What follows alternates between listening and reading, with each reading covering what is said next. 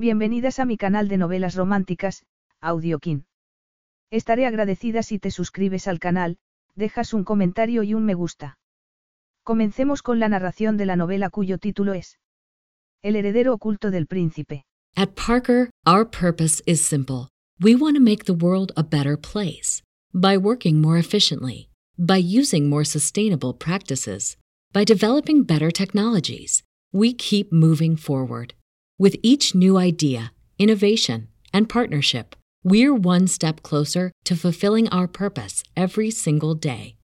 To find out more, visit parker.com/purpose. Parker, engineering your success. Argumento. La madre de su hijo, iba a llevar su corona. El príncipe Constantin no podía olvidarse de Emma Carmichael, quien desapareció después de que él tuviera que romper la relación por un contrato matrimonial que había firmado. Cinco años después, se encontraron inesperadamente y se quedó atónito, Emma tenía un hijo e, indudablemente, era de él. Emma quería que Constantin entrara en la vida de su hijo, pero recelaba. Ella no había tenido más remedio que alejarse porque la familia de él la había considerado indigna de ser su princesa y si bien esa reunión había avivado las llamas de la pasión, podía confiar en que esa vez el vínculo fuese tan fuerte que demostrara que todo el mundo había estado equivocado. Capítulo 1. Emma entró en su banco, en el centro de Santa Fe, con su hijo agarrado de la mano. Ese mes había habido un problema técnico con el pago automático de las nóminas y su empresa había tenido que darle un cheque. Ese tipo de recados con un niño de casi cinco años no era lo que más le divertía. Además, ya trabajaba de contable y prefería que Mickey hiciera algo que le divirtiera cuando estaban juntos. Se había acostumbrado a estar con ella cuando trabajaba de cuidadora de niños para pagarse los estudios universitarios. Había estado con él desde que nació.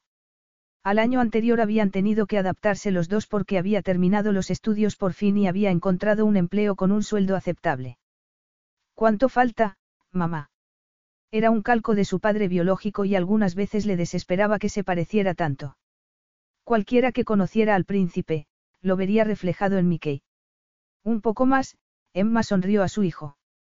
Solo hay tres personas por delante de nosotros. Luego podemos tomarnos un granizado. A su hijo le encantaban los granizados, aunque siempre acababa manchado de arriba abajo. Emma suspiró para sus adentros por lo que se avecinaba, pero asintió con la cabeza. Bien. No grites, estamos en un sitio cerrado. De acuerdo, mamá, concedió su hijo con resignación. Se oyó un revuelo y Emma se dio la vuelta. Un grupo de hombres impecablemente vestidos y evidentemente poderosos estaba saliendo al vestíbulo. Uno de los escoltas que los acompañaba discretamente le resultó conocido.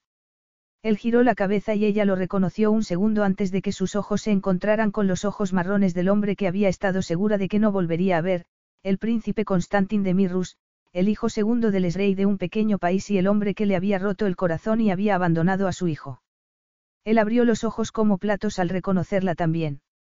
Los recuerdos de la última vez que se vieron se adueñaron de ella como si fuesen una película espantosa que no podía dejar de mirar.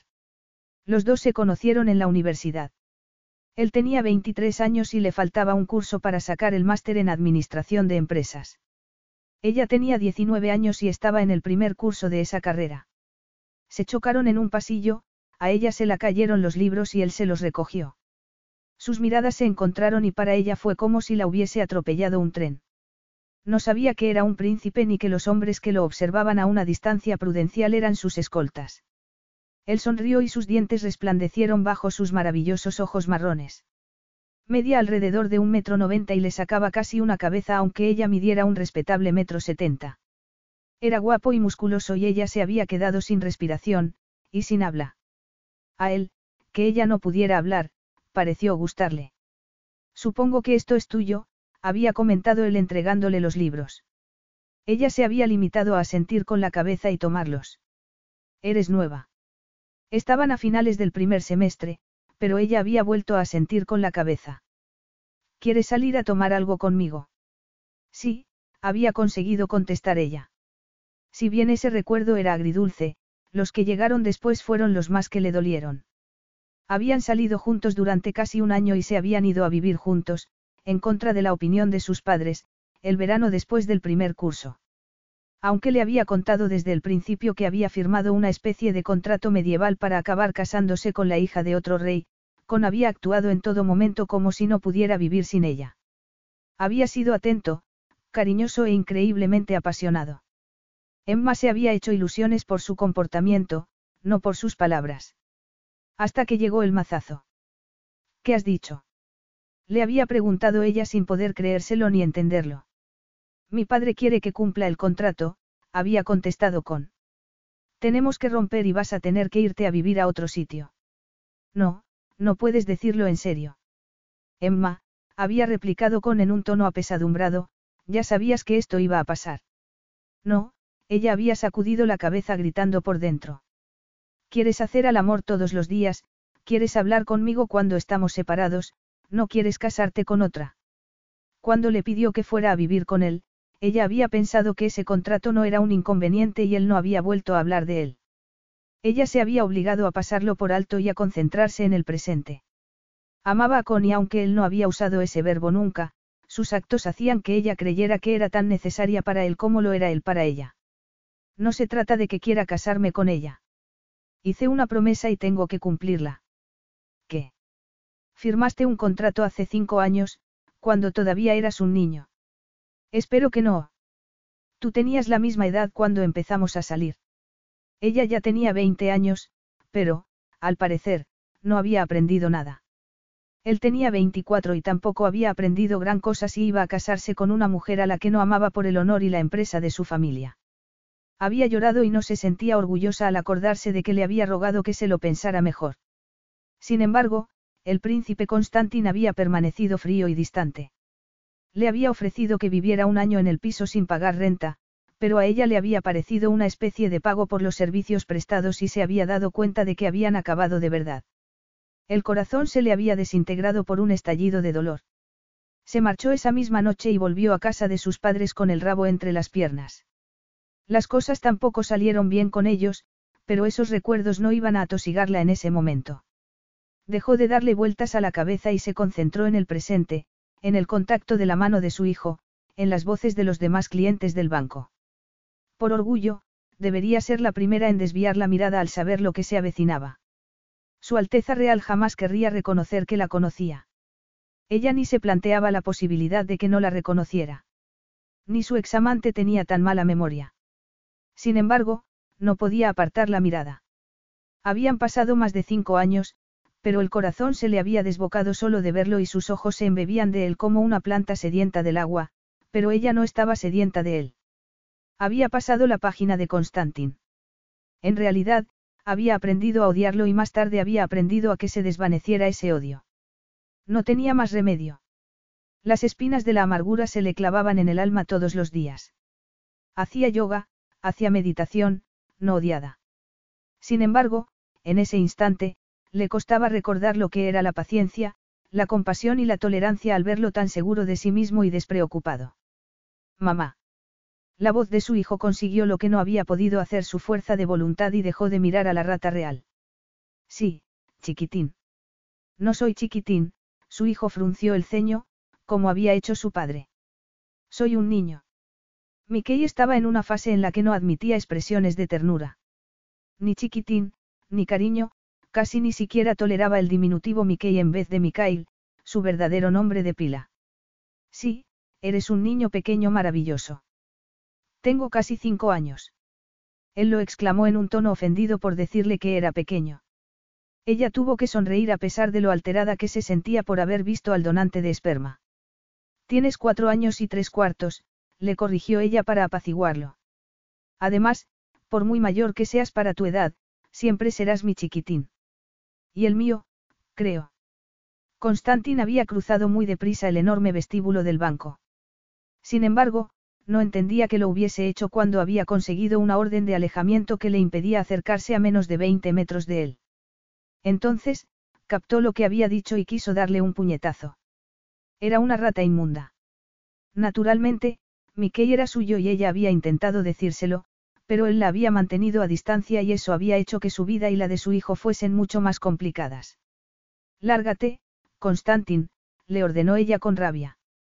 Emma apretó los dientes.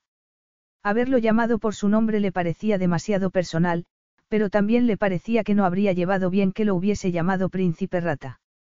No voy a alargarme a ningún lado, él señaló a Mickey, quien los miraba fascinado.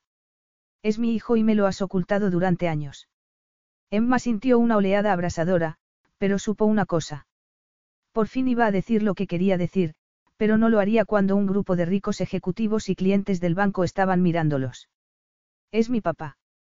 Este hombre es mi papá. Mickey tiró de la mano de su madre y su voz se oyó en todo el vestíbulo. También se oyeron murmullos de sorpresa, pero Emma no les hizo caso, como tampoco hizo caso al hombre que la miraba como si el techo le hubiese caído sobre la cabeza. Se parece al de las fotos. Mickey desvió los ojos color chocolate hacia los del príncipe y luego volvió a mirarla. En las fotos no parece tan, enfadado, contestó Mickey con la voz temblorosa. No le gustó. Claro que me gustas. Eres mi hijo, el tono de Constantin pareció más bien mareado. ¿Le has enseñado fotos mías? Le preguntó a Emma. Ella no supo si estaba enfadado, aliviado o indiferente y asintió con la cabeza. Pero no me has dicho nada de él. Tenemos que hablarlo aquí. A ella le gustaría no tener que hablarlo en absoluto. Ya se había hecho a la idea de que Mickey no conocería a su padre hasta que fuese mayor de edad y pudiera pedir una prueba de ADN. En ese momento, la escena parecía sacada de una novela de terror, era su peor pesadilla. Iremos a mi hotel. Ni hablar. Ella no era tan tonta, sabía que él tenía estatus diplomático y no iba a correr ningún riesgo. Puedes venir a nuestra casa dentro de una hora, cuando haya terminado lo que tengo que hacer. No voy a perderos de vista ni un minuto. Entonces, puedes seguirnos mientras termino, replicó ella con sarcasmo. No seas ridícula. Tenemos que hablar. Yo tengo que ingresar el cheque y luego tengo que comprar comida. Mis empleados pueden ocuparse de las dos cosas. ¿Crees que iba a entregar el cheque de mi nómina a tus empleados? Ella no iba a permitir que volviera a hacerle daño, y mucho menos a su hijo. Él dio un respingo como si le hubiese dado el puñetazo que quería haberle dado antes. ¿Por qué no? Emma hizo un esfuerzo para sonreír con naturalidad a su hijo. Mickey, demuéstrame que eres un niño mayor y quédate en la fila. Yo estaré ahí. Ella señaló un punto, donde pensaba ir con Constantin para que su hijo no los oyera.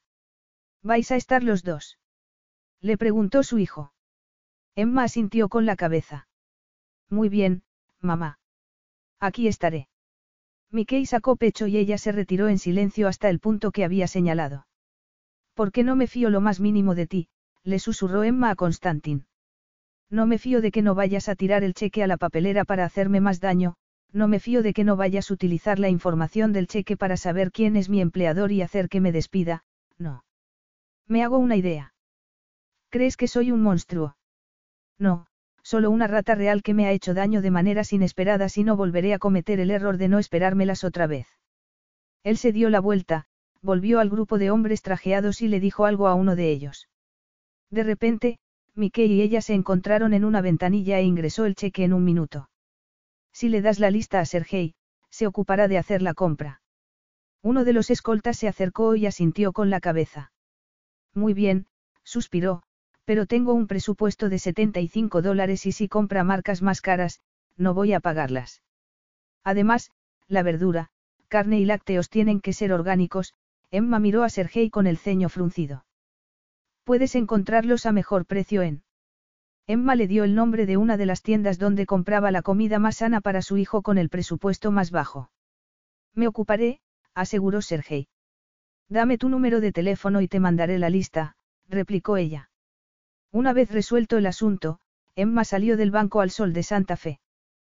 ¿Qué haces en Nuevo México? Le preguntó ella a Constantin. No había previsto darse de bruces con un príncipe en el sitio que había elegido para vivir por ser más barato y acogedor para una vida familiar. Una operación minera, contestó él como si fuera evidente. Pero. Sabes que los minerales son un recurso muy importante para este estado. Lo sé ahora. Ella había ido a Santa Fe para empezar de cero y solo se había fijado en las empresas donde podría trabajar. Había elegido Santa Fe, y no otro sitio de Nuevo México, porque tenía muchas galerías de arte y una comunidad artística muy bollante.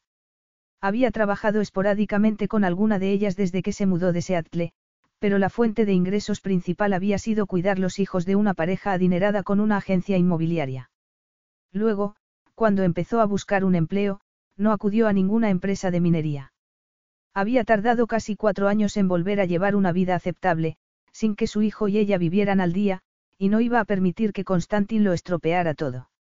Se había sacado un título intermedio, pero era un título. Sin embargo, había tenido que cambiarse de nombre para quitarse el estigma de la orden de alejamiento que le había impuesto él. Le había dolido quitarse el apellido de sus padres adoptivos, había sido una Sloan desde solo unos meses después de nacer. Sin embargo, ellos se habían desentendido de ella y había cambiado su apellido y el de su hijo por el suyo de nacimiento, Carmichael. Lo único que tenía de unos padres biológicos que no conocería nunca. Tuvieron un drama en el coche. Mickey no quería que su padre fuese en otro coche y gritó y lloró. Era normal en un niño de su edad, pero a Emma le llegó muy hondo. A ella también le escocieron los ojos mientras le explicaba que Constantin se reuniría con ellos en su casita. Iré con vosotros, intervino Constantin mientras rodeaba el coche. Ella lo miró, miró el utilitario de diez años e intentó asimilar lo que había dicho. Iba a ir con Mickey y ella. Su escolta se opuso, pero él no le hizo caso, abrió la puerta trasera y ayudó a Mickey a que se sentara en su silla de seguridad. Emma, con las manos temblorosas, se dirigió a él por encima del coche. Puedes ir con tu escolta, Mickey se calmará. Su hijo ya no lloraba porque creía que Constantin iba a ir con ellos, pero estaba cerrando los cinco puntos del arnés. Luego, cerró la puerta de Mickey y rodeó el coche para hablar con ella. Me lo has ocultado. El tono acusatorio podría haberle dolido si lo que había dicho fuera verdad, pero no lo era. Ella bajó la voz, pero también empleó un tono acusatorio. Me expulsaste de tu vida para casarte con otra mujer. Lo hiciste por despecho exclamó el príncipe sin hacer ningún esfuerzo para bajar la voz. Despecho. ¿Quieres engañarte? Le preguntó ella en voz baja. Intenté llamarte y rechazaste mis llamadas, intenté verte y conseguiste una orden de alejamiento contra mí. ¿No te acuerdas? No quiero engañarme. No solicité una orden de alejamiento, es más, no querría ser un cero a la izquierda en la vida de mi hijo. Nadie lo diría a juzgar por cómo me trataste. Él había dejado muy claro que si quería ser un cero a la izquierda en la vida de ella y no se había enterado de que tenía un hijo precisamente por ese motivo. Deberías haberlo intentado con más ahínco, replicó él. Era muy típico de que diera por supuesto que ella tenía unas posibilidades que él le había negado. Vivía en un mundo tan raro que, seguramente, se creía todo lo que estaba diciendo.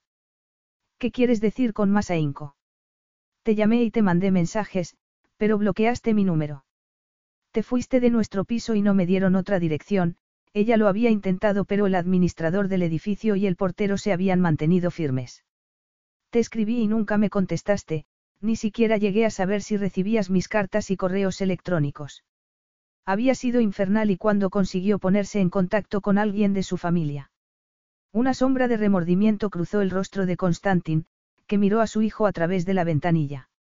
El niño los miraba con avidez aunque no podía oír lo que estaban diciendo. Hablaremos de eso más tarde.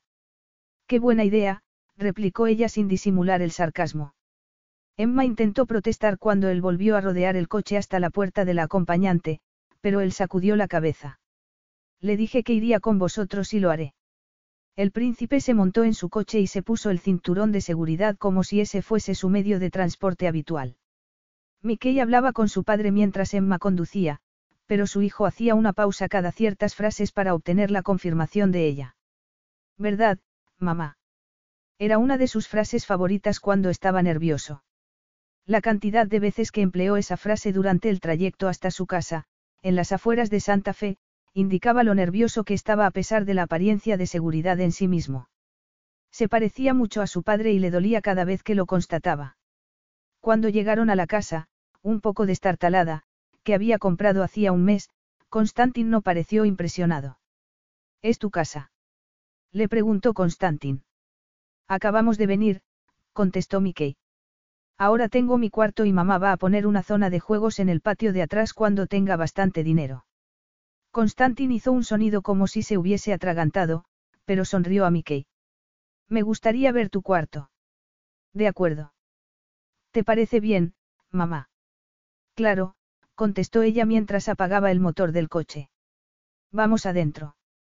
Constantin se quedó parado en cuanto entraron en la sala y miró alrededor. Aquí es donde vivís mi hijo y tú. Preguntó él con lo que a ella le pareció cierto desdén. Sí, Emma apretó los dientes y miró a su hijo. Es la casa que le gusta a mi hijo y se siente orgulloso de que sea su casa. Piensa antes de hablar, Constantin. Mejor dicho, Alteza. Antes me llamabas con, replicó él con el ceño fruncido. Antes éramos amigos. También habían sido amantes, pero no iba a decirlo delante de su hijo. Pronto seremos algo más. Llámame Constantin si quieres, pero no me llames por mi título. Dicho lo cual, fue al pasillo con Mickey. Las dos horas siguientes fueron una auténtica revelación. Constantin no debería haberse portado tan bien con Mickey. No tenía experiencia con los niños. Era un príncipe y un magnate, no un padre, pero fue paciente con el niño y no se desesperó cuando se puso pesado. Creo que es la hora de comer, Emma sonrió a su hijo. ¿Tienes hambre, Mickey? Me llamo Mikhail. exclamó el niño. Emma dio un respingo por el grito, pero Constantin se quedó completamente quieto. Lo has llamado como yo. ¿Por qué? Ella retrocedió aunque él no se había acercado. No tenía una respuesta que quisiera darle delante de Mickey. No lo había hecho porque quisiera homenajear a Constantin, pero sí había creído que su hijo se merecía algo de su padre y eso había sido lo único que había podido darle. A comer, insistió ella sacudiendo la cabeza. ¿Por qué eres mi papá? intervino Mickey. Mamá dice que me parezco mucho a ti. De verdad.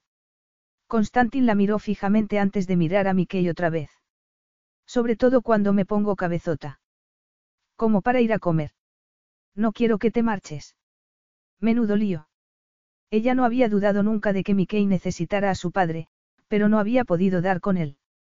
En ese momento, el príncipe Constantin Mikhail de la casa de Merikov estaba allí en carne y hueso y Mickey no quería dejar de estar con él. La firmeza se afianzó dentro de ella. Fuera lo que fuese lo que tuviera pensado Constantin, iba a tener un papel muy importante en la vida de su hijo a partir de ese momento, aunque ella tuviera que acudir a los medios de comunicación para abochornarlo. Tiana, la que había sido reina de Mirrus, cuñada de Constantin y la mujer que le había amenazado con quitarle a su hijo, ya estaba muerta. Había llegado el momento de que dejara de hacer las cosas por miedo a la familia de Constantin. No voy a marcharme, afirmó Constantin. ¿Quieres comer con nosotros? Sí, gracias.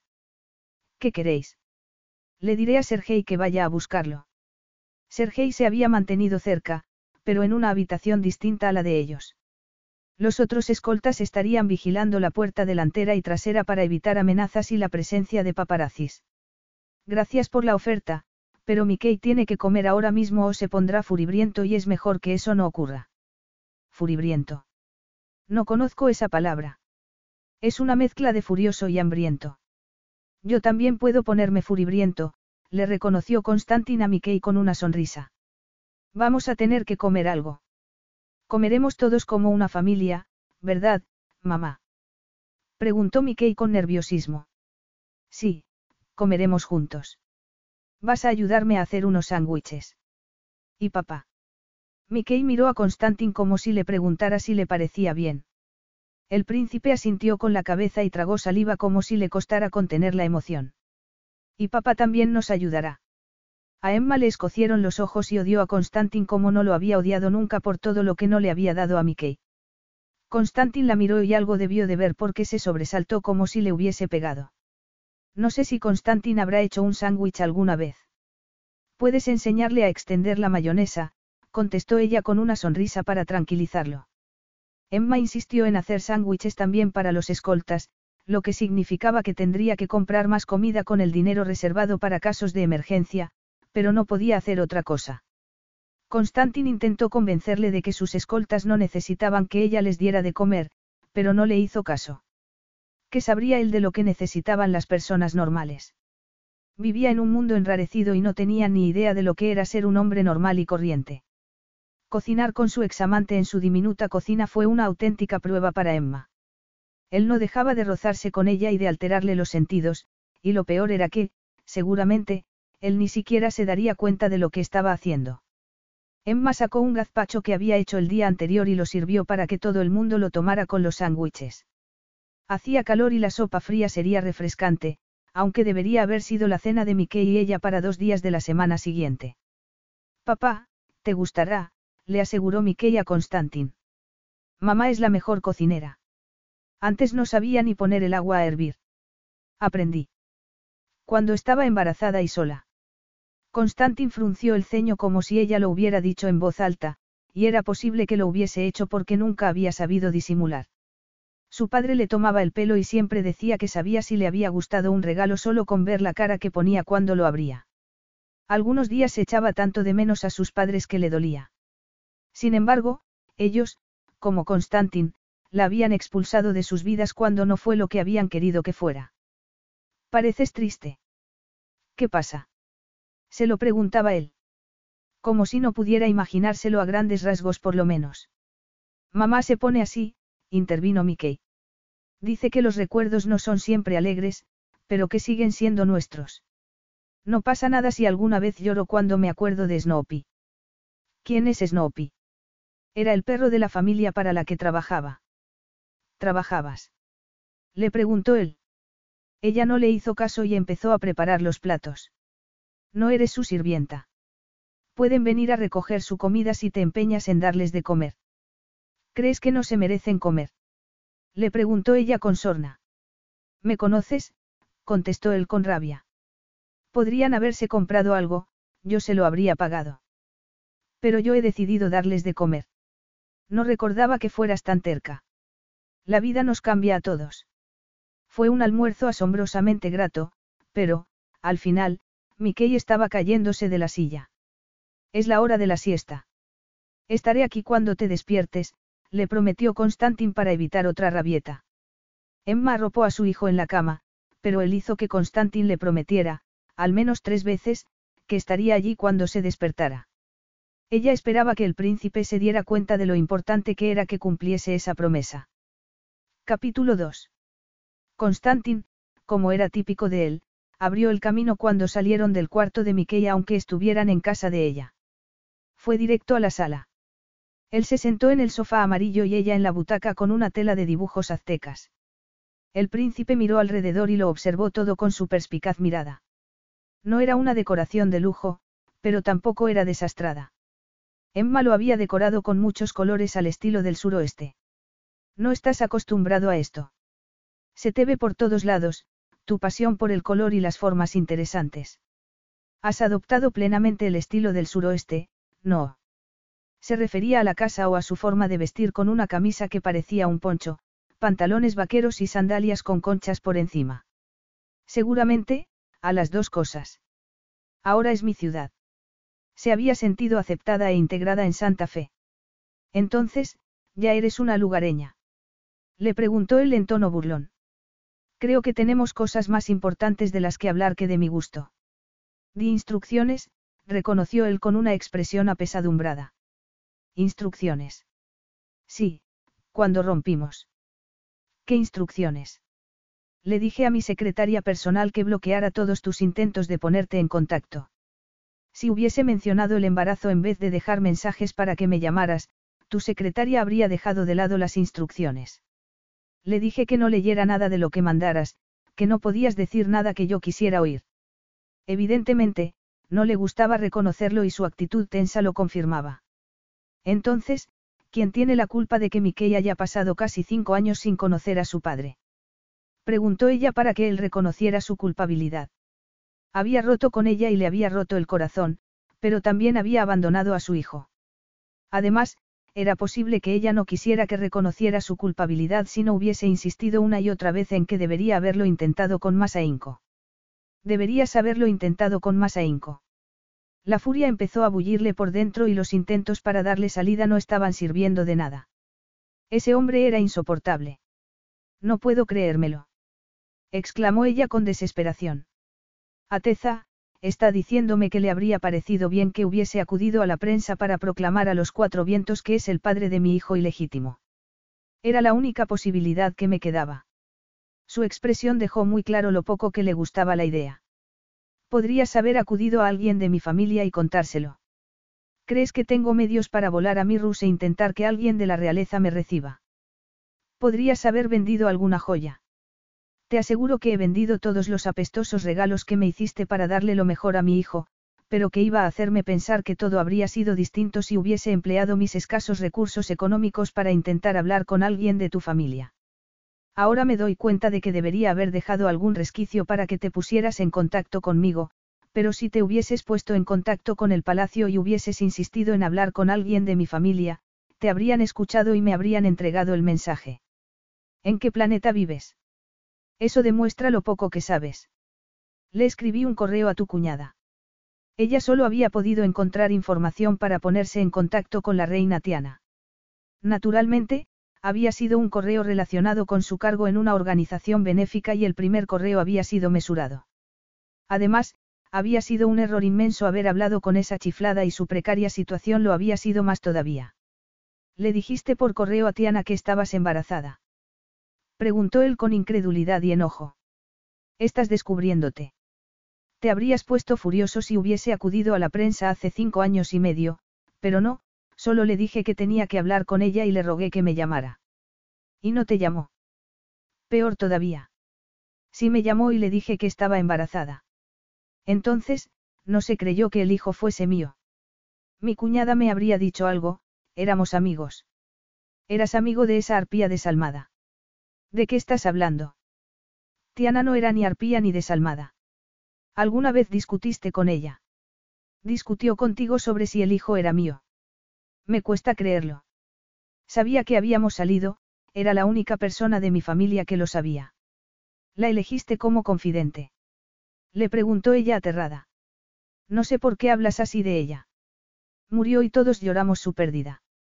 Tiene gracia, pero si no estuviese muerta, habría salido corriendo cuando te vi en el banco. ¿Qué te dijo para tenerle tanta antipatía? Aparte de que se ofreciera a comprarme a mi hijo y mi silencio. Aparte de que me amenazara si me negaba. Aparte de que me recordara que ella era una reina y que yo no era nadie y que se saldría con la suya. Es ridículo. Tiana no habría hecho eso jamás. Me dijo que tú no te creerías que fuera tu hijo, que su idea era lo mejor para que mi hijo se criara en el entorno real que se merecía, pero yo creía que se merecía una madre que lo quisiera. Emma se atragantó por la emoción e hizo todo lo que pudo para dominarla. No podía permitir que el dolor, el miedo que recordaba o la rabia se adueñaran de ella durante esa conversación. Había demasiadas cosas en juego y, si bien ya no era una ingenua de 20 años, seguía sin poder enfrentarse a un rey si decidía ponerse tan furioso como se puso su cuñada. Sabías que tenías las de ganar. Llevabas mi ADN dentro de ti. Y habría podido obligarte a que te hicieras una prueba de paternidad. Además, podrías haber pagado a alguien para que diera unos resultados falsos. Jamás habría hecho algo así, replicó él pareciendo sorprendido otra vez. Lo dice el hombre que casi me impidió tener un empleo aceptable durante los tres años que estuvo en vigor esa orden de alejamiento que se basaba en falsedades. Ya te lo dije antes, yo no solicité ninguna orden de alejamiento. Algo se destapó por dentro de Emma y brotó toda la rabia que había estado conteniendo.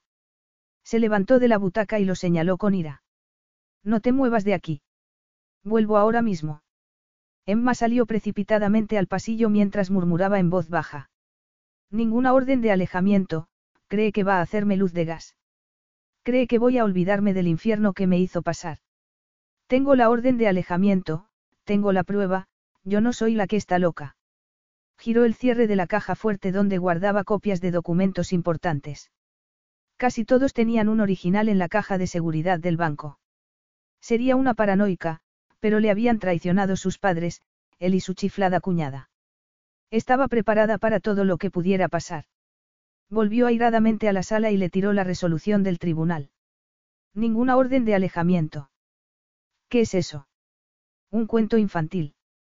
Vas a despertar a Mikhail si sigues gritando así. Entonces podrá ver la rata que tiene por padre.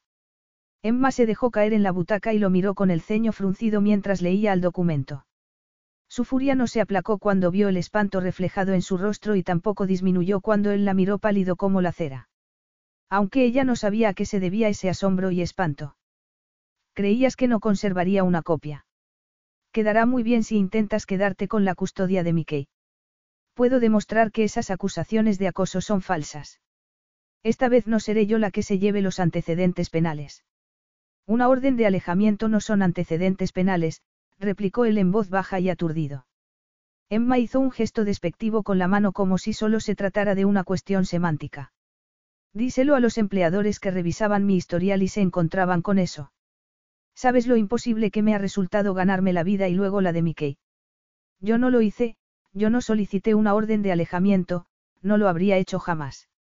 Sin embargo, lo hiciste. No, mira el documento.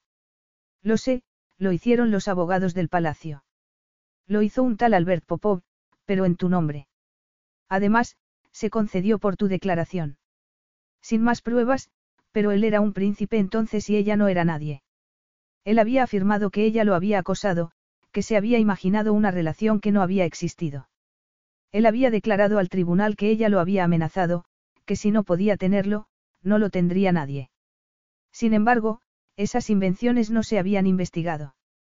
Él había dado fechas y horas y ella tenía la prueba de que estaba en otros sitios, en clase o en una cita con el médico cuando, en teoría, había estado acosándolo. También tenía declaraciones juradas en la caja de seguridad. En un momento dado, se planteó recurrirlo, pero se había dado cuenta de que eso tendría que ser el último recurso.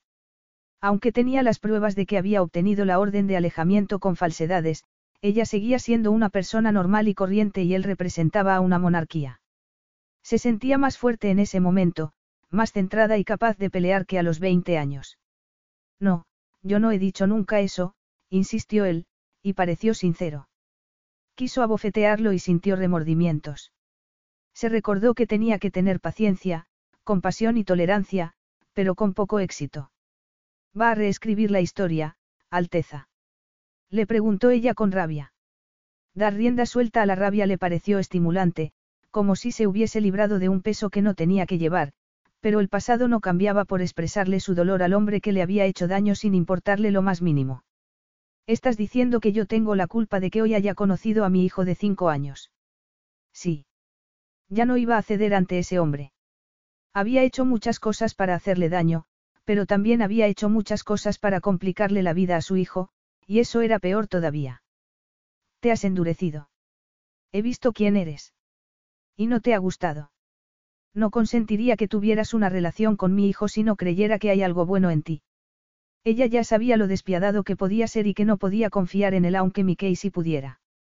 Jamás volvería a olvidarlo. También es mi hijo. Nadie lo diría. ¿Qué le has contado de mí?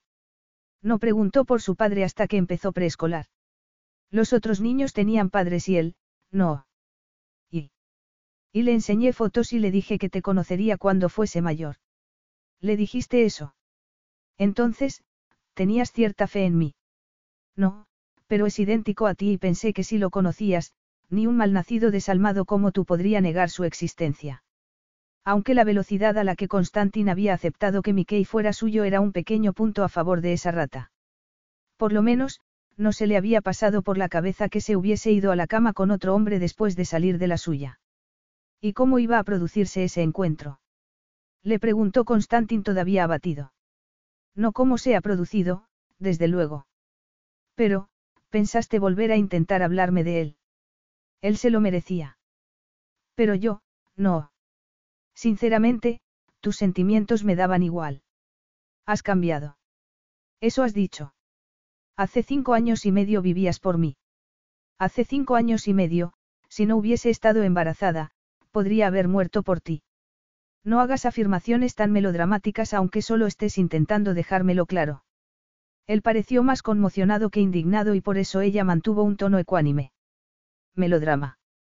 Ella sacudió la cabeza y le contó el atraco, que fue la misma noche que sus padres la echaron de casa.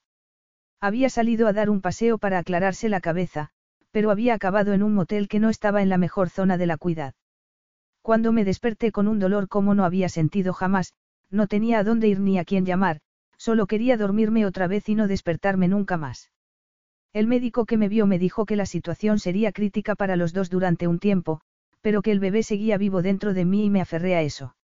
No he sentido nunca nada tan fuerte como la decisión de dar a luz a Mickey. La situación fue crítica para los dos durante una semana, pero pensaba en mi bebé cada vez que recuperaba la conciencia y decidía que tenía que vivir. ¿Dónde estaban tus padres? Le preguntó Constantin, que ya estaba rojo de ira. Ellos, como tú, habían decidido que ya no era apta para el papel que tenía en sus vidas. Te, repudiaron. Preguntó sin poder creérselo. Sí. Y supongo que también me echas la culpa de eso. No, me adoptaron y creyeron que podrían criarme para ser una hija buena y religiosa. Hicieron lo que pudieron, pero me acosté contigo fuera del matrimonio y eso fue inaceptable. Según ellos, brotó la mala sangre. ¿Por qué estabas embarazada por mi culpa? No, yo quise acostarme contigo. Acepté la responsabilidad entonces y he seguido aceptándola. Seduje a una virgen y la conservé como mi mantenida, replicó él sin disimular la autocensura. Emma, sin embargo, no había permitido nunca que los demás se culparan por lo que había decidido ella, no eludía sus responsabilidades. Yo quería que me sedujeran.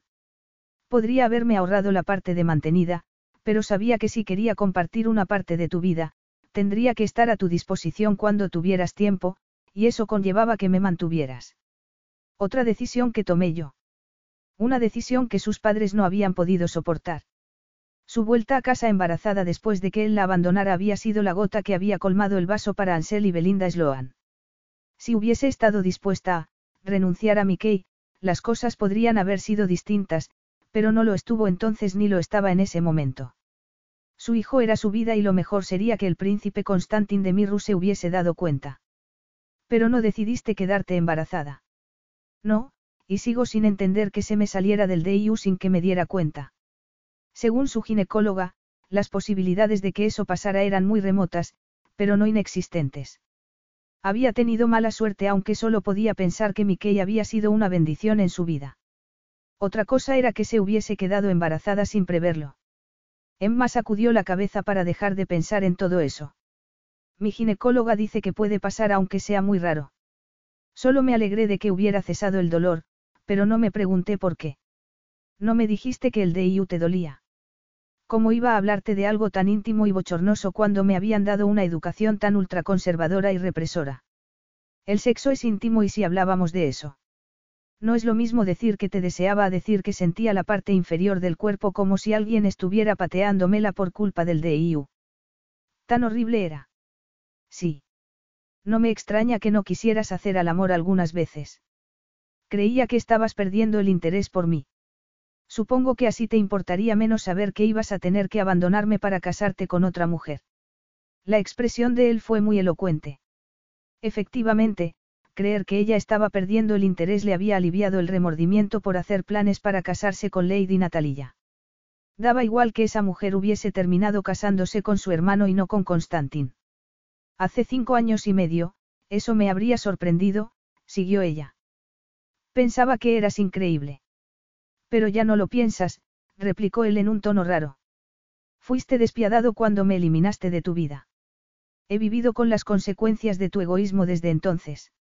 ¿Consideras que nuestro hijo es una consecuencia? Criarlo con esa orden de alejamiento ha sido dificilísimo y considero que sí ha sido una consecuencia. Me parece una consecuencia que haya vivido sin una familia desde que nació. Me lo parece que llorara cuando volvía del colegio y habían hecho algún regalo para los padres después del Día de la Madre. Una de las muchas veces que tuvo que asimilar que no tenía padre. Hay muchas familias monoparentales. Sí, e hijos con dos padres del mismo sexo. Los colegios tendrían que ser más sensibles, pero el de él no lo era y mi hijo lo pasaba mal. Y eso fue culpa mía. Sí. No tienes un concepto muy bueno de mí. Me sorprende que me permitas ver a Mikhail. Le daré lo que sea mejor para él si puedo dárselo. Podrías haberte casado y haberle dado un padrastro. Como a mí me fue tan bien que me criaran unos padres que no eran los biológicos. Ella había creído que sus padres adoptivos la habían querido, pero había comprobado lo contrario y no quería que a su hijo le pasara lo mismo. Un padre puede tener los mismos genes que su hijo y maltratarlo. Sí, pero yo no iba a arriesgarme a introducir a alguien en la vida de Mickey que no lo quisiera como lo quiero yo. Estás arriesgándote conmigo.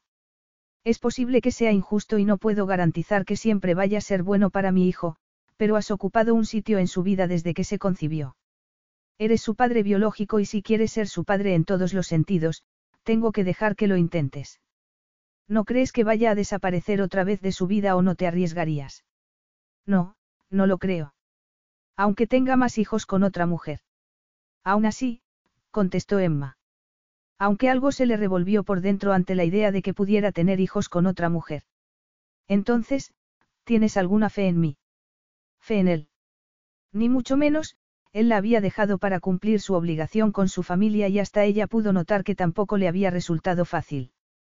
Sin embargo, la había eliminado drásticamente de su vida y no había dejado ningún resquicio para que pudiera comunicarle siquiera que estaba embarazada. Quizá eso indicara otra cosa. Si hay algo que sé de ti, es lo mucho que te entregas a la familia. Si bien no tengo fe en ti, sí tengo fe en eso. Una vez que has reconocido que Mickey es tuyo, no lo excluirás de tu vida. Él abrió la boca para decir algo, pero ella levantó una mano para detenerlo. Yo no lo permitiría ni aunque lo intentaras. No dejaré que vuelvas a hacerle daño a mi hijo. Nuestro hijo. No tengo intención de hacerle daño. Emma se levantó. No iba a quedarse con Constantin para hablar del pasado. Ya había dicho lo que tenía que decir y el príncipe necesitaba tiempo para asimilar las cuatro verdades que le había dicho. Aunque él no lo había captado. Suelo pintar mientras Mickey está dormido. Si no te importa. Tardó un poco en centrarse y en dominar sus sentimientos, pero tomó las pinturas y se puso a trabajar en el último encargo. Capítulo 3. Eres pintora. Bien hecho. Constantin la siguió a un porche acristalado que daba al patio de atrás y que, evidentemente, ella había convertido en su estudio. Emma siempre había querido dedicarse al arte. Se puso una bata manchada de pintura encima de la ropa, dejó los zapatos en un rincón y Constantin tuvo que contener la respiración cuando las emociones quisieron adueñarse de él. Emma levantó la mirada con expresión de sorpresa, como si se hubiese olvidado de que tenía una visita. Echaba de menos cómo la miraba porque estaba segura de que él seguía mirándola como si fuese la mujer más deseable sobre la faz de la tierra. Pinto pequeños encargos como complemento de mis ingresos fijos. Sus padres se habían negado a que estudiara bellas artes y se habían empeñado en que se sacara un título más práctico. Cuando estaban juntos, ella estudiaba administración de empresas. Él miró el lienzo que había en el caballete. Era un cuadro del centro de Santa Fe. Es muy bonito, pero no es lo que recuerdo que pintabas. Hacía cinco años, sus cuadros eran llamativos, llenos de colores y emoción. Me da dinero y, aún así, dejo mi sello en la obra, replicó ella encogiéndose de hombros. Veo que el arte sigue teniendo el mismo efecto en ti, pareces mucho más serena. El arte y la meditación. Dedico los diez primeros minutos a meditar. Esa mujer ya no sufría para ser como quería ser. Cuando estuvieron juntos, le espantaba la idea de defraudar a sus padres o de que la señalaran como a alguien distinta. ¿Meditas? Le preguntó él fascinado. Al menos dos veces al día. También hago yoga. Te aseguro que criar sola a un hijo exige hasta el último gramo de paciencia y serenidad que tengo e intento aumentarlas. De una forma muy singular. No aquí. Santa Fe está muy orgullosa de su singularidad. Mirus no es retrógrado ni mucho menos, pero no sé si hay algún estudio de yoga. Seguramente, sí, pero no lo sabes porque no lo usas. Estás diciendo que no me entero. Me interpretarás como quieras, replicó ella encogiéndose de hombros. Estás muy, zen. Mickey se despertará enseguida y se alegrará de que hayas mantenido tu promesa. ¿Acaso creíste que no lo haría? No lo he pensado. No cambiaría nada preocupándome y solo aumentaría mi ansiedad, contestó ella con una sonrisa. Arte y meditación. Una combinación magnífica para la tranquilidad de espíritu de Emma. Lo recordaría, se lo pondría fácil cuando ella creyera que lo necesitaba. Y esa sonrisa. Le llegaba directamente a, las entrañas. Aunque estaba seguro de que esa no era la reacción que ella buscaba con esas demostraciones de sabiduría. He estado buscándote durante los últimos meses. Constantin había estado a punto de contratar a un detective o de tragarse el orgullo y pedirle ayuda a su reciente cuñada. ¿Por qué? Seguro que sabes que Lady Natalia es ahora la princesa de Mirrus. Creo que mi hermano va a hacer la reina en el aniversario. Esa no era la respuesta para la pregunta de Emma. Eso era mucho más complicado. Hacía más de cinco años, él se había comprometido a cumplir el contrato de matrimonio, pero romper con Emma le había costado más de lo que se había imaginado. Había necesitado tiempo para superar el dolor, aunque no había reconocido que eso era lo que había estado haciendo. Había soñado con ella cada vez menos a medida que avanzaba el tiempo, pero nunca había dejado de hacerlo completamente. No había dejado de ver a Emma en otras mujeres solo para darse cuenta de que no era ella. Ella le había obsesionado. Por eso, había postergado el matrimonio con una mujer que, como había estado seguro, sentía algo por su hermano. Le habría encantado complacer a su padre, pero había sido incapaz de cortejar a Natalia y formalizar el compromiso. Entonces, Tania se murió y la familia se puso de luto oficial. Que él fuese a casarse se convirtió en algo secundario que nadie sacó a relucir, y menos él, durante otros cinco años. Dado el papel que había tenido en postergar su matrimonio con Natalia, no debería haberle sorprendido que, una vez rescindido su compromiso con Natalia, no hubiera podido dejar de pensar en Emma. ¿Qué estaría haciendo? Seguiría soltera. ¿Has dicho en serio que Mirrus no es retrogrado? Le preguntó Emma. Tu hermano puede hacer reina a su esposa o dejarla como princesa durante todo su matrimonio. Suena a patriarcado. Es un cometido político, no solo un título. No se puede reprochar a mi hermano que sea cauto. ¿Por qué estaban hablando de Nicolai y Natalia? Una voz por dentro le contestó que era culpa suya. Que la ley esté escrita así refuerza el poder del patriarcado. Estás muy política. ¿Crees que tener una opinión sobre la igualdad de derechos y oportunidades de las mujeres hace que sea muy política? Son asuntos que están politizados. Los asuntos se politizan cuando hay un grupo que quiere imponerse a otro, pero no por eso son asuntos políticos en sí. Es un punto de vista interesante. Sí, verdad. Papá. ¿Estás ahí? Constantin se giró al oír a su hijo. Mikhail seguía frotándose los ojos, pero el rostro del niño le resultaba tan conocido que tuvo que contener la respiración mientras asentía con la cabeza. Sigue aquí, mamá, añadió Mikhail mirando a su madre. Sí, Mikhail. Cuando se marchará otra vez? Constantin consiguió hablar antes de que ella contestara. No me marcharé. Ahora que os he encontrado a tu madre y a ti, no voy a perderos otra vez. Nos perdiste. Constantin miró a Emma porque no quería contradecir nada que ella le hubiera contado a su hijo. Le brillaron los ojos, pero su rostro reflejó la serenidad que había encontrado allí. Sí. ¿No sabías que estaba buscándonos? Le preguntó Mikaela a su madre. No, creía que no teníamos un sitio en su vida. Lo tenemos. Sí, contestó Constantin. Mamá dice que eres un príncipe, pero, los príncipes solo salen en cuentos de hadas. Mikhail miró de reojo a su madre, aunque no parecía preocuparle que ella pudiera molestarse porque estaba contrastando su veracidad. ¿Tú crees en los cuentos de hadas? Le preguntó Constantin. No, me gusta, Mikhail dijo el nombre de una serie infantil sobre una familia de animales. Hay un papá y una mamá, hay abuelos. Tú tienes un abuelo, dos tíos y una tía que estarán encantados de conocerte. Uno de tus tíos es rey, pero no es un cuento de hadas. De verdad. Yo soy un príncipe. No, pero si eres un conde. Todavía no lo era oficialmente, pero Constantin se encargaría de Mikhail ocupara el puesto que le correspondía en la familia real como su hijo mayor. ¿Qué es un conde? Un título nobiliario que significa que perteneces a la familia real de Mirrus. Mikael arrugó la frente y la nariz como si estuviera pensando algo muy complicado. Pero mamá no es princesa. No. Mejor. De verdad. Sí. Se ensucia mucho cuando pinta y cuida el jardín. Y cuando hizo el suelo de mi cuarto, sudó mogollón. Constantin no pudo evitar sonreír por la expresión de su hijo y miró a Emma. Mogollón. Lo aprendió en la guardería. Mi profesor lo dice. El tono de Mikhail indicaba la admiración que sentía por su profesor. Emma sonrió a su hijo con cierto aire burlón. Es verdad. ¿Tú crees que las princesas no sudan y se ensucian? Le preguntó Constantin a Mikhail. ¿Lo hacen? Preguntó Mikhail con curiosidad infantil. Sí. Mikhail miró a su madre con cierta incredulidad. A lo mejor puede ser princesa, mamá. Emma se rió con verdaderas ganas. No te preocupes, cariño.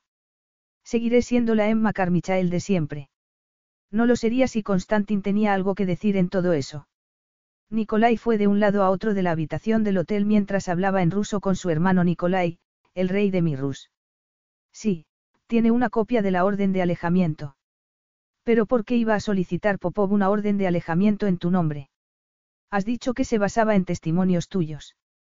Nikolai lo preguntó en un tono crítico, como solo podía hacerlo un hermano mayor que además era rey y no había hecho nada tan tonto como romper con la madre de su hijo.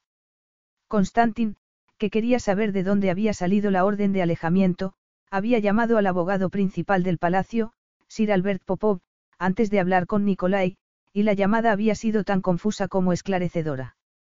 Constantin, mientras hablaba con su hermano, estaba intentando averiguar por qué había hecho Tiana lo que había hecho. Popov le había confirmado que la difunta reina le había dado instrucciones para que solicitara la orden de alejamiento basándose en testimonios falsos que, en teoría, le había facilitado él. Constantin, después de haberle sacado más datos inquietantes al abogado, había pedido que le prepararan inmediatamente un vuelo a Nuevo México. Se sentía traicionado y furioso, pero tenía que mantener fría la cabeza para mantener esa conversación con su hermano y para decidir qué iba a hacer con Emma. En supuestos testimonios, le recordó Constantin a su hermano. Jamás mentiría de esa manera sobre Emma. ¿Estás seguro? Nicolai. Ya sé que no estamos de acuerdo en todo, pero deberías conocerme un poco. Tienes razón, Nicolai suspiró. Te conozco, pero algunas veces, tengo celos y te veo de una forma distinta. ¿Celos? ¿De qué? Estabas prácticamente comprometido con Natalia. Estás tomándome el pelo. Ella solo ha tenido ojos para ti y yo lo sabía. ¿Por qué crees que ha ido demorando tanto el matrimonio?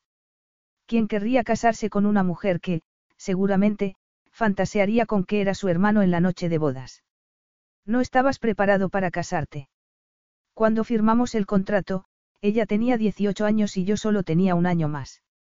Claro que no estaba preparado para casarme entonces, pero hace cinco años rompí con Emma para casarme con Natalia. Su padre había estado presionándolo y él se había dado cuenta de que las cosas estaban llegando demasiado lejos con Emma. Entonces, Tiana murió. Sí. Constantin había llorado la muerte de su cuñada y amiga, o eso había creído él, pero también se había sentido aliviado en cierta medida porque el luto oficial duraría al menos un año y no le darían la lata para que se casara durante ese tiempo. Mira, Pienses lo que pienses de mí, siguió Constantin, créeme si te digo que nunca me gustó la idea de casarme con una mujer que sentía algo por mi hermano. Estaba dispuesto a cumplir con mi deber, pero nada más. Y ese deber hizo que abandonaras a la madre de tu hijo, añadió Nicolai con un suspiro. No sabía que estaba embarazada. Me lo imagino. Si no, no habrías dejado que desapareciera. Ella sí desapareció. Creo que se cambió el nombre por la orden de alejamiento, pero no sé cómo consiguió esconderse tan bien. Ella dice que se escondió. No, pero Emma me dijo que había hablado con Tiana, Constantin le contó a su hermano lo que había dicho Tiana según Emma. Todavía me cuesta creer que amenazara así a Emma. Él había creído que Tiana era su amiga aunque hubiese planeado la orden de alejamiento. ¿Le dijiste eso a Emma? Nicolai se lo preguntó en un tono que daba a entender que la respuesta afirmativa sería la respuesta equivocada y Constantin se estremeció. Si bien no le había dicho exactamente eso a Emma, sí había insinuado que había exagerado las ganas de Tiana de arrebatarles el bebé. Nicolai, todavía no he hablado con el abogado. Ya sé que Tiana y tú no estabais siempre de acuerdo en cómo debía ser la vida de alguien de la familia real, pero ella era accesible. ¿Y yo no lo era? Preguntó Nicolai con rigidez. Nicolai, te proclamaron rey a los 27 años. Te convertiste en mi rey y la relación de hermano cambió. Lo siento. Fue un cambio complicado, pero no tenía la intención de que pensaras que no podías acudir a mí. Todavía soy tu hermano mayor. Y yo creía que Tiana era mi amiga. Siento que tuvieras que darte cuenta de lo contrario. Tiana no quería quedarse embarazada y el embarazo de Emma debió de parecerle una escapatoria para no quedarse embarazada ella. Parece sacado de una novela. Ya sabes lo que dicen. La realidad supera la ficción. Efectivamente, pero tú, Constantin. Tienes que pensar en algo más importante que el melodrama de hace cinco años. Has ofendido gravemente a la madre de tu hijo en nombre de una mujer muerta que no era quien fingía ser. ¿Por qué la he ofendido gravemente? Dudaste de la palabra de Emma sobre lo que le había dicho Tiana. Si te conozco, eso no fue lo único que dijiste que pudo ofender a Emma. No soy malo, aunque tampoco creía ser bueno desde que conoció a su hijo. Lo llama Mickey. Mickey es un buen apodo. Al menos, lo llamó como tú. Constantina sintió con la cabeza, aunque su hermano no podía verlo. No me merecía que lo llamara como yo. Mira, hermano, no eres malo, pero sí tienes que enmendar muchas cosas. Lo dices muy convencido. Siempre, desde que eras pequeño, has atacado cuando te sentías culpable. Rompiste con tu novia embarazada para casarte con otra mujer aunque no lo hicieras al final. Era mi deber. Además, no sabía que estaba embarazada. Podría desear haberlo sabido durante toda su vida, pero eso no cambiaría el pasado. Y ella podría confiar en ti precisamente por eso, pero tardará un poco en darse cuenta. Tengo un plan. Iba a pedirle que se casara con él. No había ningún compromiso más claro y vinculante que ese. Perfecto, pero prepárate para hacer un esfuerzo. ¿Crees que no sé hacer un esfuerzo por algo? Puedes pasarte días sin dormir y sacrificar tu vida personal por la empresa, pero no te has esforzado nunca por una relación. ¿Y tú? ¿Conoces a Natalia? ¿Acaso lo dudas? No, Constantin tuvo que sonreír. Creo que todo esto es mi culpa aunque no hubiese tenido nada que ver con la orden de alejamiento. Constantin había acabado atando cabos sobre un posible motivo para lo que había hecho Tiana. ¿Qué quieres decir? Le preguntó Nicolai sin el tono de censura que había esperado Constantin. Le dije a Tiana que no sabía si tendría fuerzas para alejarme de Emma y mantenerme alejado. No las había tenido. Había buscado a Emma porque había necesitado que lo consolara por la muerte de Tiana. No había encontrado a su examante y había pensado contratar a un detective, pero el contrato de matrimonio había seguido cerniéndose sobre su cabeza. Había creído que sería muy injusto para Emma retomarlo para volver a cortarlo antes o después. Sus buenas intenciones se habían vuelto contra él. Incluso la más reciente búsqueda de la mujer que no había podido encontrar había sido infructuosa. Darse de bruces con ella en el banco había sido una especie de milagro, lo que podría significar que no siempre había tenido mala suerte en lo referente a ella. Eso no hace que seas responsable de lo que hizo Tiana. Una persona menos despiadada y manipuladora te habría apoyado sin inventarse pruebas para una orden de alejamiento. Constantin sabía que su hermano decía la verdad, pero, aún así, se sentía terriblemente culpable. Se había perdido el embarazo de Emma y casi cinco años de la vida de su hijo por haber tomado muchas decisiones muy malas, y confiar en la persona equivocada había sido una de ellas. Emma entró en el restaurante donde había quedado con Constantin y no le sorprendió ver que ya estaba en la mesa con un hombre mayor. Sus escoltas estaban en las mesas más cercanas. Al príncipe no le había hecho gracia que ella se negara otra vez a acudir a su hotel, pero se había mantenido firme y él había acabado cediendo y le había preguntado dónde quería quedar. Ella le había dicho un restaurante porque aunque salía muy poco a comer fuera, una amiga suya trabajaba allí y sabía que estaría bastante vacío a media mañana. Efectivamente, solo había otra mesa ocupada. El príncipe se levantó cuando ya estaba cerca y le separó la silla. La mesa estaba puesta para dos y el otro hombre estaba sentado delante de un espacio en blanco.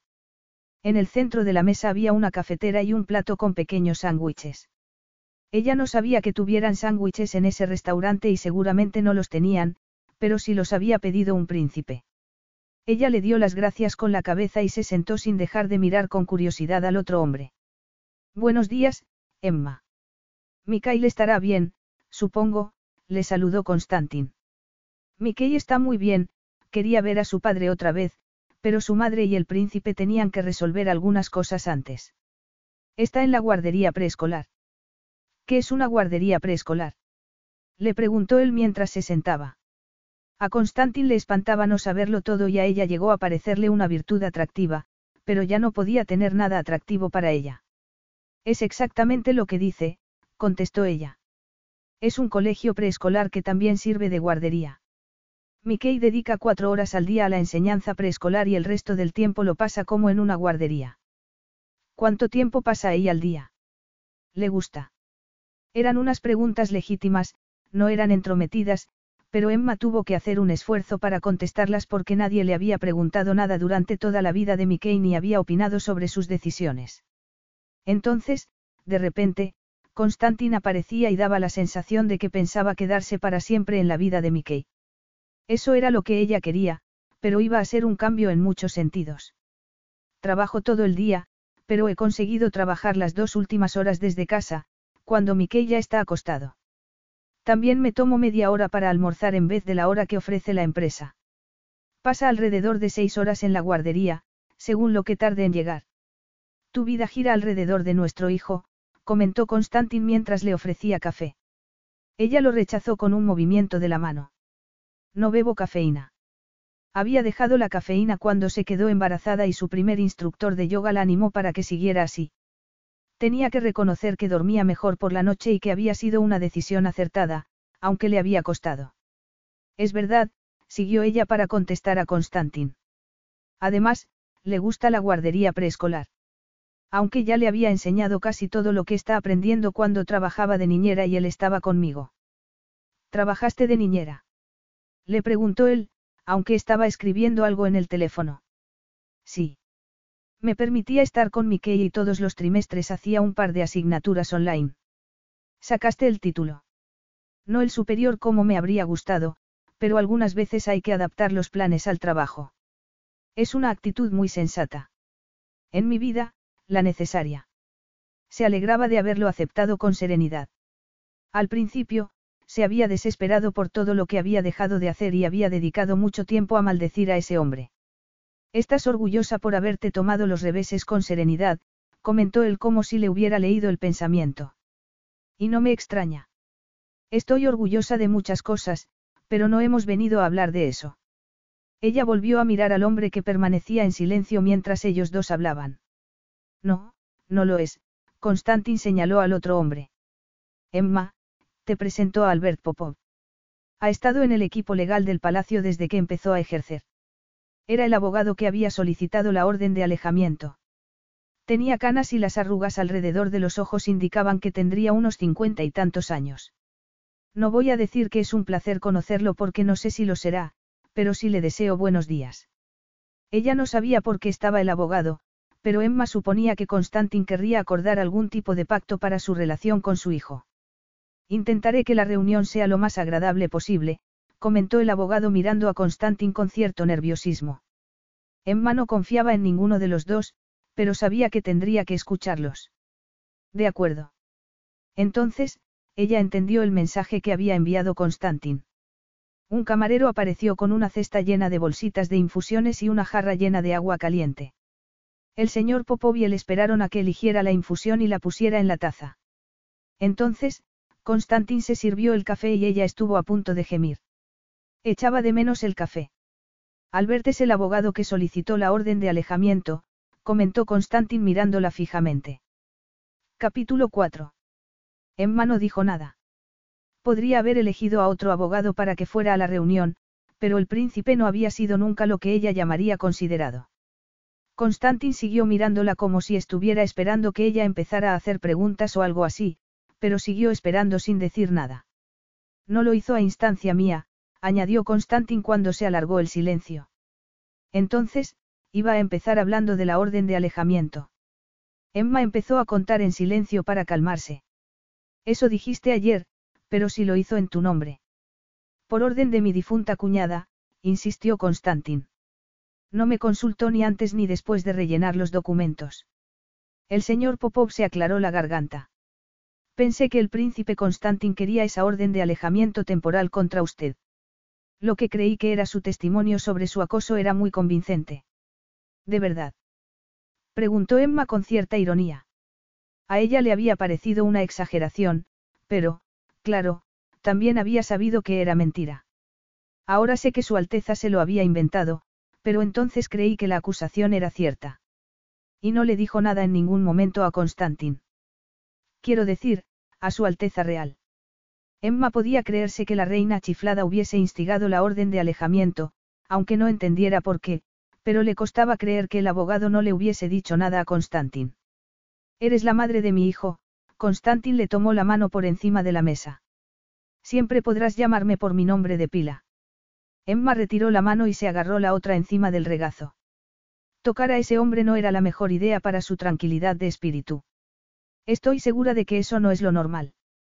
Constantin frunció el ceño por el gesto de ella, pero fue el abogado quien replicó. Ahora me doy cuenta del error por mi parte, pero no, no comenté nada con Su Alteza Real. Me parece increíblemente difícil de creer. A mí también me cuesta creer que me manipularan tan fácilmente, señorita Sloan. Carmichael, le corrigió ella. Tuve que cambiarme el nombre para conseguir un empleo. El abogado tragó saliva y Constantin apretó los dientes. Le pido las más sinceras disculpas, señorita Carmichael, el señor Popov se aflojó el nudo de la corbata con cierta intranquilidad. Su Alteza me ha informado de que no lo acosó nunca y de que él jamás habría dado el visto bueno a una orden de alejamiento. Era un hombre embarado y parecía que había ensayado lo que había dicho. Podía creerlo. Mi hermano y yo hemos acordado que se revisarán y volverán a redactarse todos los poderes del nuestro equipo legal para que no vuelva a ocurrir nada parecido.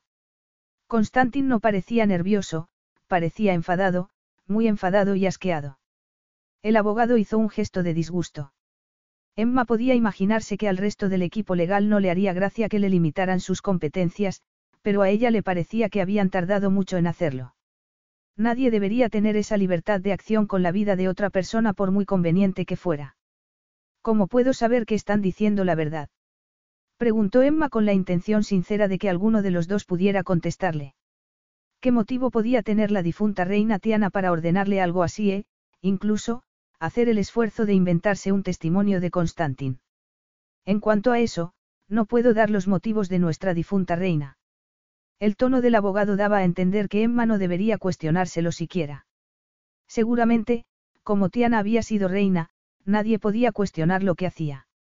Eso no le impresionó lo más mínimo a Emma.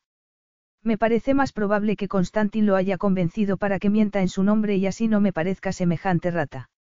Constantin tenía que saber que cuanto menos confiara en él, más estrictas serían las condiciones para que visitara a Mickey.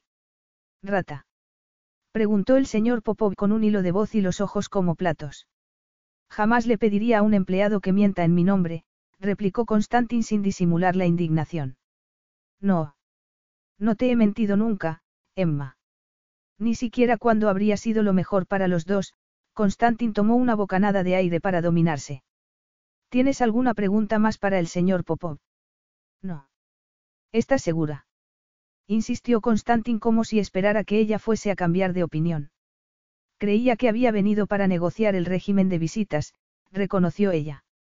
Eso es algo que resolveremos entre nosotros. El tono de Constantin no dejó lugar a la discusión. Ella no quería hablar de su vida privada delante de abogados, pero sí quería discutir porque él estaba muy seguro de lo que pensaban él y ella. Le he aconsejado que no haga algo tan imprevisible, intervino el señor Popov criticando indirectamente al príncipe. Si lo que me ha dicho es verdad, no sé si Constantin debería recibir más consejos legales de usted, replicó Emma con sorna. El abogado pareció ofendido, pero Constantin lo acalló con una mano. Emma tiene razón. Cometiste un error muy grave hace cinco años y medio y todos los días desde entonces al no decirme nada. Todavía no sé si conservarás el empleo. El abogado fue a discutir, pero la expresión de Constantin lo disuadió. Mantén encendido el teléfono por si Emma cambia de idea y quiere aclarar algo. Naturalmente, Alteza, el señor Popov se levantó e inclinó la cabeza a Emma. Ha sido un placer conocerla, señorita Carmichael. Emma puso los ojos en blanco mientras el otro hombre se alejaba y miró a Constantin. Ahora sé que miente. Es un abogado, claro que miente, pero no en lo de la orden de alejamiento. Estoy segura de que hay muchos abogados sinceros, comentó ella para no seguir hablando de la orden de alejamiento. Tienes razón. Lo he dicho por frustración. ¿Y por qué te sientes culpable? Sí, él frunció el ceño. Me sorprende que te hayas dado cuenta. Constantin, hubo un momento en el que llegué a conocerte muy bien. Y no solo su cuerpo. Él la habría considerado una pareja sexual muy oportuna, pero él había sido el amor de su vida. Había prestado atención a todos sus estados de ánimo, a todas sus reacciones, había creído, ingenuamente, que tenían muchas cosas en común. Sin embargo, se diferenciaban en algo que indicaba lo poco que importaban los demás aspectos de su relación. Ella no lo habría abandonado jamás por cumplir con el deber. No te he mentido nunca, Emma. Te dije que nuestra relación sería pasajera. Te hablé del contrato cuando no se lo había contado a nadie más. Eso no es verdad. Tiana lo sabía. Como toda la familia real y nuestros asesores legales, pero no se lo había contado a ninguno de mis amigos o a las mujeres con las que había salido. Con las que te habías acostado, querrás decir. No solía salir con ellas. Salí contigo. Eso era verdad. No al principio, pero tampoco se habría ido a vivir a su piso si él no hubiese querido tener algo parecido a una relación normal. Constantin no había querido que conocieran a los amigos y familias respectivos, pero ella lo había entendido. Él no había querido ser el centro de un torbellino mediático si la gente se enteraba que vivía con una amante. Saliste conmigo como lo hace un hombre casado con su amante. Fuiste muy discreto. Y tú dijiste que entendías esa discreción. Era una ingenua de 19 años. Caí rendida y tú pertenecías a este mundo que yo no podía ni imaginarme siquiera, Emma señaló el restaurante. Ni siquiera este es mi mundo. Mi mundo es una casa un poco desastrada y un trabajo que, como mucho, me permitirá ir un par de veces a Disney World mientras Mickey es pequeño. Sin embargo, ese mundo tampoco es el tuyo ya. Lo sé. No soy tan tonta como para no darme cuenta de que algunas cosas cambiarán ahora que has decidido reconocer a tu hijo. No se trataba de decidirlo sino de saberlo. No paras de decir lo mismo. ¿Y tú no me crees? Él dio un sorbo de café y la miró con una expresión indescifrable. ¿Qué puedo creerme de nuestra relación pasada o de la presente, Constantin? Rompí contigo por mi familia y una promesa que había hecho. ¿No te indica eso que, por lo menos, cumplo mis promesas? Eso no le impresionó ni la mitad de lo que, evidentemente, él había esperado que le impresionara. En realidad, tuvo que hacer un esfuerzo para no poner los ojos en blanco. Firmaste un contrato. Nunca he dudado que los negocios fuesen importantes para ti. Lo que no se había imaginado era que el matrimonio entrara en ese apartado para él. Cuando se lo contó, Emma ni siquiera se había creído que fuera a cumplirlo por cómo la trataba y porque lo había firmado varios años antes de que se conocieran y no había salido ni una vez con la mujer que lo firmaba, Lady Natalia Shevchenko.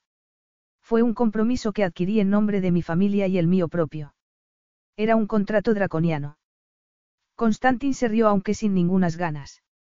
Es lo mismo que dice Jenna. ¿Quién es Jenna? Preguntó Emma rígida por la tensión. La mejor amiga de Natalia. ¿Es tu novia? No, claro que no. Yo no tengo novias, él le clavó sus ojos marrones. Tú fuiste la única excepción. Eso podría haber significado algo si no la hubiese abandonado. Entonces, tu última pareja en la cama. Tampoco. Me parece que mi hermano pequeño me despellejaría si le tirara los tejos a llena. No creo que ella le haga el más mínimo caso, pero tampoco estamos hablándose eso. Constantin sonrió como si hubiese sido una broma graciosa, pero ella no estaba de humor para bromas. Quizá, para él, enterarse de que tenía un hijo fuese tan fácil como quería aparentar que era, pero, para ella, su vida estaba cambiando otra vez y, otra vez, por culpa de ese hombre. La verdad era que se habían desviado del tema y ella había tenido la culpa.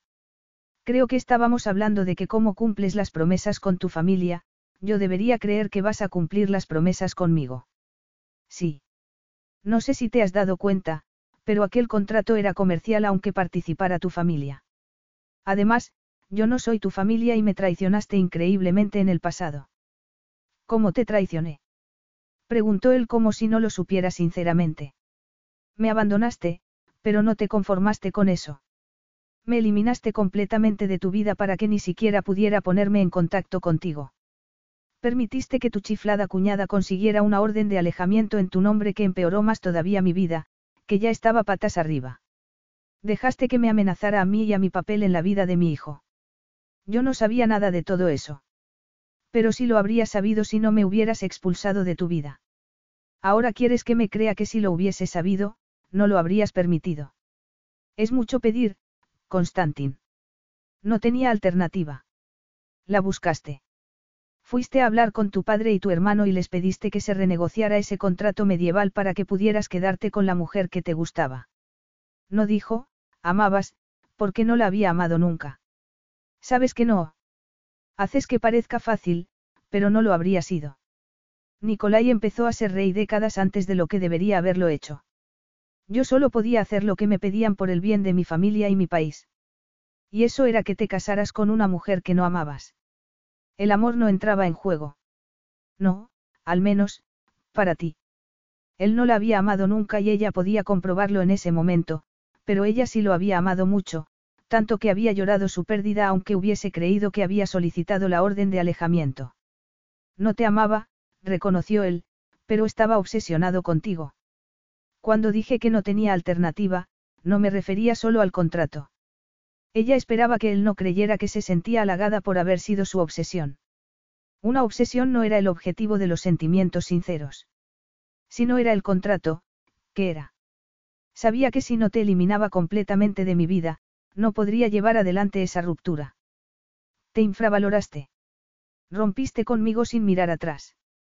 Ella se había quedado devastada, el corazón se le había deshecho en mil pedazos al darse cuenta de que todo lo que había sentido no había sido correspondido. Efectivamente, él no le había mentido, pero sus actos, su pasión tan intensa, habían convencido a la parte más ingenua y joven de su ser de que los sentimientos de él estaban pareciéndose a los de ella. Sin embargo, se había equivocado devastadoramente. Ese es el problema. Si miré atrás, y demasiadas veces, y Tania lo sabía. Aunque yo no sabía nada sobre la orden de alejamiento, sí sé por qué le solicitó. ¿Por qué? Quería protegerme a mí mismo de mí mismo. ¿Por qué le contaste que yo era tu obsesión? Sí. Y la reina chiflada, como era una amiga tan buena, mintió y maniobró para conseguir una orden de alejamiento en tu nombre.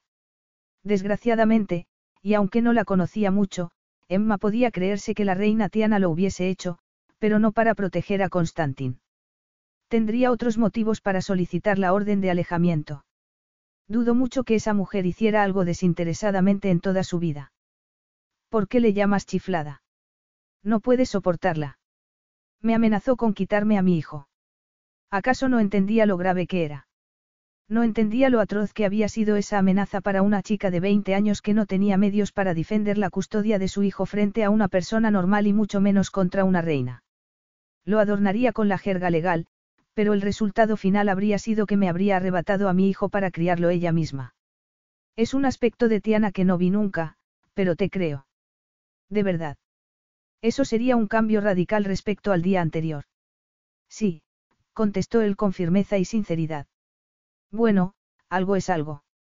A lo mejor, tú también podrías creerme un poco a mí. Emma rebuscó en su corazón. Se creía que él no había tenido nada que ver en la orden de alejamiento. La respuesta era más complicada que un, sí, o un, no. Pasé más de cinco años creyendo que eras lo bastante desalmado como para solicitar la orden de alejamiento. No iba a cambiar la opinión sobre él solo con una conversación. Y eso me avergüenza porque tienes razón. En definitiva, fue culpa mía. Estoy deseando llegar a creerme que no tuviste nada que ver con la orden de alejamiento.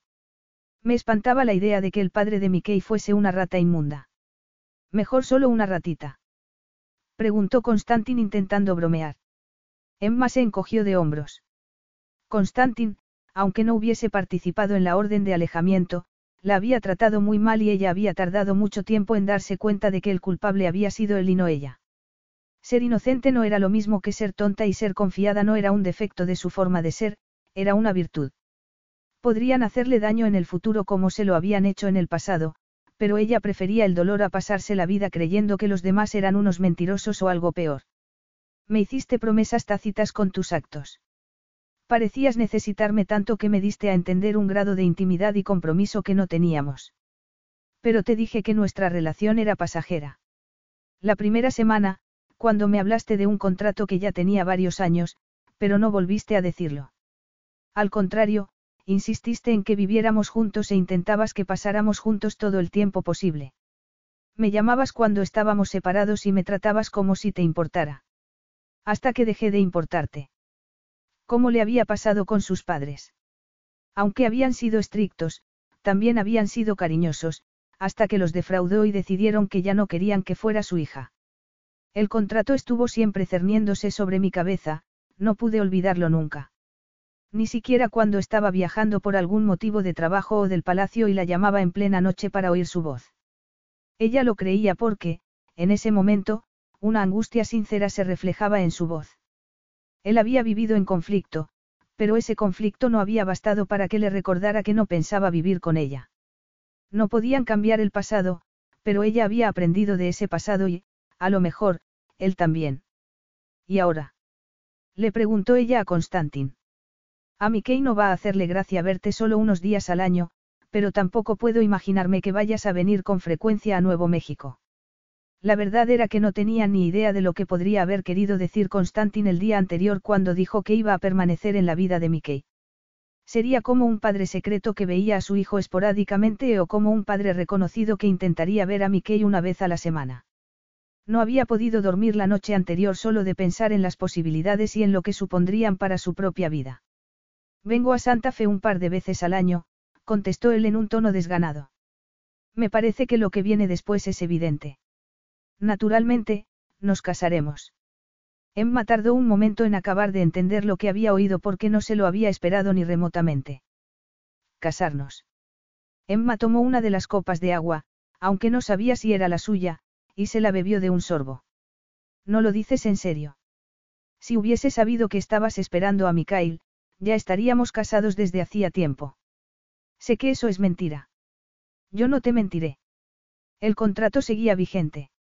Y no habría significado nada en comparación con mi inminente paternidad, replicó él con aparente sinceridad. Emma no se quedó muy convencida, pero ninguno de los dos llegaría a saberlo porque ella no había podido decirle que estaba embarazada y, más tarde, la amenaza de la reina de arrebatarle a su hijo había hecho que desapareciera. No has pedido una prueba de ADN, y eso era un punto a su favor. Creíste que era tuyo a simple vista. Dijo su edad en voz bien alta. No se me pasó por la cabeza que pudiera ser de otro hombre. Además, es idéntico a mí, añadió Constantin con orgullo. En cuanto a la prueba de ADN, yo no la necesito, pero estoy seguro de que el equipo legal del palacio acabará pidiéndola antes de que mi hermano Nicolai lo incluya en la línea sucesoria. Mickey en la sucesión al trono. No, eso es imposible. No estábamos casados cuando nació. Nos casaremos y quedará legitimado por los canales previstos. No he aceptado casarme contigo. Además, y sinceramente, era algo que no podía entrarle en la cabeza en ese momento. No pensaba jugarse el corazón otra vez con ese hombre. ¿Aceptas que Mikhail me necesita en su vida? Sí. Más que un par de veces al año. Sí. Sigues teniendo tu residencia en Seattle. Eso significaría mudarse y sería difícil, pero volvería a plantearse sus sueños por la felicidad de Mickey. No sigues las noticias sobre mí. Él intentó tomarle el pelo. No seas egocéntrico y contesta la pregunta. Paso el mismo tiempo en Mirrus que en Seattle y viajo por asuntos de Mirrus Global un par de veces al mes. De acuerdo, me mudaré a Seattle. Emma consiguió decir esas palabras que le costaba tanto decir. Su familia seguía viviendo allí aunque ya no la reconociera. Quizá eso también cambiara, no podía imaginarse que alguien rechazara a Mickey. ¿Quieres mudarte? Preguntó él sin salir de su asombro. Esa vez, ella sí puso los ojos en blanco. Creías que el matrimonio sería la solución para nuestra situación y supongo que eso exigiría que Mickey y yo nos mudemos. Bueno, sí, pero... El príncipe no acabó la frase, como si se hubiese quedado sin palabras. Será difícil. Terminó ella. Sí. Si te digo la verdad, será espantoso. No me siento especialmente orgullosa de la vida que he organizado para Mickey y para mí, pero me encanta estar aquí. Encajo en Santa Fe como no había encajado en ningún sitio. También encajarás en Seattle y Mirrus, yo me ocuparé de eso. Creo que tendré que ocuparme yo misma, pero gracias, Emma suspiró. No soy tan ingenua como para creer que cambiarás tu base de operaciones para estar más cerca de tu hijo aunque ahora estés entusiasmado con la idea de ser padre. Si puedo elegir, quiero que Mickey nos tenga a los dos en su vida y de una forma permanente. Al menos, todo lo permanente que pudiera ser la vida de un príncipe en la de su hijo. Emma no sabía qué pasaría, pero sí sabía que el sueño de Mickey de tener una familia podría hacerse realidad más fácilmente si vivía en la misma ciudad que su padre. Esa realidad era lo que le había impedido dormir la noche anterior. Eres una mujer muy especial. No, solo soy una madre que quiere lo mejor para su hijo. Para ti es muy importante que Mickey tenga a sus dos padres, ¿verdad? Lo bastante como para casarte y darle una vida familiar plena y estable. Insistió Constantin. Puede tener estabilidad sin que nos casemos. Puedo reconocerlo legalmente como hijo mío, pero no todo el mundo es tan avanzado como nos gustaría. Habrá quienes no querrán darle lo que le corresponde si no estamos casados. No estamos en la Edad Media. No, pero tampoco vivimos en una utopía. Ella dio un sorbo de la infusión de menta y deseó que fuese un café bien cargado. No quieres casarte conmigo. Estás completamente equivocada. ¿Por qué? Él no la había amado nunca. No se había planteado nada duradero independientemente de las ilusiones que se hubiese hecho ella en el pasado.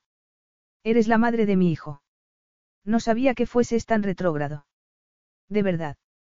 Bueno, cuando se deshizo de su amante para casarse con una mujer que había elegido su familia pensó que era un playboy neandertal, pero casarse. No me consideras una esposa apta. Diste a luz a mi hijo y lo criaste lo mejor que pudiste, te sacrificaste como no habrían hecho muchas mujeres. Eres más que apta para ser mi esposa. Es posible que lo pienses ahora, pero dejarás de pensarlo en cuanto pases un par de horas hablando con tu familia. No es verdad. Le dije a mi hermano que pensaba casarme contigo y le parece bien. Ya. No te mentiré nunca, Emma, y seguiré recordándotelo hasta que me creas. A tu hermano el rey le parece bien que te cases con una contable. Preguntó ella con incredulidad. Me aconsejó que me esforzara para conseguirlo. Me cuesta creerlo. Me dijiste que era un maniático de la corrección y casarte con tu examante que tuvo un hijo, aunque sea tu hijo, no tiene nada de correcto. He llegado a darme cuenta de que la opinión que tenía de mi hermano estaba sesgada por Tiana y lo amigo que yo era de ella. Me parece que Tiana no era tan amiga tuya como tú creías que era. Que quisiera comprar a mi hijo y criarlo como si fuera suyo indica que tienes razón. De una forma un tanto retorcida, la reina podría haber creído que estaba protegiendo a Constantin, y así se lo dijo. No, replicó él. Es posible que lo creyera con la orden de alejamiento, pero amenazarte y querer arrebatarte a tu hijo no tuvo nada que ver con la amistad. Tú lo sabrás mejor que yo. Solo hablé una vez con ella. Y saliste corriendo. Involuntariamente. Mis padres me habían expulsado de su casa. Necesitaba un trabajo, pero la orden de alejamiento me lo impedía. Pasé por casa de distintos amigos y empecé el procedimiento para cambiarme de nombre. Cuando lo conseguí, empecé a buscar trabajo de niñera otra vez. Me salió uno con una familia que estaba mudándose a Nuevo México. Investigué un poco y me di cuenta de que el coste de vida aquí me permitiría criar más fácilmente a Mickey. ¿Y aceptaste el trabajo? Sí. Tiana murió en el accidente de esquí al mes siguiente. Yo ya estaba muy embarazada y no tenía ganas de volver. Además, tampoco sabía si era la única de tu familia que quería separarme de Mickey. Lo era. Mi padre y mis hermanos se quedaron espantados cuando se enteraron de su amenaza. Me alegro de saberlo, Emma suspiró. Hace cinco años me habría casado contigo sin dudarlo un segundo. ¿Quieres decir que ahora sí lo dudas? Ya no te amo, Constantin, una punzada en el corazón le dijo que podía estar mintiéndose a sí misma y mintiéndole a él, pero no le hizo caso.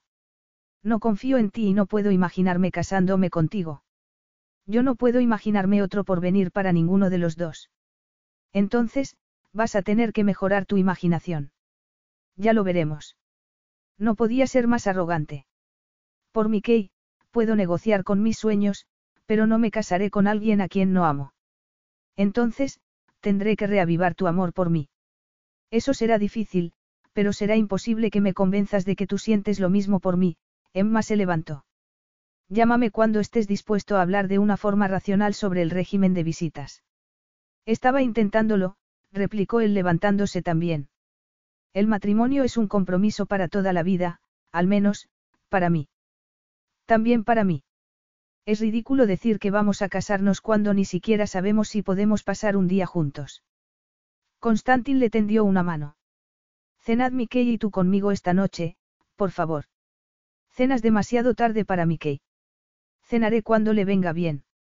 Cenamos a las cinco y media. Esa era casi la hora del almuerzo para Constantin.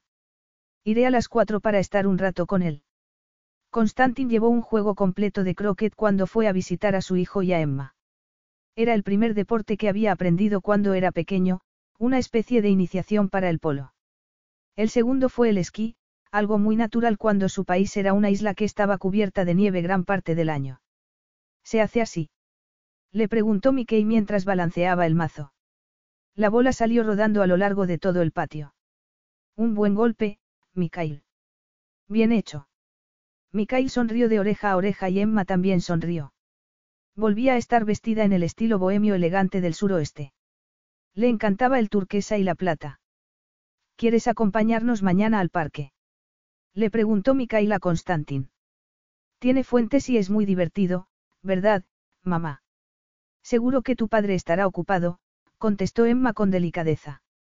Ha venido para trabajar.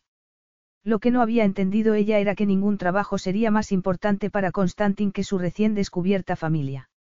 ¿No vives aquí? Le preguntó Mikael en un tono de desolación antes de girarse hacia su madre. Mamá, no vive aquí. Va a marcharse como el señor Jensen. No voy a dejarte, Mikael, Constantin se arrodilló al lado de su hijo. Acabo de encontrarte, eres mi hijo querido. Somos una familia. El señor Jensen dejó a su familia, replicó Mikael con rabia. ¿Quién es el señor Jensen? Mikael no contestó, se abrazó a Emma. Ella también abrazó a su hijo, pero miró a Constantin. Fue mi empleador, viajaba mucho por trabajo y dejó a su familia para irse a vivir con una mujer que había conocido en unos de esos viajes. Mohmalchik, mírame, por favor, estaba empezando a acostumbrarse a pedir las cosas por favor a su hijo y su examante. No voy a marcharme. Solo quiero a tu madre, Miska. Te lo prometo. Ahora que os he encontrado, no voy a dejaros. Mikhail se giró para mirar a Constantin. ¿Qué me has llamado? Constantin intentó recordar lo que había dicho. El cerebro hacía lo que podía para resistir esa alteración sentimental. Conocía a su hijo desde hacía dos días y ya le alteraba verlo disgustado. Te he llamado, mi chico, en ruso, contentó Constantin revolviéndole al pelo. Miska es como cuando tu madre te llama Mikey. De acuerdo. Me gusta más Miska que Mikey, pero lo que más me gusta es Mikhail. El niño le dirigió una mirada muy elocuente a su madre, que se encogió de hombros como si ya hubiesen hablado de eso antes y no estuviera dispuesta a dejar de llamarle Mickey. Pero no vives aquí, siguió Mikhail en tono acusatorio. Nosotros, sí. Constantin miró a Emma con una impotencia que no sentía nunca. La expresión de Emma tampoco era la de la madre segura de sí misma y serena que solía ser. Parecía tan desorientada como él. Aunque había dicho que estaba dispuesta a mudarse, no habían hecho planes concretos. Él ni siquiera le había dicho que tenía previsto volver a Mirrus al día siguiente. No quería irse, pero tampoco sabía hasta cuándo podía quedarse en Santa Fe. El corazón le decía que se quedara hasta que Emma se mudara, pero el cerebro le recordaba que tenía compromisos. Sin embargo, ese niño que lo miraba con cautela podía derrotar incluso a Mirrus Global. Escúchame, Mikhail Ansel Carmichael, dijo Emma. Mikhail asintió con la cabeza y se dirigió a Constantin. Solo emplea mi nombre completo cuando está muy seria. Constantin quiso sonreír a pesar de la trascendencia de momento, pero se contuvo. Entonces, tendremos que creernos lo que nos diga. Yo creo siempre a mamá, aseguró Mikhail con más lealtad que convencimiento. Constantin había comprobado que su hijo era muy curioso y se cuestionaba casi todo lo que le decían. Es posible que no sobre todo, Emma sonrió a su hijo, pero no está mal hacer preguntas. No obstante, en este caso, necesito que te fíes de mí. De acuerdo, mamá. Constantin es tu padre y eso no puede quitártelo nadie independientemente de dónde vivamos. Pero yo no quiero que viva lejos. Ya lo sé, cariño. Mikhail puso una mueca. Yo tampoco quiero vivir lejos de ti, le tranquilizó Constantin. ¿Vas a venir a vivir aquí? Le preguntó Mikhail con inocencia. Vendría si pudiera, contestó Constantin con sinceridad. Emma lo miró con los ojos entrecerrados, como si quisiera captar si era sincero. Sin embargo, a él no le preocupó porque sabía que solo podría haber sinceridad. Viviría en cualquier sitio para estar con su hijo, pero su cometido como príncipe y consejero delegado de Mirrus Global le impedía vivir donde quisiera sin defraudar a mucha gente. La conversación exige una limonada, comentó Emma levantándose. Una limonada casera con hojas de menta flotando. Le preguntó Mikhail con entusiasmo. Es la mejor, añadió dirigiéndose a Constantin. No iba a hacerla de otra manera, tengo una jarra que hice anoche. Estaba reservándola para la cena, pero creo que nos vendrá bien en este momento. Y algo que le hiciera sonreír a su hijo. Constantin había entendido la idea. Había dado resultado y Mikhail los tomó de la mano mientras iban a la cocina. Siéntate a la mesa con tu padre y traeré las bebidas. Puedo ayudar, replicó Mikhail. Sin embargo, obedeció y se sentó de tal manera que tendría a su padre a un lado y a su madre al otro cuando también se sentaran. No hace falta. Emma sonrió a su hijo y le hizo un gesto con la cabeza a Constantin para que también se sentara. Él obedeció tan deprisa como lo había hecho su hijo y se rió en voz baja. ¿Qué te hace gracia, papá? Normalmente, no me dicen lo que tengo que hacer, contestó él con una sonrisa. ¿Por qué eres un príncipe? Sí. Creo que será mejor que vayas acostumbrándote, mamá es muy mandona. Emma se rió, lo que indicó que no se había ofendido por la afirmación de su hijo. Tu madre siempre ha conseguido que haga lo que ella quiere, le reconoció Constantin a Mikhail en tono de complicidad. Menos cuando hace falta, replicó ella en voz baja. Sin embargo, él la oyó y la miró con una expresión que esperó que le transmitiera su arrepentimiento por el pasado. Ella sacudió la cabeza y llevó la bandeja con la jarra de limonada y los vasos a la mesa. Constantin se dio cuenta de que había un vaso de plástico para el tamaño de las manos de Mikhail, aunque era igual que los de ellos. En casa de Emma había muchos detalles que indicaban que tenía en cuenta a su hijo hasta en las cosas más nimias. Constantin dio un sorbo de limonada y le sorprendió lo perfecto que era el sabor. No era ni demasiado ácido ni demasiado dulce y la menta le daba un toque refrescante. Está muy buena. ¿La has hecho tú? Bueno, con la ayuda del exprimidor. Exprimía los limones a mano, le explicó Mikhail, pero le dolía la mano y la señora Jensen compró un exprimidor. Creía que eras la niñera, no la empleada doméstica. Tenía pocas tareas domésticas. Como hacer el zumo. Y las camas. Yo ayudaba a mamá. Ella decía que también la ayudaba cuando era pequeño porque la acompañaba.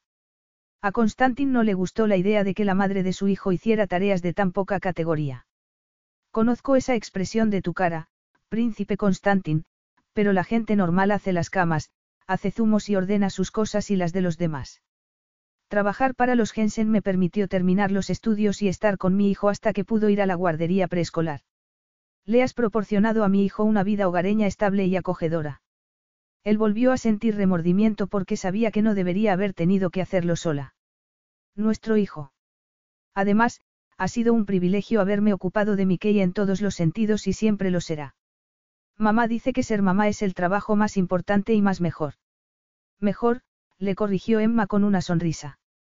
Mejor, repitió Mikhail. Constantin se quedó mudo durante un instante. Esa era su familia aunque él no hubiese hecho gran cosa ni hubiese tomado buenas decisiones, aparte de haber salido con Emma. Esa mujer increíble había creado un porvenir que él no podría haberse imaginado siquiera, casarse con una mujer que quería de verdad y ser padre de un hijo que ya era una persona maravillosa. Algo debió de notársele en la cara porque Emma suavizó la expresión, hasta que tomó aire y sus preciosos rasgos volvieron a ponerse serios. Mickey, Mikhail, ¿Te acuerdas de la primera vez que me preguntaste por tu padre y te dije que cuando lo conocieras, a lo mejor querrías ir a vivir cerca de él? Constantin sabía que Emma no había previsto que ese día llegara pronto. ¿Quieres decir que vayamos a vivir tú y yo, mamá? Sí, claro. No vas a ir a ningún lado sin mí. Ella lo dijo con una certeza irrebatible y con una mirada de advertencia a Constantin, como si lo retara a que se atreviera a intentar arrebatarle a Mikhail. Espero, Mikhail, que tu madre acepte casarse conmigo y que podamos formar una familia, pero aunque no lo haga, añadió él cuando su hijo abrió la boca y Emma lo miró como si quisiera despellejarlo, también espero que los dos queráis vivir en Seattle y Mirrus, como yo. En dos sitios. Preguntó Mikhail con perplejidad. Se puede tener dos casas. Es verdad. Sí, contestó Emma. Incluso, algunas personas tienen más de dos casas. Constantin era uno de ellas, pero él no dijo nada. Su hijo ya tenía bastante con asimilar la idea de vivir en dos sitios.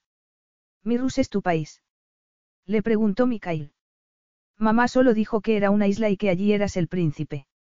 Soy un príncipe en todos lados, pero sí es mi país.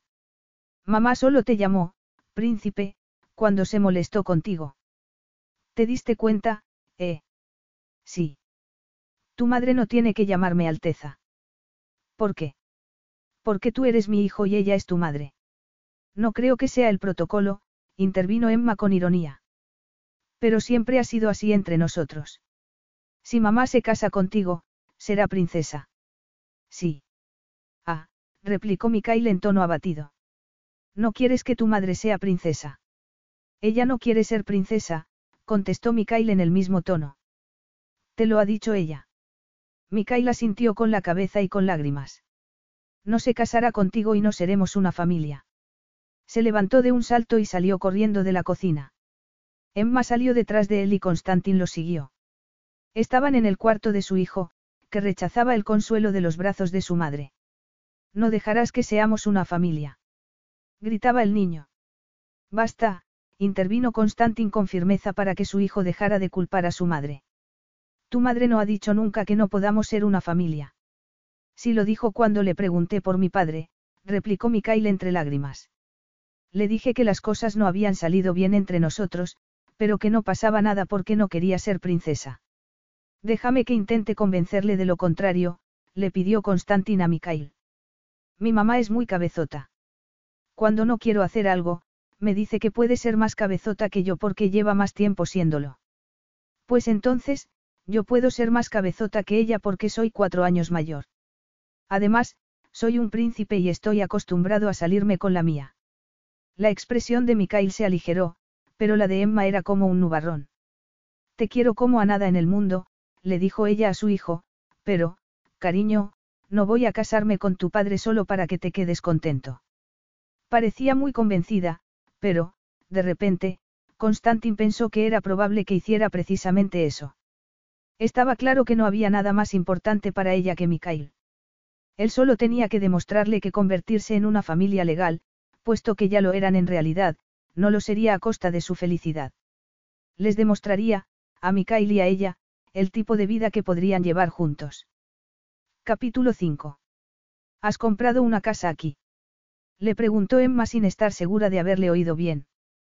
¿Por qué? Te dije que me mudaría a Seattle con Mickey. Que acabarías mudándote, le aclaró Constantin. Además, creo que volveremos a Santa Fe más de un par de veces al año. Es un sitio que te encanta. No hizo caso de que hablara como si Mickey y ella fueran a ir con él y se concentró en su hijo. Habían pasado más tiempo juntos, durante la semana anterior, del que podría haberse imaginado que sería posible con la agenda de él. Las pequeñas rabietas y sueños alterados que lo habían llevado a acurrucarse en su cama les habían dejado claro que su hijo necesitaba tiempo para adaptarse a los cambios. Hablamos de mudarnos y estuviste de acuerdo en que Mickey necesitaba tiempo para adaptarse a que tenía un padre antes de lo sacáramos de aquí. Emma se alegró de que no se lo hubiese discutido porque ella también sabía que necesitaba tiempo para hacerse a la idea de que Constantin formaba parte de la vida de Mickey.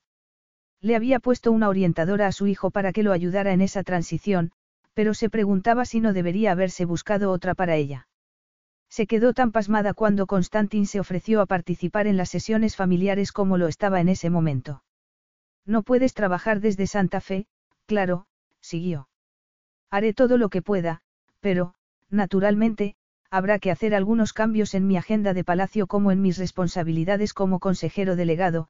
Constantin parecía muy tranquilo si se tenía en cuenta que era un adicto al trabajo. Mi padre y mi hermano cubrirán mi ausencia en el palacio y ascenderemos a alguien para que quede justo debajo de mí en cuanto a la capacidad de gestión de la empresa. Pero, todo eso, para que Mickey y yo no tengamos que mudarnos inmediatamente. Estaba poniendo a su adorada empresa en segundo lugar y estaba permitiendo que otros ocuparan su sitio en el palacio. Constantin no lo había hecho cuando eran amantes. Aunque le había dedicado todo el tiempo que había podido, nunca le había sobrado.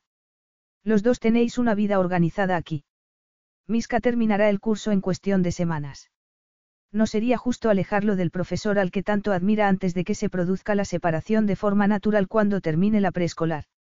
Estoy de acuerdo. Ella había pensado quedarse en Santa Fe con Mickey hasta ese momento, y mientras vendía la casa.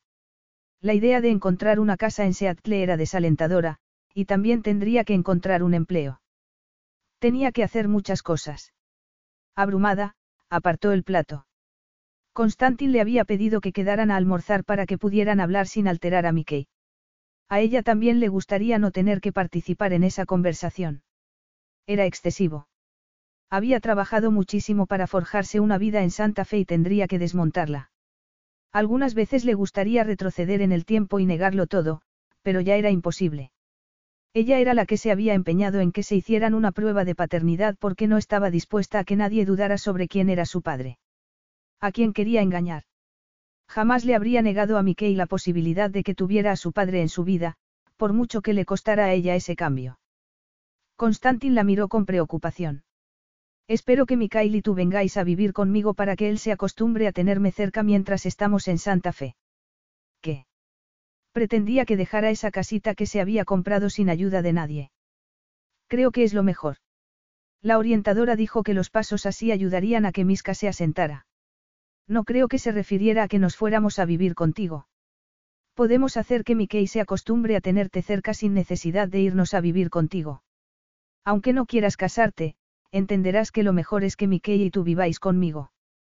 Cuando se le presente como posible sucesor al trono, necesitará unas medidas de seguridad que no podría tener en un sitio del tamaño de tu casa. Era indiscutible. Constantin ya le había puesto escolta y ella había tenido que poner una cama plegable en la sala para el turno de noche, y esa no era una solución llevadera a largo plazo. Puedo conseguir una casa más grande. Sin embargo, ya había mirado el mercado inmobiliario de Seattle después de vender su casa, solo podría pagar la entrada de un piso de dos dormitorios y sin patio para Mickey. Te compraré una casa del tamaño que quieras, pero preferiría que mi hijo viviera conmigo. Lo que significa que yo viva contigo. Constantin no había dicho nada que diera a entender que tenía pensado arrebatarle a Mickey, pero tampoco podía evitar preocuparse. Claro. Preferiría que fueses mi esposa. Independientemente de lo que te parezca, nuestro hijo pertenece a la familia real y tiene que criarse conforme a ese papel. Será mejor y más fácil para él si vive esa vida. No había esperado que Constantin lo reconociera pública y formalmente. Lo que significa que viva contigo. Sí. Si bien no había creído nunca que fuera a hacerlo, si había temido, en cierta medida, que Constantin intentara arrebatarle a Mickey. Por eso, jamás se le había pasado por la cabeza la idea de que él viviera con ella, pero Constantin lo decía como si fuera lo más natural del mundo. Había acabado convenciéndose de que no llegaría a conocer a Constantin, ya no existía el hombre del que se había enamorado. Todos sus actos indicaban que no tenía intención de arrebatarle a su hijo. Aún así. Ya sé que estás acostumbrado a conseguir todo lo que quieres, pero no te das cuenta de que estás pidiéndome que cambie toda mi vida por ti. Por Mikhail, replicó Constantin. Después de todo lo que te hice, no te pediría ni que te cambiaras de ropa por mí. ¿Qué le pasa a mi ropa? Nada, el príncipe resopló con desesperación. Te queda muy bien, como siempre. Había pensado en él como si fuera suyo. Tenía que cortarlo de raíz inmediatamente. Sin embargo, si él quería casarse con ella, no sería suyo si se casara. Entonces, ¿por qué ibas a querer que me la cambiara? Preguntó ella para que su cabeza no se le llenara de ideas imposibles. No estoy pidiéndote que te la cambies. Aunque si creyera que tuviera derecho a hacerlo, te pediría que me dejaras comprarte un guardarropa para actos oficiales. ¿Por qué iba a asistir a actos oficiales contigo? No estamos saliendo. Eso va a cambiar. ¿Qué? Vamos a salir juntos. Será si quiero. Aunque no sabía muy bien si quería o no. Dijera lo que dijese, no podía olvidarse de la felicidad de su hijo y de sus ganas de vivir como una familia real. Además, tampoco tenía la costumbre de engañarse a sí misma y eso significaba que sabía muy bien lo mucho que todavía le atraía el príncipe Constantin de Mirrus. Su opinión sobre Constantin había cambiado la semana anterior. Aunque todavía estaba dolida por su forma despiadada de eliminarla de su vida, ya no lo consideraba responsable de la orden de alejamiento que tanto daño le había hecho. Constantin había aceptado gran parte de la culpa. Todo eso había servido para que tuviera una opinión menos negativa de su príncipe. Lo había hecho otra vez. ¿Por qué estás frunciendo el ceño? Le preguntó Constantin. No eres mi príncipe. Pero podría serlo, replicó él con una sonrisa sexy y devastadora. Ella negó con la cabeza. He hablado con la orientadora y cree que sería bueno para nuestro hijo que Miska y tú vivierais aquí conmigo para acostumbrarnos a estar juntos mientras él conserva la regularidad de la preescolar. Has hablado con la orientadora antes que yo. Solo para que me dé su opinión. Naturalmente, la decisión es solo tuya. Ya no lo era del todo. Si bien no tenía intención de ceder gran parte de la custodia de Mickey, si esperaba que Constantin pudiera decir algo sobre el presente y el futuro de su hijo, siempre que para él fuera prioritario su bienestar. Si bien no iba a permitir que él dictara las decisiones sobre su hijo, sí tendría en cuenta sus opiniones. Aunque no estaba muy dispuesta a permitir que él adoptara plenamente el papel de padre, la verdad era que Constantin conocía mucho mejor que ella los entresijos de la vida de la realeza, siempre que pusiera los intereses de su hijo por delante. Mickey necesitaba que su padre se ocupara de él y Constantin estaba haciendo todo lo que podía, y ella tenía que recordarlo. No quiero marcharme de mi casa, reconoció ella sin tapujos. Sé que tengo que hacerlo, pero he trabajado muchísimo para que Mike y yo tuviésemos nuestra casa. Sería más fácil para ti si yo fuera a vivir allí durante un par de semanas. Como si eso fuera posible, aún así, le agradeció la oferta. ¿Dónde ibas a dormir? En la cocina. Podríamos poner una cama plegable en tu dormitorio con un biombo entre nosotros. Era una oferta generosa.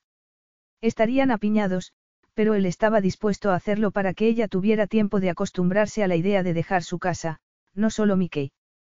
Aunque ella no tenía casi cinco años, era una adulta que podía lidiar con los reveses de la vida, y se lo había demostrado muchas veces.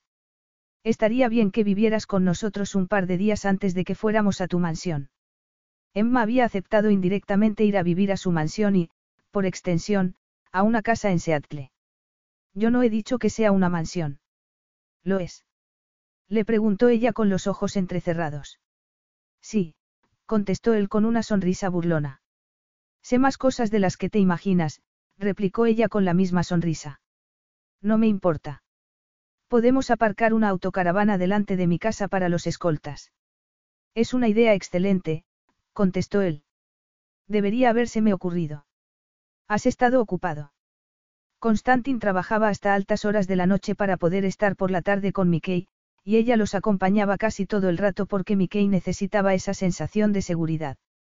Aún así, ella seguía con su trabajo y con los encargos de la galería de arte. Por eso, Constantin y ella se ponían a trabajar con sus ordenadores en cuanto Mickey estaba acostado. Ella lo había sorprendido quedándose algunas veces a trabajar en su sala hasta que se acostaba. No sabía por qué lo hacía, pero tenía que reconocerse, para sus adentros, que le gustaba. Constantin llevó sus cosas del hotel y ella le hizo sitio en el armario para los trajes. El príncipe había pensado dormir en la cama plegable que habían llevado para el escolta y ella la miró pensativamente. ¿Has dormido alguna vez en una cama plegable? No desde que era muy pequeño, Constantin se encogió de hombros. Si ha valido para mi escolta, valdrá para mí. No me había esperado esa actitud por tu parte. ¿Por qué? ¿Por qué soy un príncipe? Le preguntó él frunciendo ligeramente el ceño. Te aseguro que he dormido en sitios mucho más incómodos. De verdad. De verdad. He hecho el servicio militar como lo hacen todos los habitantes de Mirrus. ¿Te refieres a todos los habitantes varones? No, todos los ciudadanos tienen que servir en el ejército durante dos años entre los 18 y los 26 años. ¿Y los pacifistas? Hay muchos cometidos en el ejército sin necesidad de entrar en combate. Ah. Y pueden elegir. Si hacen un juramento pacifista, se les asigna un cometido específico. Y no se aprovechan. Ha dado resultado durante los dos siglos. ¡Qué maravilla!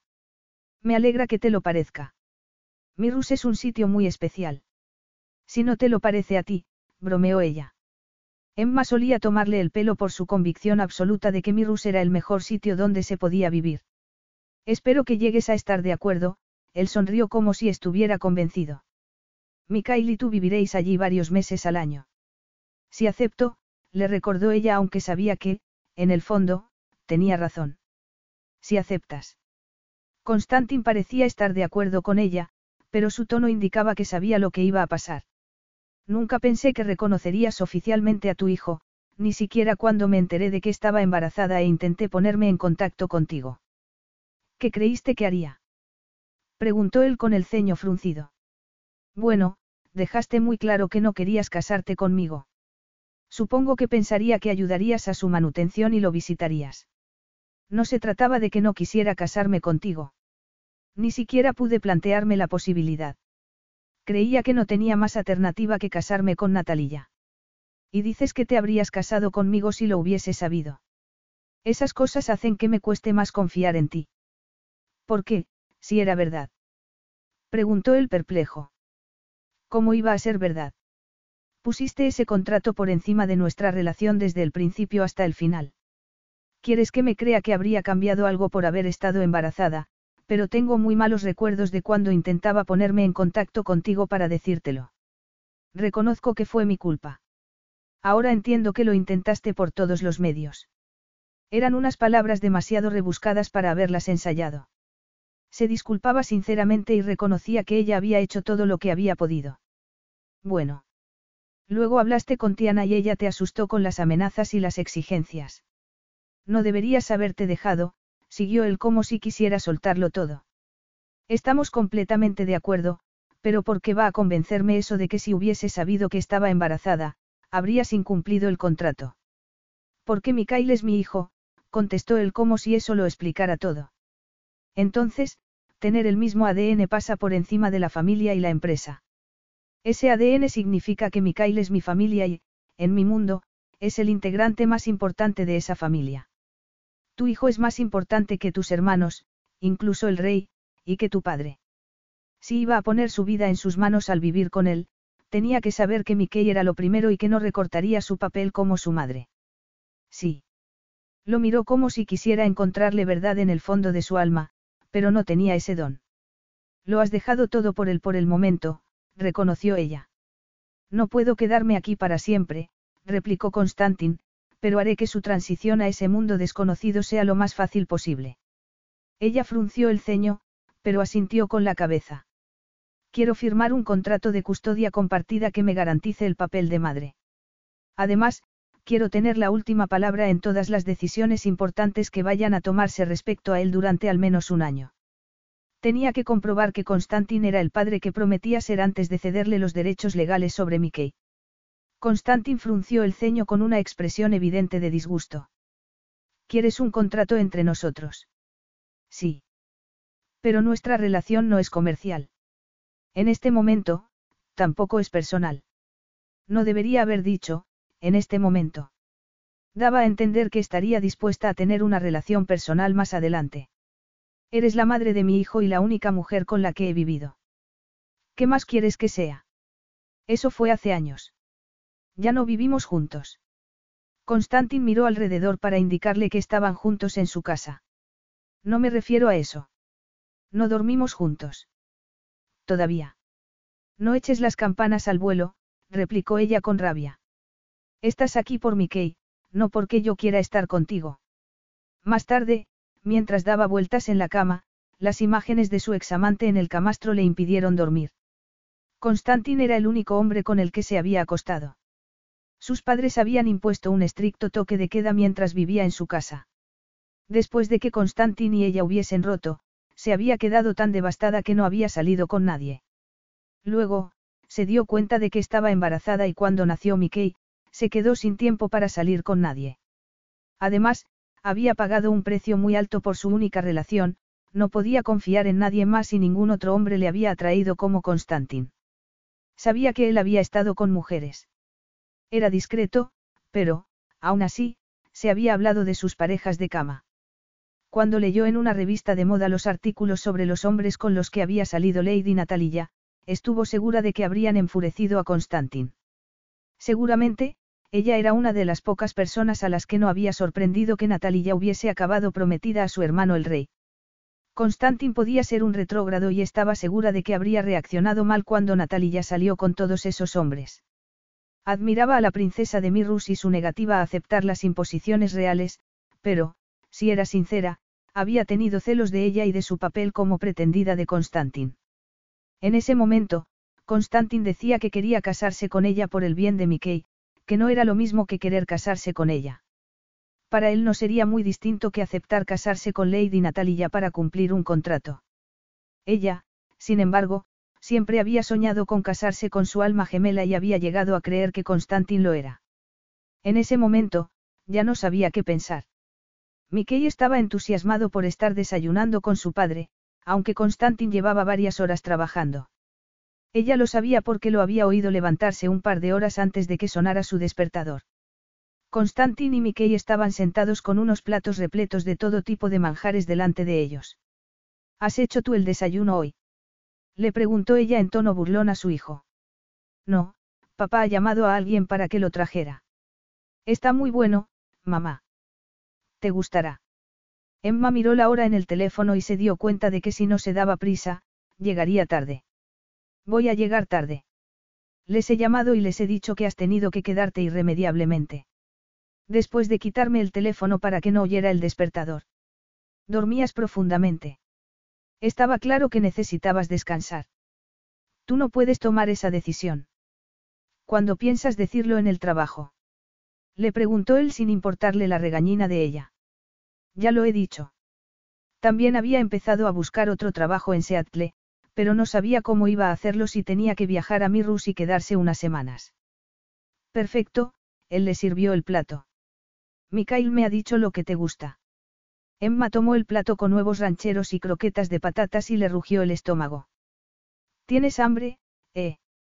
Mickey se rió. Está bien no tener que esperar hasta que has hecho la comida, ¿verdad, mamá? Sí. Sobre todo, cuando tenemos que marcharnos enseguida para que no llegues tarde al colegio. Él frunció el ceño con rabia e hizo una mueca de desconsuelo. No quiero ir al colegio, quiero quedarme con papá. Si no le importa a tu madre, puedo recogerte cuando acabes el colegio para que no tengas que quedarte en la guardería, pero yo también tengo trabajo. Mamá, por favor. Di que sí. Emma miró a esos ojos color chocolate tan parecidos a los de su hijo. Yo. No sabía qué decir. Podía fiarse de Constantin. Tenía que saber que si intentaba arrebatarle a Mickey, organizaría tal escándalo que su país saldría en los periódicos más infames durante meses. No te preocupes, papá. Lo hace algunas veces para centrarse en la realidad, comentó Mickey. De acuerdo, ella abrió los ojos y le sonrió, pero llámame al trabajo cuando te haya recogido. Emma miró a Constantin. Si quieres llevarlo a algún sitio, llámame para decirme que no vas a estar en casa. Claro, replicó Constantin con gratitud. Y gracias, Emma. ¿Por qué? Sin embargo, los dos sabían que estaba mostrándole una confianza que, seguramente, no se merecía. Aunque ella sabía que, en realidad, estaba confiando en su buen juicio. Por confiar en mí. Capítulo 6. Constantin fue a recoger a Mikhail y se quedó impresionado por las medidas de seguridad. Aunque él llevaba su propio séquito y le saludó el escolta que vigilaba a su hijo desde que sus vidas se encontraron, le obligaron a enseñar una identificación con foto. Además, oyó que llamaban a Emma para comunicarle que estaba allí. Aunque ella había pasado por el colegio para autorizarlo a que fuese a recogerlo. Debe de ser al padre de Mikhail. Hemos oído hablar mucho de usted durante las últimas semanas, el hombre moreno y de unos dos años menos que Emma, que tenía 25, le tendió la mano. Me llamo Jerome Leeds y soy el profesor de Mikhail. Constantin entendió por qué quería que lo llamaran por el nombre de pila, era el que empleaba ese profesor al que tanto admiraba. Encantado, Constantin le estrechó la mano. Yo también he oído hablar mucho de usted. No deberíamos tener favoritos, pero he disfrutado mucho dándole clase a Mikhail. Mamá también le gusta mucho, comentó Mikhail sin malicia. Constantin le dirigió una mirada intimidatoria y se avergonzó de haberlo hecho. De verdad. Creo que quería salir con ella, pero mamá no sale con hombres, contestó él frunciendo el ceño. A Constantin no le hacía gracia que su hijo pudiera sentirse decepcionado porque Emma no quería salir con otros hombres. Seguro que tiene sus motivos. ¿Estás preparado para que nos marchemos? Sí. exclamó él con entusiasmo. ¿A dónde vamos? A ningún sitio hasta que llames a tu madre. Es verdad, Mikhail se dirigió a su profesor.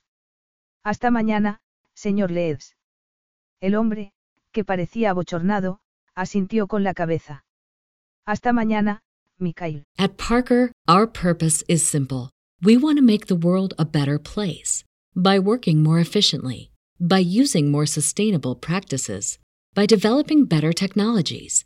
We keep moving forward. With each new idea, innovation, and partnership, we're one step closer to fulfilling our purpose every single day. To find out more, visit parker.com/purpose. Parker, engineering your success. Le saludaré a mi madre como usted me dice siempre. Sí, hazlo. El señor Leeds miró desafiante a Constantin, que sacó el teléfono, marcó el número de Emma y se lo dio a su hijo. Luego, esperó hasta que estuviese hablando con su madre. Tiene que saber que la madre de mi hijo ya no puede salir con hombres, le soltó al señor Leeds. Él tampoco había salido con mujeres, aunque no había sido casto y lo lamentaba en ese momento aunque no sabía por qué. Nunca había lamentado acostarse con alguien esporádicamente. El contrato dejaba muy claro que podían hacer lo que quisieran hasta el compromiso formal. Su padre, el rey en ese momento, lo había firmado en nombre de toda la casa de Merikov y no se decía nada de Constantin en concreto. Aún así, en ese momento, le habría gustado haber hecho muchas cosas de otra manera durante los últimos cinco años, y una de ellas era haberse desligado completamente de Emma. ¿Lo sabe ella? Preguntó el profesor. Un hombre que no ha estado durante los primeros años de vida de su hijo no es una buena alternativa y estoy seguro de que ella lo sabe. Eso no es asunto suyo. Constantin sabía que sí era una buena alternativa y que Emma también acabaría sabiéndolo. Me preocupo por Mikhail, replicó Jerome Leeds con el ceño fruncido. Me alegra saberlo. Se merece que los que lo rodean se preocupen por él, pero Emma y él son mi familia. No habría ningún problema entre nosotros mientras entienda eso. No vuelva a hacerle daño, el profesor tuvo la temeridad de hablarle en tono imperativo. Es una persona especial y creo que usted es el motivo de que dejara de salir con hombres. También se merece que se preocupen por ella. El joven estaba diciendo cosas que no tenía derecho a decir, pero Constantin estaba de acuerdo. Efectivamente, Constantin sonrió a su hijo cuando terminó de hablar con su madre. Como he dicho, los dos son mi familia y me ocuparé de ellos. Me alegra saberlo, señor Merikov. Constantin no le corrigió el tratamiento.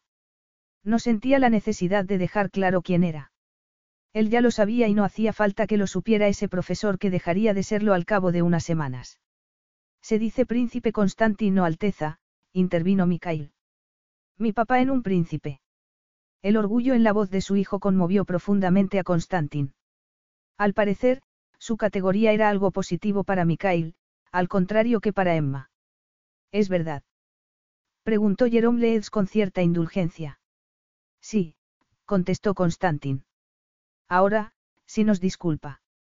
Tomó la mano de su hijo y salieron del colegio sin comprobar cómo había recibido la noticia. Papá, ¿cómo es posible que el señor Leeds no supiera que eres un príncipe? Quizá porque a tu madre no le ha parecido importante decírselo. O porque no quiere ser princesa. Creo que es porque mi papel como príncipe le importa menos que mi papel como tu padre. Eso sí se lo dijo, no. Sí.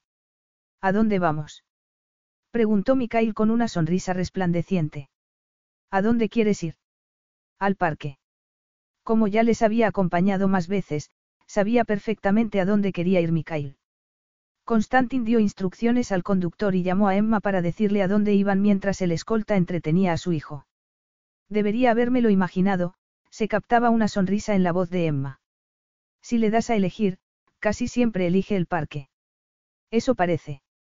Mickey está emocionado de que hayas ido a recogerlo. Me ha dicho que ya tiene dos personas que van a recogerlo. Miska y tú no volveréis a estar solos. No solo estaré yo, mi padre, mis hermanos y mi cuñada están deseando conoceros. No sé qué decir. La reina Tiana me contó que tenía el apoyo pleno de su marido y de su suegro para llevarse a Mickey. También dijo que tenía mi apoyo y los dos sabemos que es mentira. Se hizo el silencio y Constantin esperó y se preguntó qué pensaría Emma de lo que había dicho. Es verdad, reconoció ella por fin. Mentía sobre muchas cosas. Sí. Mi padre y mis hermanos se enteraron de la existencia de Miska después que yo. Estaba deseando que Mickey conociera a Dima, su hermano pequeño. Sus dos hermanos serían unos tíos maravillosos, pero Dima ocupaba un lugar especial en su corazón. Se cercioró de que Mikhail estaba entretenido haciendo un juego en el teléfono del escolta con los cascos puestos y le hizo un gesto de agradecimiento al otro hombre. Todavía no te he dicho cuánto te agradezco que siguieras adelante con el embarazo y que no dieras a Miska en adopción. Tu fuerza es un ejemplo para mí. Me gusta oírlo, pero mis padres me habrían quemado viva si hubiese interrumpido el embarazo, aunque yo tampoco me lo había planteado. Lo quise desde el primer instante. Si hubiese podido darlo en adopción, mis padres no me habrían repudiado. Creían que estaba siendo egoísta. A Constantin le espantó la idea de que hubiese perdido a su familia cuando más la necesitaba. No sabía que fueran tan inflexibles. Sabía que se enfadaron cuando te fuiste a vivir conmigo porque me lo contaste, pero no que te rechazarían por haber tenido un hijo siendo soltera. Siempre fueron estrictos, ella suspiró, pero creía que me querían lo bastante como para perdonarme por tomar decisiones que no les gustaban. Es posible que creyeran que la mano dura era por tu bien y haría que pensaras como ellos. Es posible, concedió ella sin mucho convencimiento. Has intentado ponerte en contacto con ellos después de haber tenido a Miska. Sí, cuando Mickey tenía un mes. Quería que lo conocieran. ¿Qué pasó?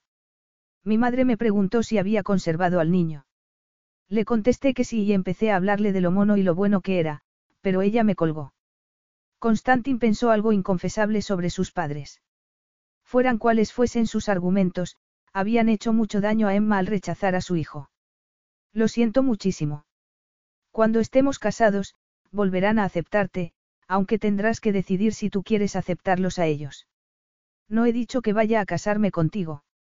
A Constantin le encantó ese descaro. ¿Por qué le molestaba que Natalia le cantara las 40 y Emma le parecía más atractiva cuando le corregía? Naturalmente, tenía razón. Había dicho que no iba a casarse con él, pero él no iba a darse por vencido. Aunque se quedó en silencio. Llegaré a casa dentro de un par de horas, siguió ella. Estaréis vosotros. Podemos estar, pero también podrías esperarnos mientras vamos al Museo de la Infancia. Vas a agotarlo, replicó ella en un tono cariñoso. Miska tiene una energía infinita. La risa de Emma le llegó directamente a la libido. ¿Cómo había podido pasar tanto tiempo sin oír ese sonido? Eso es lo que parece, le avisó ella, pero ocúpate de que coma algo si no quieres que esa energía sea para mal. Tomo nota. Tengo que volver al trabajo. De acuerdo. Ninguno de los dos colgó. Le recordó cuando él estaba en un viaje de trabajo y se quedaban al teléfono para oír sus respiraciones. No tenían nada que decir, pero querían seguir conectados. Esto es, yo, Emma no sabía qué decir. Tengo que irme. Ella colgó, pero lo sintió, él lo sabía. Emma colgó y soltó el teléfono como si fuera una serpiente.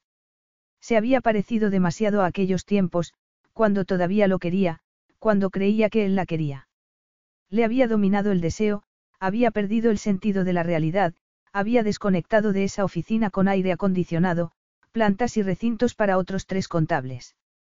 Había vuelto al presente por el gemido que estaba abriéndose paso por su garganta. Había tenido que colgar antes de que le dijera a Constantin que también fuera a recogerla. Como era previsible. Mickey estaba demasiado cansado para jugar fuera después de la cena y prefirió ver una película en el sofá con Emma y Constantin. Puedo sentarme contigo, pero tengo que trabajar con el ordenador, le avisó Constantin. De acuerdo, papá, Mickey bostezó. Gracias por llevarme al parque y al museo. Lo he pasado muy bien. Pero tienes que descansar. Es bueno saber lo que necesitas. Mamá dice que si estoy malhumorado, tengo que intentar analizar el motivo. Vaya, estabas malhumorado. Cansado, contestó Mikael encogiéndose de hombros. No me extraña. Yo también estoy un poco cansado, reconoció Constantin. Y tienes que trabajar. Sí, contestó Constantin conteniendo un bostezo. Emma entró en la habitación con un cuenco lleno de palomitas y lo dejó en la mesa baja. Instalaos bien. Iré a por la limonada. ¿Qué película le gustaría a tu madre? Le preguntó Constantin a Mikhail en tono cómplice. Mikhail pulsó varios botones del mando a distancia hasta que encontró una película de una princesa que se había salvado a sí misma. ¿Le gusta esta? Claro, tu madre es una mujer fuerte que puede cuidar de sí misma, como esta princesa. Pero mamá no es una princesa. Aunque sería una buena, ¿no te parece? Una princesa. Mikhail lo pensó. Sí, es posible. Estoy de acuerdo. ¿En qué estáis de acuerdo vosotros dos?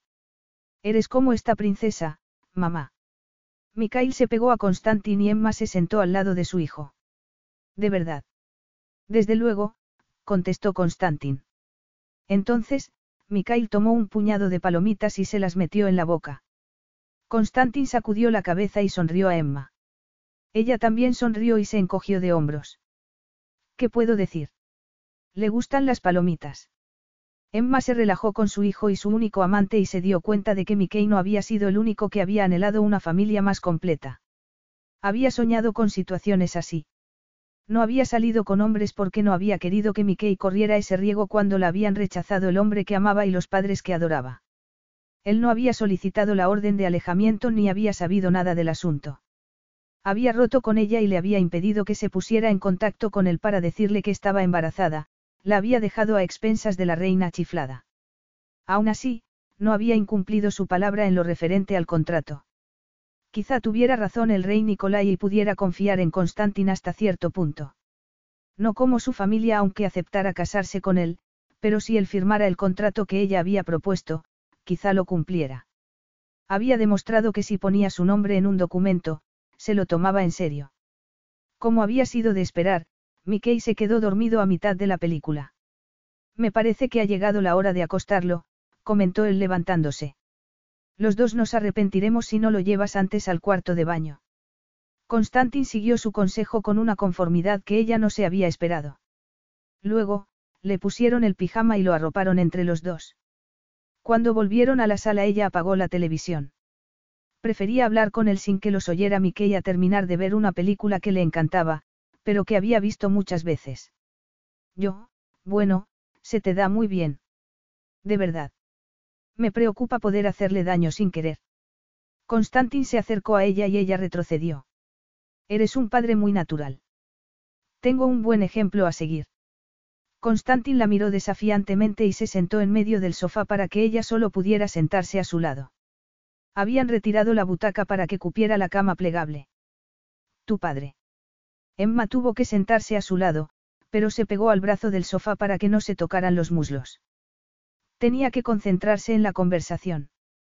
Sí, Constantin puso el brazo en el respaldo. Era rey por encima de todo, pero era un buen padre que se interesaba por mis hermanos y por mí desde que éramos muy pequeños. ¿Por qué lo sabes? Dima tiene casi ocho años menos que yo y vi a mi padre con él cuando era un bebé. Nicolai también ha sido un hermano mayor que participaba mucho. Me olvidé cuando se convirtió en mi rey, añadió él con una expresión introspectiva. Los dos fueron un ejemplo. Creía que te habrías criado sobre todo con niñeras. Teníamos niñera, pero mis padres se ocupaban de la disciplina y de darnos mucho cariño. Por eso te resulta tan fácil abrazar a Mickey y jugar con él. Era algo que le había sorprendido desde el principio. Que ella hubiese sabido, Constantin siempre había mantenido una distancia física con los demás, como si lo rodeara una barrera invisible. Cuando estuvieron juntos, él le dejó atravesar esa barrera y ella había creído, erróneamente, que era alguien especial para él. Solo he podido tener contacto físico con mi familia y contigo, replicó él como si le hubiera leído el pensamiento. Cuando crecí, también aumentó la distancia con mi familia. También es posible que cuando perdisteis a vuestra madre, os cerrarais en vosotros mismos en vez de apoyaros unos a otros para sentiros mejor. Es posible. Yo tenía 15 años y quería aceptar su muerte como un hombre. Pero no eras un hombre, todavía eras un niño. Dima era el niño. Necesitaba que todos fuéramos fuertes por él. Parece que es una tragedia griega, pero no dejé de abrazar a mi hermano pequeño. Dima ya era un hombre que se había graduado en la universidad. Me siento mejor, ella tomó aire. Aunque me sentiría mejor todavía por otra cosa. No sé por qué, pero me parece que no es lo mismo que yo anhelo. De repente, el ambiente se cargó de energía sexual. Ella intentó concentrarse en la respiración, pero eso no evitó que se le endurecieran los pezones y notara unas palpitaciones entre los muslos que no había sentido desde que él la expulsó de su vida. Estoy segura, de que tienes razón, reconoció ella en un tono demasiado tembloroso. ¿Has pensado firmar un contrato como el que te comenté anoche? ¿Por qué? Preguntó él evidentemente dolido. Emma se aferró a su convencimiento para no dejarse llevar por los sentimientos. Jamás te planteaste romper aquel contrato cuando estábamos juntos. Tus obligaciones legales te parecen ineludibles. No tanto. Rompí aquel contrato el año pasado, cuando Natalia me humilló en la prensa. De verdad. Me sentía culpable y enfadado, reconoció el concierto bochorno. Esa no es una buena combinación para ti. No, por eso terminé excluyéndote. ¿De qué te sentías culpable entonces? Eras una ingenua de 19 años cuando nos conocimos. Una virgen. Sin embargo, no me importó porque te deseaba. Estabas obsesionado con mi cuerpo. Es verdad. Te deseaba a todas horas, pero lo más peligroso para mis compromisos era que me sentía feliz cuando estaba contigo. Tan feliz que me abandonaste. No vamos a reescribir la historia. No quiero reescribir nada, él resopló con desesperación. Intento ser sincero. De acuerdo, seamos sinceros. Me abandonaste porque te habías comprometido mediante un contrato a casarte con otra mujer. Sí. Quieres que me fíe de ti con Mickey, quieres ser su padre y que vayamos a vivir contigo. Quiero que te cases conmigo. Pero no paso por ahí y es posible que no pase nunca. Solo necesito saber con toda la certeza posible que no intentarás arrebatarme a Mickey aunque no me case contigo. No te basta mi palabra. No, ella tragó saliva porque sabía que la segunda petición iba a gustarle menos que la primera. Además, preferiría que tu hermano el rey también firmara el contrato. ¿Por qué? Porque tu difunta reina consiguió una orden de alejamiento en tu nombre y necesito saber que el rey actual no hará nada parecido. No lo haría jamás. Tú creías que la reina chiflada tampoco lo haría. Es verdad. También es verdad que juzgué mal a mi hermano y a mi difunta cuñada. Él me quiere más de lo que me imaginaba y ella no fue mi amiga. Estoy de acuerdo, al menos con lo segundo. Ya verás que Nicolai es una buena persona. Entonces, no le importará firmar el contrato. Es muy importante para ti, ¿no? Preguntó él con el ceño fruncido. Quiero confiar en ti, con. Ya veo lo importante que era para nuestro hijo y cuánto echa de menos tener una familia completa, pero yo soy su madre. Y nadie intentará negártelo, replicó Constantin con firmeza. Entonces, firma el contrato y consigue que lo firme tu hermano. Dame algo para que me fíe. Yo no soy suficiente. Deja de decir eso. No comprendes que eso me demostraría que la felicidad de Mickey y mi seguridad te importan tanto como dices. Así serías digno de confianza como necesito. El asunto era si el orgullo de su Alteza Real la permitiría refrendar sus palabras con actos. Constantin tomó el teléfono y marcó un número. Tienes tarea, dijo él sin saludar. Necesito un contrato de custodia que garantice que Emma tiene la custodia principal de nuestro hijo independientemente de cualquier circunstancia. Además, incluirás una asignación mensual, Constantin dijo una cifra disparatadamente alta. El palacio se ocupará de la seguridad de Emma y Mikhail. Ella supuso que estaba hablando con Albert Popov, el abogado que ya había conocido. Eso no lo decides tú. El otro hombre dijo algo más y Constantin puso una expresión gélida como el hielo. ¿Por qué iba a hacerte caso cuando cometiste el descomunal error de solicitar una orden de alejamiento en mi nombre contra la madre de mi hijo? Emma no pudo oír la respuesta de Popov, pero Constantin se relajó un poco. Lo firmaré yo, pero también mis hermanos, mi padre y mi cuñada, Constantin frunció el ceño. Sé mejor que tú cómo reaccionará mi familia. El señor Popov dijo algo más. Sí. Prepara los documentos oficiales para que reconozca a Mikhail como hijo mío. Ya nos hemos hecho la prueba de ADN, añadió Constantin con impaciencia. Emma se empeñó en que se la hicieran la primera semana y se alegraba en ese momento. Sí, fue idea de Emma, pero no he dudado nunca que fuera el padre de Mikhail. Constantin dio algunas instrucciones más para que el papel de Emma en la vida de Mikhail quedara asegurado y cortó la llamada. ¿Tienes un abogado para que revise esos documentos? Le preguntó él a ella. Yo, no. Tendré que buscar uno, emplearía el dinero que había estado reservando para reformar la casa. Gracias. ¿De verdad vas a pedirle a toda tu familia que firme el contrato? Sí. ¿Y lo harán? Sí. Mikhail es mi hijo. Dijiste que es el siguiente en la línea sucesoria detrás de ti. Nikolai no tendrá algo que decir. Acabo de enterarme de que Natalia ya está embarazada. Me alegro por ellos, pero eso no cambia nada hasta que el niño haya nacido. Nicolai es una buena persona y entenderá que quieras ese contrato. Sí, pero tiene que confiar en mí para firmarlo. ¿Cómo va a hacerlo si no me conoce? Me conoce a mí y yo confío en ti. ¿O se fía de mí o no? ¿Y si no? Tuvo que preguntar ella. Entonces, Mikhail se quedará contigo en Estados Unidos cuando yo vaya a mi Rus. Así de sencillo. Eso no era lo que tú querías. Haré lo que haga falta para que te fíes de que voy a cumplir mi papel como padre de Mikhail sin que eso afecte a tu papel como su madre. Tú y él sois mi prioridad. Pero las cosas no son así, no. Os perdí una vez por mi responsabilidad hacia la corona. No volveré a perderos. Estaba segura de que los cinco años que se había perdido de la vida de Mickey eran el factor clave, pero ni siquiera saber cuánto se arrepentía le ayudaba a fiarse de Constantin en la vida de Mickey, ni en la suya. Capítulo 7. A pesar de todo lo que había dicho, Constantin no estaba seguro de que su familia fuese a firmar ese contrato. Nicolai y él habían perdido la confianza desde la muerte de su madre. Habían sido amigos íntimos a pesar de la diferencia de edad, pero se habían distanciado. En ese momento, Constantin se daba cuenta de que los dos habían sobrellevado el dolor cerrándose en sí mismos, y su padre había hecho lo mismo. Solo habían seguido mostrando cariño hacia Dima, pero hasta su hermano pequeño había acabado alejándose de ellos. La boda de Nicolai con Natalia había llevado mucha calidez al palacio y él se daba cuenta de que no podía decirse lo mismo de la primera boda de su hermano. Tiana no había sido la amiga que él había creído y, además, había sido una mala reina y una esposa peor todavía.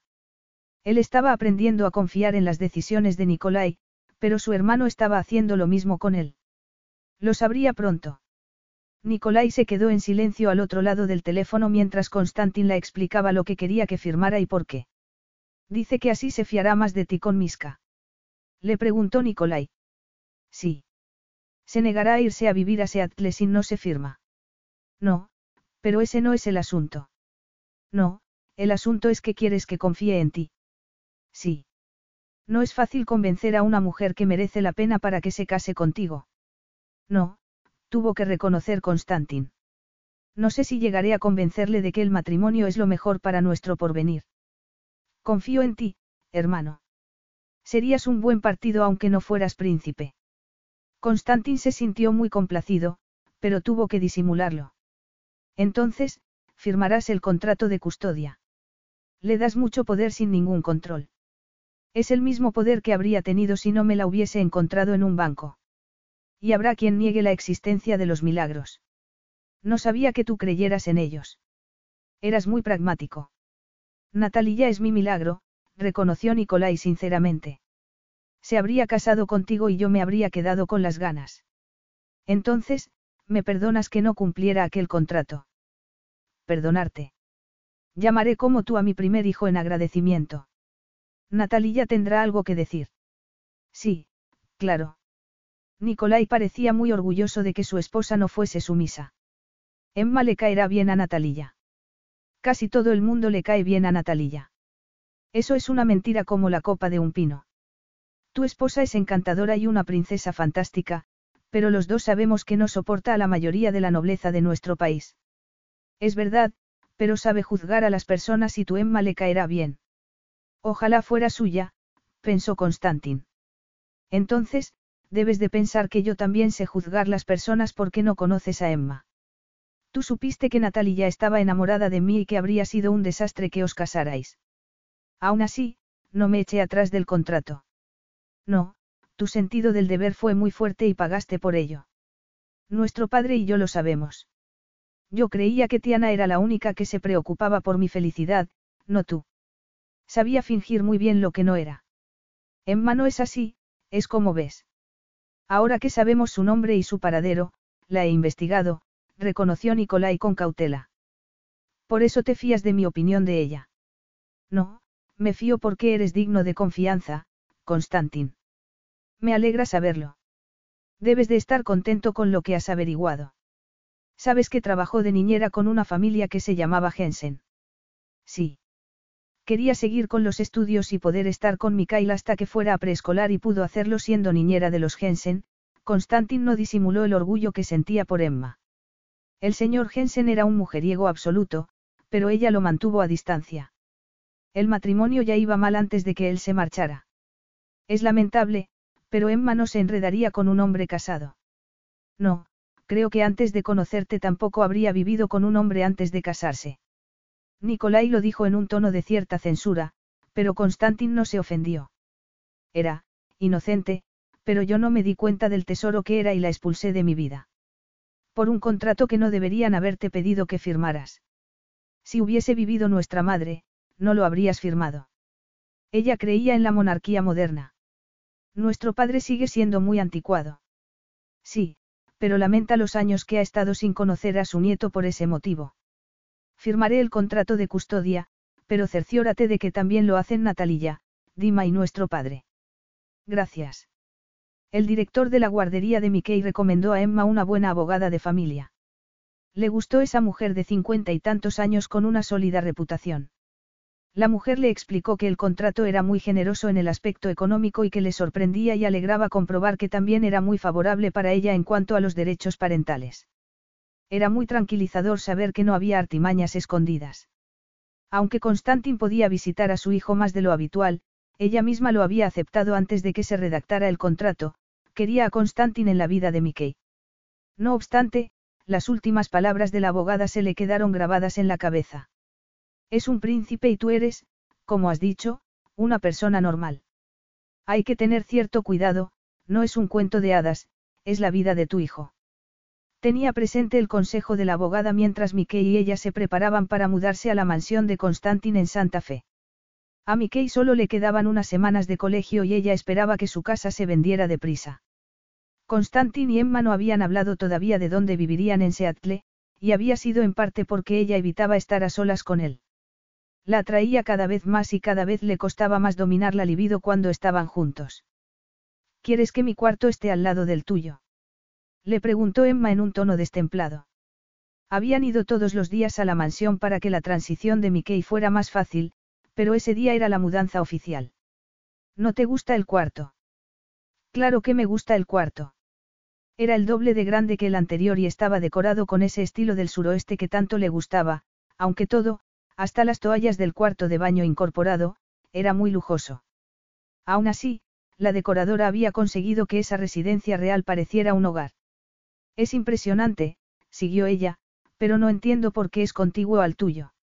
No te estropeará los planes. ¿Lo dices en serio? replicó Constantin en tono ofendido. Sabes que no veo a otras mujeres. Yo, no quería decir eso, ella la sonrió avergonzada. Lo siento, no sé qué quería decir. Aunque estar tan cerca iba a poner a prueba sus esfuerzos por tener dominada la atracción que sentía hacia él, pero eso era solo asunto suyo. Conclavó los ojos marrones en ella, aunque inexpresivamente. Mikael estará más tranquilo si los dos estamos al otro lado del pasillo. Tienes razón, tuvo que reconocer ella. Entonces. Entonces, me parece bien, mejor que bien. Perfecto. Mikael y yo tenemos una sorpresa para ti. Constantin sonrió y ella se quedó sin respiración y sintiendo cosas muy raras en ciertas partes del cuerpo. Entonces, su hijo llamó a la puerta con todas sus fuerzas y entró a la carrera. Mamá, mamá, ya verás lo que hemos hecho papá y yo. Te va a encantar. Emma agradeció la interrupción y sonrió a su hijo.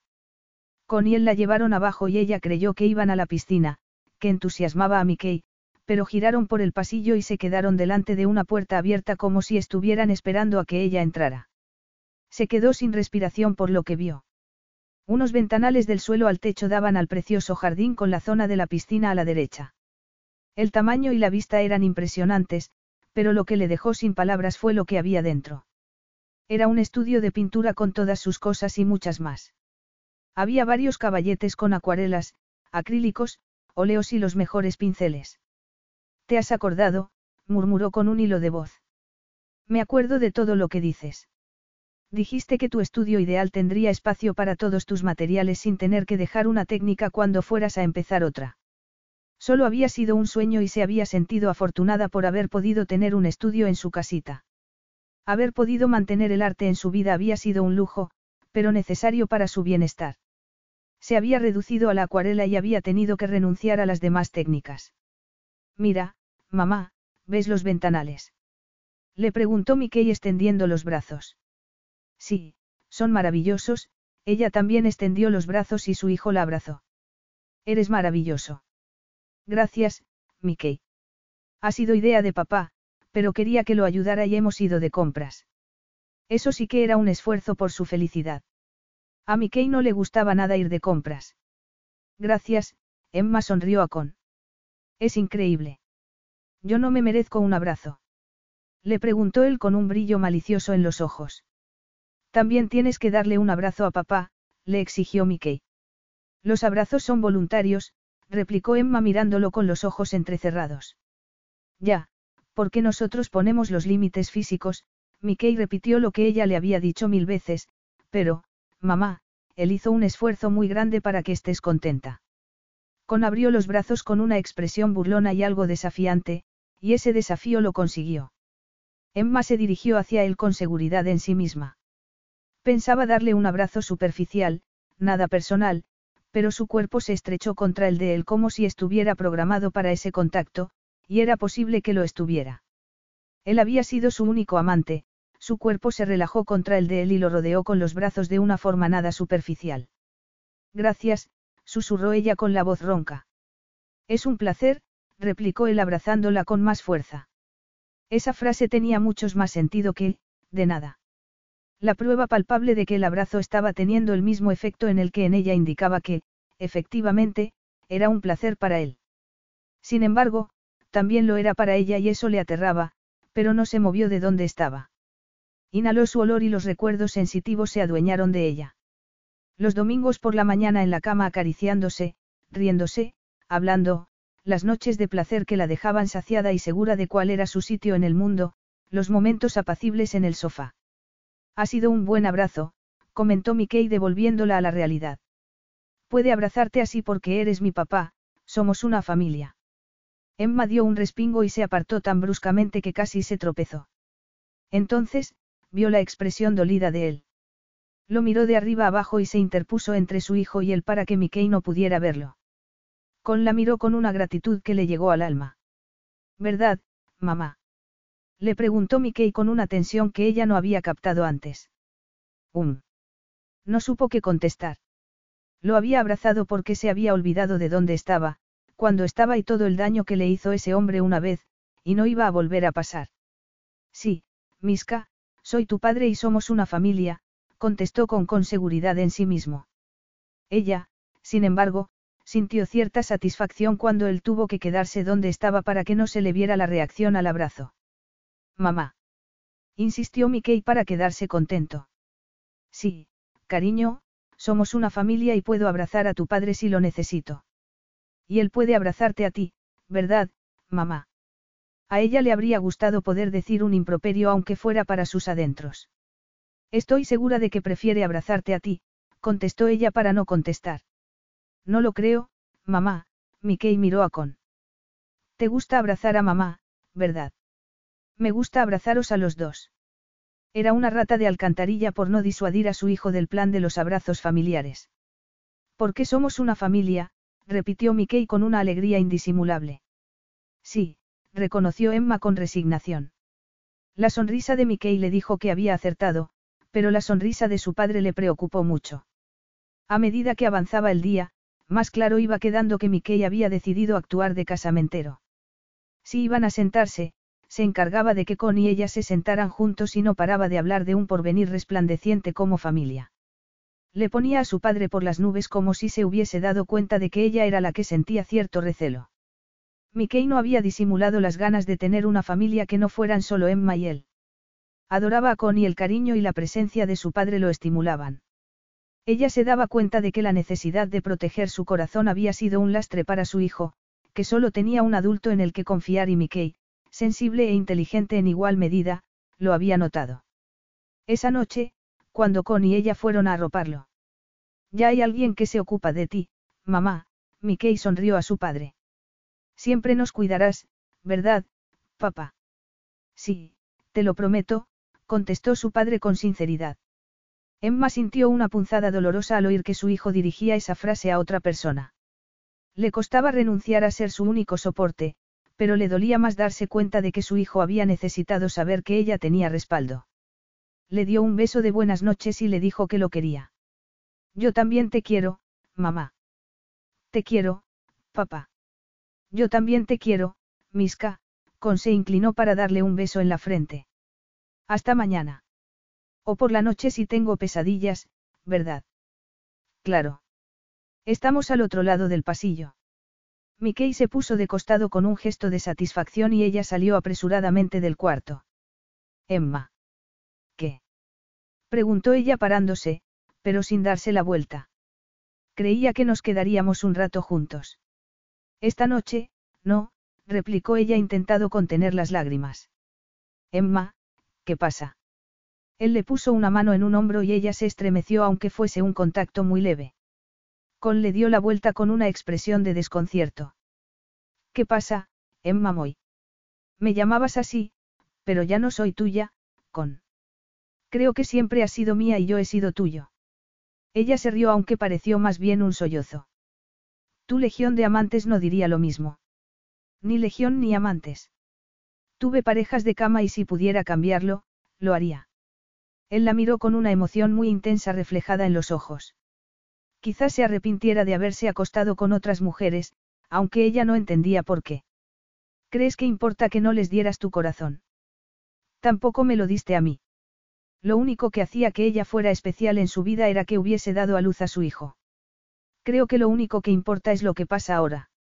No podemos cambiar el pasado por mucho que nos gustaría hacerlo. Ella podía creerse que su príncipe deseara sinceramente que todo hubiese salido de otra manera. Él ya quería a Mickey y se había perdido casi cinco años de su vida. Hasta yo me doy cuenta de que te habría encantado ser padre desde el primer minuto. Miska y tú sois lo único que me importa.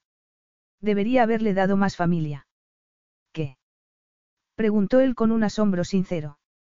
Emma, eres una madre increíble. Dejé que mis inseguridades me impidieran darle a mi hijo lo que necesitaba, reconoció ella. Eso no es increíble, es cobardía. No, replicó con, firmeza. Si hay alguna mujer menos cobarde, no la conozco. Emma derramó las lágrimas porque sabía que estaba equivocado. Con dejó escapar un sonido como si se hubiese quedado sin paciencia y tuviera que actuar. La tomó en brazos y ella se quedó boquiabierta a pesar de las lágrimas. ¿En tu cuarto o en el mío? Le preguntó él con una expresión sombría. Ella no habría podido contestarle aunque hubiese sabido por qué estaba preguntándoselo. Estaba llorando y no había llorado jamás. Hacía meditación y yoga, nunca se desmoronaba, menos en ese momento. Además, con, en vez de haber salido corriendo como habría hecho cualquier hombre inteligente, estaba metiéndose entre ella y su dolor emocional. Entonces, en el mío. Está insonorizado y Mickey no te oirá llorar. Ella no le preguntó por qué estaba insonorizado, pero se alegró de que sus sollozos no fueran a despertar a su hijo. Con la llevó a un sofá al lado de unos ventanales que daban a la zona de la piscina. Ella se había reído y se había sentido libre por no tener que ser la única responsable, al revés que en ese momento. Se sentó en el sofá y la sentó en sus rodillas, y ella le dejó. Sus brazos le rodeaban con fuerza y podía apoyar la cabeza en su granítico pecho. Cuéntame qué te da vueltas por la cabeza para que estés tan alterada. No lo entiendes. Le imploró ella. Me daba miedo dejar que alguien entre en mi vida y, por eso, Mickey no tuvo las personas que necesitaba. No lo entiendo, reconoció con el ceño fruncido. No tuvo ni abuelos ni tíos. No fue culpa tuya, replicó él con remordimiento. Podría haberle dado una familia. La señora Jensen quería ser amiga, pero yo ni siquiera podía llamarla por su nombre de pila. Ella también necesitaba una amiga. ¿Por qué habías entregado tu corazón a personas que te lo habían machacado? Tus padres, yo, estabas tan defraudada que no confiaste en nadie más. Y, de paso, le hice daño a mi hijo, Emma tragó aire para dominar las lágrimas. Creía que no me había convertido en una escéptica. Estaba orgullosa de mi paz interior, pero mantenía alejadas a todas las personas que podrían haberle dado cierta sensación de seguridad a Mickey. Miska te tenía a ti, estaba a salvo y se sentía querido. Pero estaba preocupado. Ella le dio con el puño en el pecho. Debería haber salido con el señor Leeds, Mickey lo adora. No, no es el hombre adecuado para ti. Es demasiado joven y no tenéis nada en común. Está más cerca de mi edad que tú. Aparte, no sabía si tenían algo en común porque no había dejado que se acerara ni como amigo. Miska tiene abuelos, una tía y dos tíos. Todos formarán parte de su vida, te lo prometo. Pero debería haber tenido más personas. Basta. Emma, tus lágrimas, parecía como si consintiera pánico. Deja de llorar y de preocuparte por el pasado. Miska es un niño feliz, deja de flagelarte. Mira cómo busca tu respaldo, reconoció ella. Porque tú lo has permitido. Tu amor por nuestro hijo te ha permitido ver más allá de mis inmensos errores y has dejado que entre en mi vida. Le has dado un padre y ya nos tiene a los dos, pero solo por la generosidad de tu corazón. Constantin no sabía si estaba diciendo lo que tenía que decir, pero sí sabía que no podía soportar que Emma lo pasara tan mal. No era tan necio como para no darse cuenta de lo que le costaba compartir a su hijo con él. Emma y Mikael habían formado una pequeña familia desde que él nació. Ha sido fuerte cuando Miska necesitaba fuerza y ha sido cariñosa cuando lo ha necesitado. No le ha faltado nada, ¿me oyes? Ella dejó escapar una risa titubeante y lo miró con ironía a pesar de las lágrimas. Que tú lo digas no quiere decir que sea así. Claro que sí. Soy un príncipe, por si no lo sabías. Ella volvió a reírse. Sí, lo sé. Esas dos risas le parecieron uno de sus mayores logros. Ella le acarició el pecho con un movimiento inconsciente y sin ninguna connotación sexual, aunque él la anhelara. Había anhelado a esa mujer desde que salió de su vida, aunque la hubiese expulsado él. No había estado con ninguna mujer que hubiese satisfecho ese anhelo o hubiese conseguido que la añorara menos. Ella se movió sobre su regazo y se quedó quieta. Con. Ella no podía imaginarse cuánto le gustaba que lo llamara con. No hagas caso. No puedo controlar mis reacciones físicas más elementales contigo, pero eso no quiere decir que tenga que pasar a la acción. No era un adolescente en celo, pero una tensión sexual brotó entre ellos, el ambiente se cargó tanto que no le había extrañado que hubiesen saltado chispas. Eso no es lo que decías antes, replicó ella con un brillo misterioso en los ojos azules. Fui un majadero al insistir en que tuvieras relaciones físicas cuando no estabas preparada. Lo siento, se disculpó él después de tantos años. No hace falta que te disculpes por eso. Estaba dispuesta y preparada, ella le puso un dedo en los labios cuando fue a decir algo. Escucha, con, es posible que no estuviese preparada para lo que llegó después, pero te deseaba tanto como tú a mí. Yo sabía lo que se avecinaba, pero tú no. ¿Te refieres a la ruptura? Sí. Tenías razón, debería haberte recordado que lo nuestro no era duradero. Se había convencido a sí mismo de que bastaba con una vez, pero no. Es posible que, en cierta medida, desearas que lo fuera. Es posible. No me permitía hacerme ilusiones en ese sentido, pero tampoco le daba vueltas al final inevitable. Dijiste que decidiste rescindir el contrato cuando la princesa Natalia te abochornó en la prensa. Él no quería hablar de eso, pero con ella no le importaba hacer cosas que le incomodaban. Es verdad. Me cuesta aceptar que estuvieras dispuesto a incumplir por orgullo ese contrato que era sacrosanto para ti y que no lo hicieras para que estuviéramos juntos. Yo no lo veo así. Tampoco podría haberse imaginado que ella lo hiciera.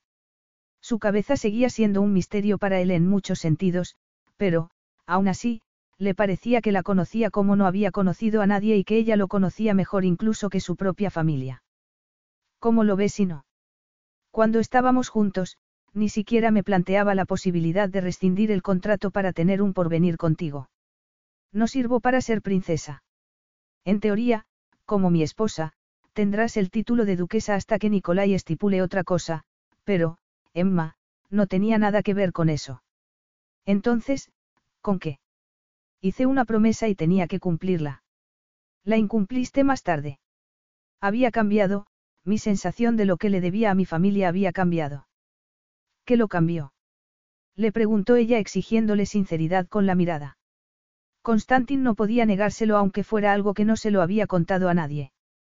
Al principio, creí que era por haber pedido a mi amiga. Tiana era muy joven cuando murió e hizo que me replanteara toda mi vida. Dijiste que entonces estabas buscándome, comentó ella en tono pensativo. Es verdad, pero no te encontraba y seguía creyendo que el contrato me dictaba el porvenir. Sin embargo, algo cambió. El tiempo me cambió. Acostarme con mujeres que no eran tú me cambió, eso demostraba cuánto la necesitaba y a él no le gustaba necesitar a nadie. Me daba sensación de vacío y un día me di cuenta de que mi matrimonio con Natalia sería así. Había conocido la perfección y sabía lo que era compartir con una mujer algo más que un placer efímero y vacío. Emma se quedó boquiabierta como si sus palabras la hubieran dejado estupefacta. No me creo que te pareciera eso el tiempo que estuvimos juntos. Te aseguro que sí. Estás diciéndome que acostarte con otras mujeres hizo que lo nuestro te pareciera especial. Sí, reconoció Constantin sonrojándose. Sin embargo, no te parecía tan especial cuando estábamos juntos. Por favor, intenta entenderlo. No me criaron para que mis sentimientos o mis sensaciones sirvieran de base para tomar decisiones. Mis padres eran cariñosos con nosotros, pero no sé si ellos se querían. Amaban a mi Rus y todo lo hacían llevados por ese amor y el deber. El deber que te enseñaron a venerar. Sí. Podía entenderlo ella. Era una mujer que se había criado para honrar a sus padres, pero sin el peso de los deberes reales que él había conocido desde el primer instante. No puedo decir que eso haga que el pasado me parezca bien, pero sí empiezo a entender lo que indujo tus actos entonces y ahora. Gracias. ¿Por qué? Por escucharme e intentar entender una perspectiva muy distinta a la tuya. Todos deberíamos intentar estar abiertos a quienes no entendemos. Una actitud muy encomiable aunque estás exagerando mis virtudes. Es absoluto, ella era demasiado humilde. Nuestro hijo, que es la autoridad más competente, dice que eres la mejor. Vaya, y yo que creía que solo tenía alabanzas para ti. No. Ese niño tiene planes y no sé si podremos resistirnos a ellos. Según tú, no quieres. Es verdad. Y era posible que ella tampoco lo quisiera ya. Emma esbozó una sonrisa que le llegó a las entrañas y él le hizo una promesa que ella no le había pedido, pero que él quería hacérsela. No sé si me perdonarás todas esas mujeres, pero te prometo que no habría ni una más si te casas conmigo. Seguramente, no las habría aunque no se casara con él. Tengo que perdonarte por haberte acostado con otras mujeres después de que rompiéramos. Sí. Quizá Emma no lo supiera, pero Constantin estaba seguro. Ella era suya y él era de ella. Él había intentado demostrarse que no la necesitaba y solo había conseguido demostrarse que ninguna mujer podría reemplazarla en su vida. Si Natalia y yo hubiésemos decidido casarnos, la habría dejado plantada en el altar y eso no me enorgullece, reconoció él. Incluso en ese momento, después de todo, podía decirle cosas a Emma que no reconocería a nadie en el mundo. No lo habrías hecho, replicó ella con mucho convencimiento. No habría podido hacer los votos, habrían sido mentira. Vaya, parece como si me amaras. Esas palabras se le clavaron como un puñal en el corazón. Amor. No, Emma, ya sé que crees que necesitas que te ame para casarte conmigo, pero piénsalo bien. Te ofrezco una compañía que tienen muy pocos, una compatibilidad sexual muy, especial y fidelidad de pensamiento y obra. Pero no amor, murmuró ella como si se lo dijera a sí misma. Creo que no puedo sentir amor, que no estoy programado para eso. Constantin esperó que su sinceridad no estropeara sus intentos de cortejarla. Cortejar, dejó escapar una risa amarga. Ya entendía lo que quería decir esa palabra y no era mandar regalos sin sentido a una mujer, era demostrarle que sus vidas serían mejores juntos que separados. ¿Qué te hace gracia?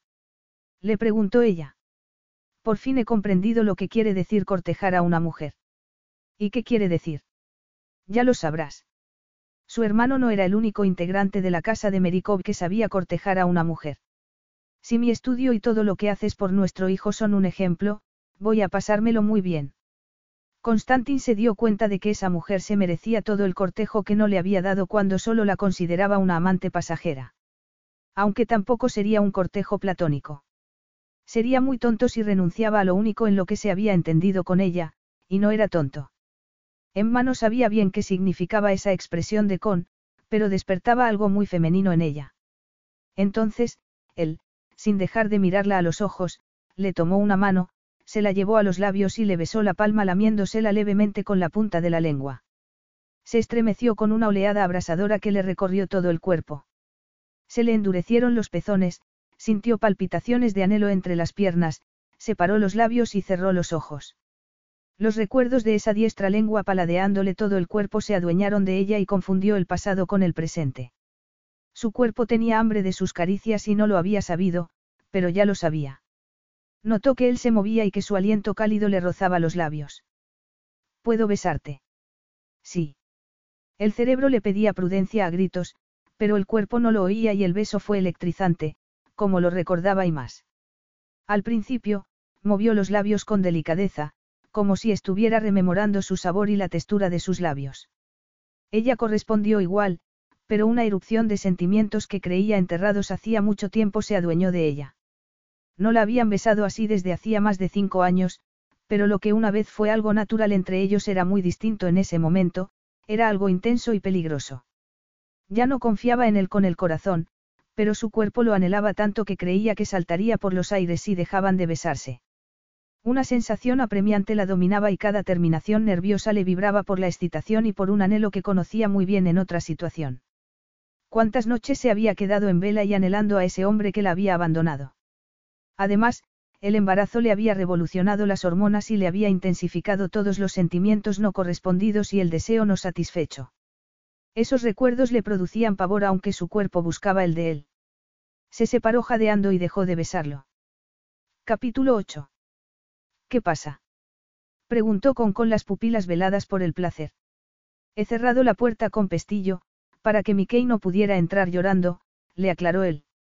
Emma tardó un poco en darse cuenta de que él pensaba que ella podría creer que lo había planeado todo. El beso, la seducción, sin embargo, no era eso lo que la desasosegaba, eran los recuerdos, los miedos. Tomó una bocanada de aire. Dame un segundo. Necesito. ¿Qué necesitas? Distancia, dominio de sí misma, una coraza de acero para el corazón, algo que le protegiera los sentimientos. Cuando estuvieron juntos, ella se lanzó de cabeza a un maremoto sensual, permitió que el corazón le gobernara la cabeza y su libido satisfizo los deseos del corazón, pero eso le llevó a una devastación sentimental y a una pérdida que no quería vivir otra vez. ¿Qué pasa? repitió con. Necesito, recuperar el aliento, contestó ella tomando aire y soltándolo lentamente. Perdamos los dos el aliento, propuso él con un brillo de deseo en los ojos. Quiero darte más placer del que has conocido en toda tu vida. Emma se estremeció de los pies a la cabeza y tuvo que apretar los muslos con fuerza. Estaba segura de que él lo haría, pero la parte sensata de su cerebro disparó todas las alarmas. ¿Qué pasa después del placer? Lo que tú quieras, contestó él. Pero.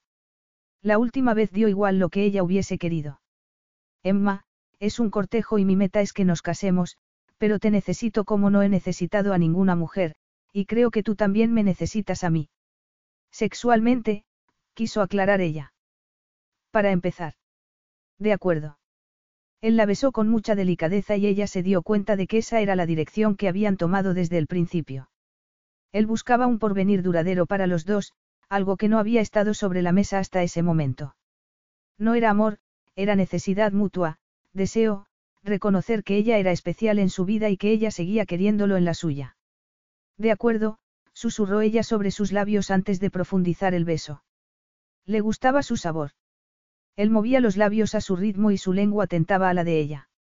Sin embargo, no quería limitarse a que él reaccionara, quería que ardiera como estaba ardiendo ella. Si lo conseguía, recibiría el mayor placer posible. Se sentó sobre su regazo y empezaron a quitarse la ropa.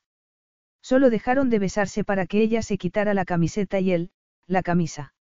Se retorcieron hasta que se quitaron, el uno al otro, hasta la última prenda de ropa mientras se acariciaban como dos adolescentes ávidos. El refinamiento habitual de Con había desaparecido, pero el de ella no era mucho mayor. Quería notar todos los cambios que habían dejado esos cinco años en su cuerpo y, a juzgar por cómo recorría con los dedos su abdomen, sus muslos y todo su cuerpo, él quería lo mismo. Frotó la unión de los muslos con su erección. Con se estremeció y separó la boca de la de ella para besarle el cuello. Sí, Emma, así, solnisco. Esa expresión cariñosa fue como otra caricia en lo más íntimo de su ser. Solía llamarle, mi pequeño sol, porque, según él, había llevado la luz a su vida. Había echado de menos esa luz durante todo ese tiempo. Él la agarró de los muslos, pero le dejó marcar el ritmo. Ella se acordaba de eso.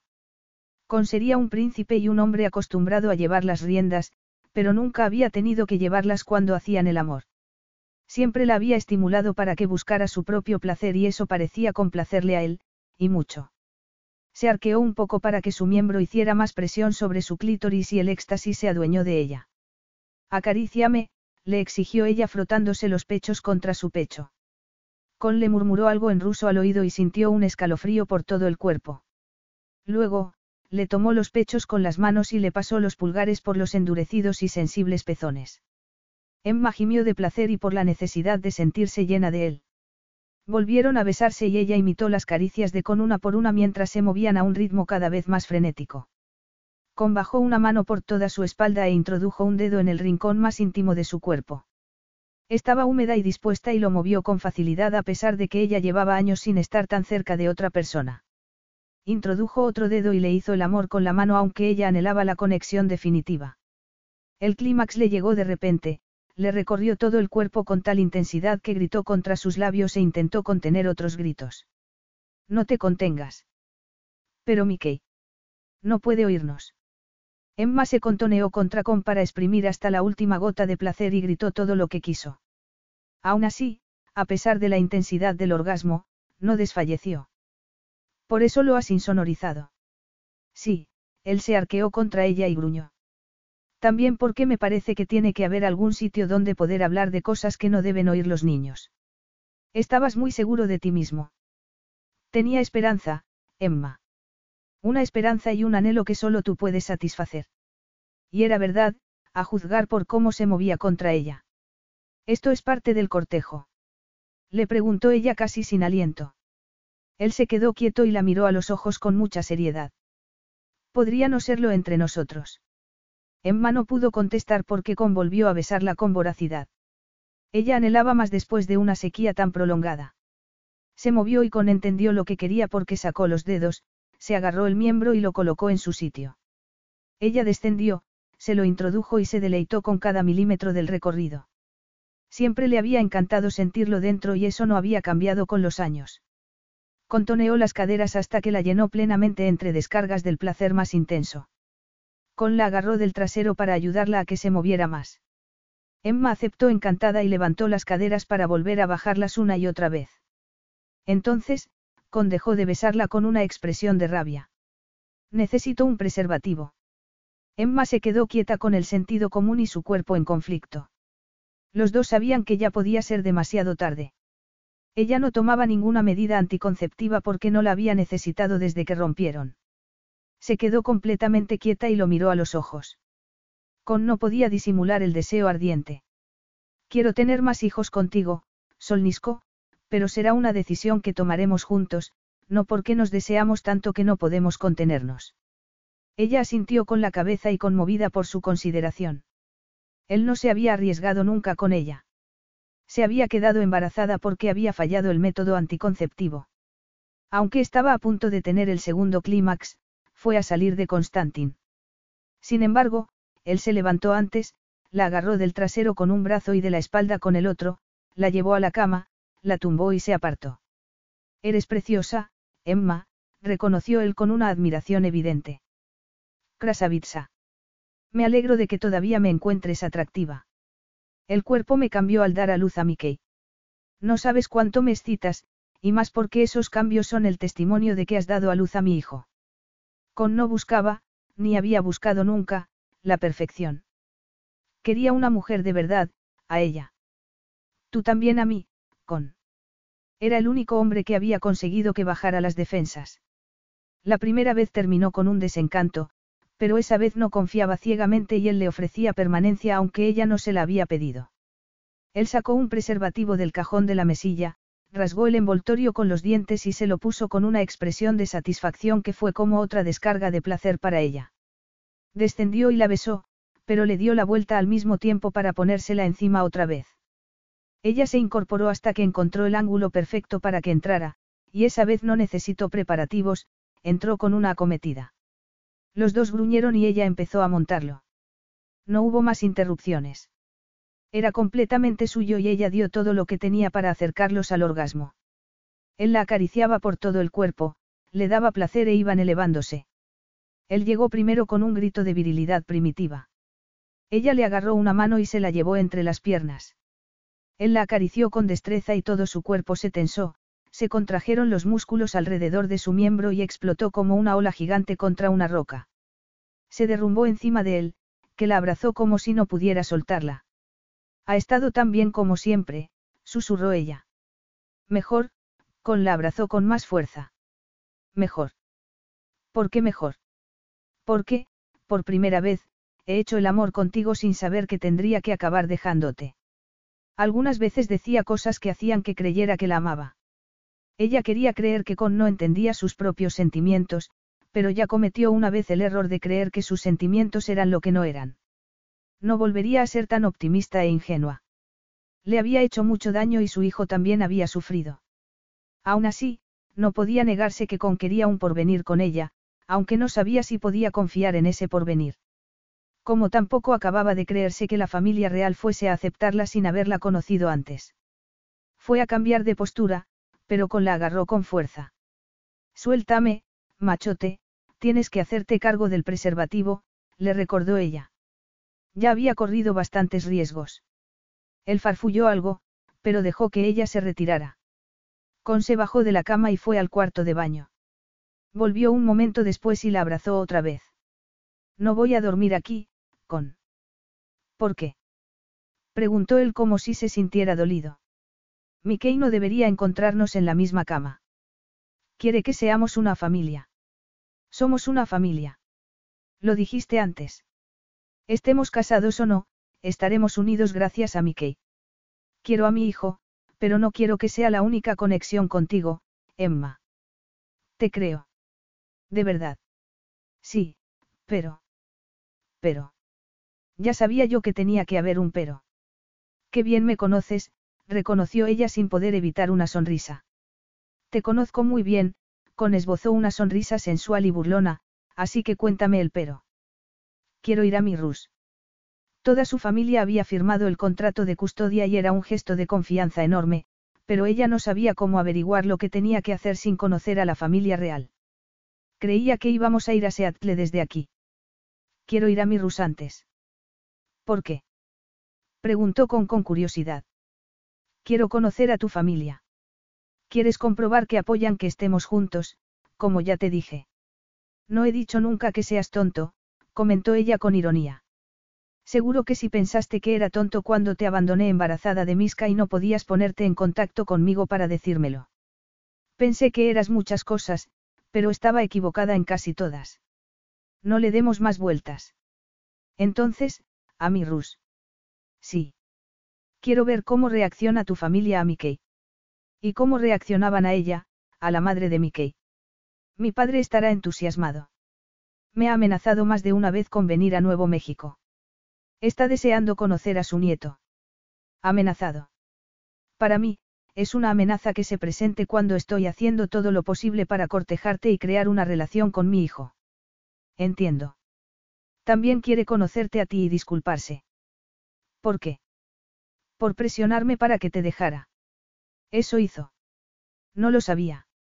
Estaba muy molesto porque no había cumplido el contrato todavía y me creó tal sentimiento de culpa que acepté empezar a mover las cosas con Natalía. Y, para eso, tenías que romper conmigo antes. Sí. Sin embargo, no empezaste a salir con Natalia. Necesitaba tiempo para olvidarme de lo nuestro. No creo que le hiciera mucha gracia a tu padre. Si tenemos en cuenta que no sabía por qué yo iba alargándolo, no, estaba furioso conmigo. Entonces, murió la reina Tiana. Y yo me libré. Al menos, durante el luto oficial. Habría sido de muy mal gusto anunciar su compromiso en ese momento y una falta de delicadeza ante su hermano, que acababa de perder a su esposa. Él siempre había agradecido que su padre no hubiese insistido una vez pasado ese plazo, pero no le había dado muchas vueltas. Aunque no completamente. No, Con se encogió de hombros, pero fui posponiéndolo todo lo que pude. ¿Por qué? Emma no creía que lo hubiese hecho para volver con ella. Natalia sentía algo por mi hermano. Siempre me pareció más mi hermana. Pero la cortejaste. Mis empleados le mandaban flores y regalos, con hizo una mueca de disgusto. Yo ni siquiera la llamé. Menudo cortejo. Era una operación comercial, él se encogió de hombros. No era un, idilio. Lo nuestro es un idilio. Soy el mejor hombre para ti y tú eres la mujer ideal para mí. Cortejarte es lo natural. Era típico de Con. No contestaba, sí, o, no, si no era lo que creía que ella quería oír. Sin embargo, esa respuesta tampoco había estado mal. Um, murmuró Emma sin saber qué decir. Él estaba hablando otra vez como si sintiera algo profundo por ella, pero contenía muy claro que se consideraba incapaz de sentir un amor romántico. ¿Cuándo quieres ir a mi Rus? Le preguntó con. Mickey termina el colegio dentro de dos semanas. Podemos programarlo para un poco después, o tienes que pasar por Seattle por trabajo. Puedo trabajar desde mi Rus aunque no sea igual de eficiente. De acuerdo. Volaremos al día siguiente de la graduación de Miska. ¿De verdad va a llevar túnica? Sí. La encargué hace mesas. Es precioso. El año pasado fuimos a la graduación para que viera a sus amigos y me pareció precioso. Lo hacen muchos colegios de preescolar. Todos los que yo conozco. Es muy bonito. Mickey está muy emocionado. Lo sé. Los dos habían oído lo emocionado que estaba y su entusiasmo no se empañaba siquiera por tener que separarse del señor Leeds, aunque ahora tenía un padre y lo necesitaba menos. Tengo que volver a mi cama. Gracias por haberme dejado tu hombro para llorar. Gracias por haberme concedido el honor de confiar en mí para llorar. Ella no sabía si había confiado en él o había tocado fondo y él estaba allí. Sin embargo, no lo desilusionó, parecía contento porque creía que había llorado con él intencionadamente. Fue a bajarse de la cama, pero con la sujetó y le besó hasta que la dejó jadeando. Creo que no hemos terminado. Efectivamente, hicieron el amor y él marcó el ritmo con la intención de exprimir hasta la última gota del placer otra vez. Emma volvió a su cuarto antes de quedarse más desmayada que dormida, pero enseguida lo echó de menos en la cama, y tardó en dormirse. Las dos semanas siguientes pasaron volando. Contrabajó un poco más y Emma terminó lo que le quedaba y supervisó la empresa de mudanzas que había contratado con para que llevara sus cosas y las de Mickey a Seattle. Se quedaron algunos libros y juguetes y, naturalmente, ropa para el tiempo que les quedaba en Santa Fe y Mirrus. Aunque no tanta ropa como había pensado porque Con había querido comprarles ropa más adecuada para el frío de Mirrus. Incluso, encargó dos trajes hechos a medida para Mickey aunque se le quedarían pequeños en cuestión de meses, pero su hijo estaba loco de alegría. ¿Por qué necesita unos trajes? Le preguntó Emma. Usará uno para la graduación. Y. Me pareceré a papá. exclamó Mickey. Estaré hecho un pincel para la graduación y para conocer al rey. ¿Hecho un pincel? preguntó Emma. Me parece que es otra expresión de debemos al señor Leeds. Ah, Mickey, ¿quieres ponerte traje? Mamá, soy un conde y tengo que parecerme a papá. Emma contuvo un gesto de disgusto por el título. Mickey lo decía con el mismo orgullo y pragmatismo que cuando decía que tenía cuatro años y tres cuartos. Así de sencillo. Era así de sencillo. La increíble intimidad sexual, contrabajaba más, pero siempre encontraba un hueco cuando Mickey estaba en el colegio y la invitaba todas las noches a su cama después de que hubiesen acostado su hijo. Unas veces la invitaba de palabra y otras la llevaba en brazos a la cama del inmenso dormitorio principal. Siempre preguntaba antes de besarla, siempre usaba preservativo y ella siempre llegaba al clímax al menos dos veces. Debería haber sido un placer solo físico, pero sus sentimientos se acercaban más a la superficie cada vez que hacían el amor. Capítulo 9. Si le había parecido que los trajes y toda la cantidad de ropa que le había comprado a Mickey era una exageración, los planes del príncipe para ampliar su guardarropa la dejaron pasmada. Tres representantes de tres de los diseñadores más exclusivos se presentaron con una selección de todo tipo de ropa en los colores que ya le encantaban, turquesa, melón y arena.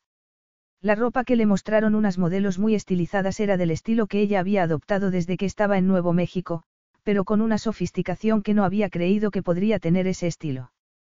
Miró a compensativamente. Te das cuenta de que la ropa no va a quedarme como a ellas. Las modelos tenían una talla 2, casi sin pechos ni trasero, y ella, después del embarazo, tenía una talla 12, una copa C y bastantes curvas.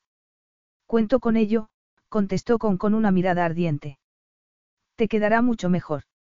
Una de las modelos, la que había intentado coquetear con Con desde el principio, tenía el ceño un poco fruncido y otra la miraba con envidia, pero la tercera le sonrió levantando discretamente los pulgares. Ella también tuvo que sonreírle. El amor de juventud es muy inspirador, comentó uno de los representantes. Mejor dicho, era lujuria, pensó Emma, aunque no le corrigió. Si ve algo que le gusta, tenemos todo en su talla y puede probárselo o comprarlo sin probárselo. ¿Por qué iba a comprarme ropa sin probármela? Preguntó Emma. ¿Qué pasaría si no me gusta cómo me queda?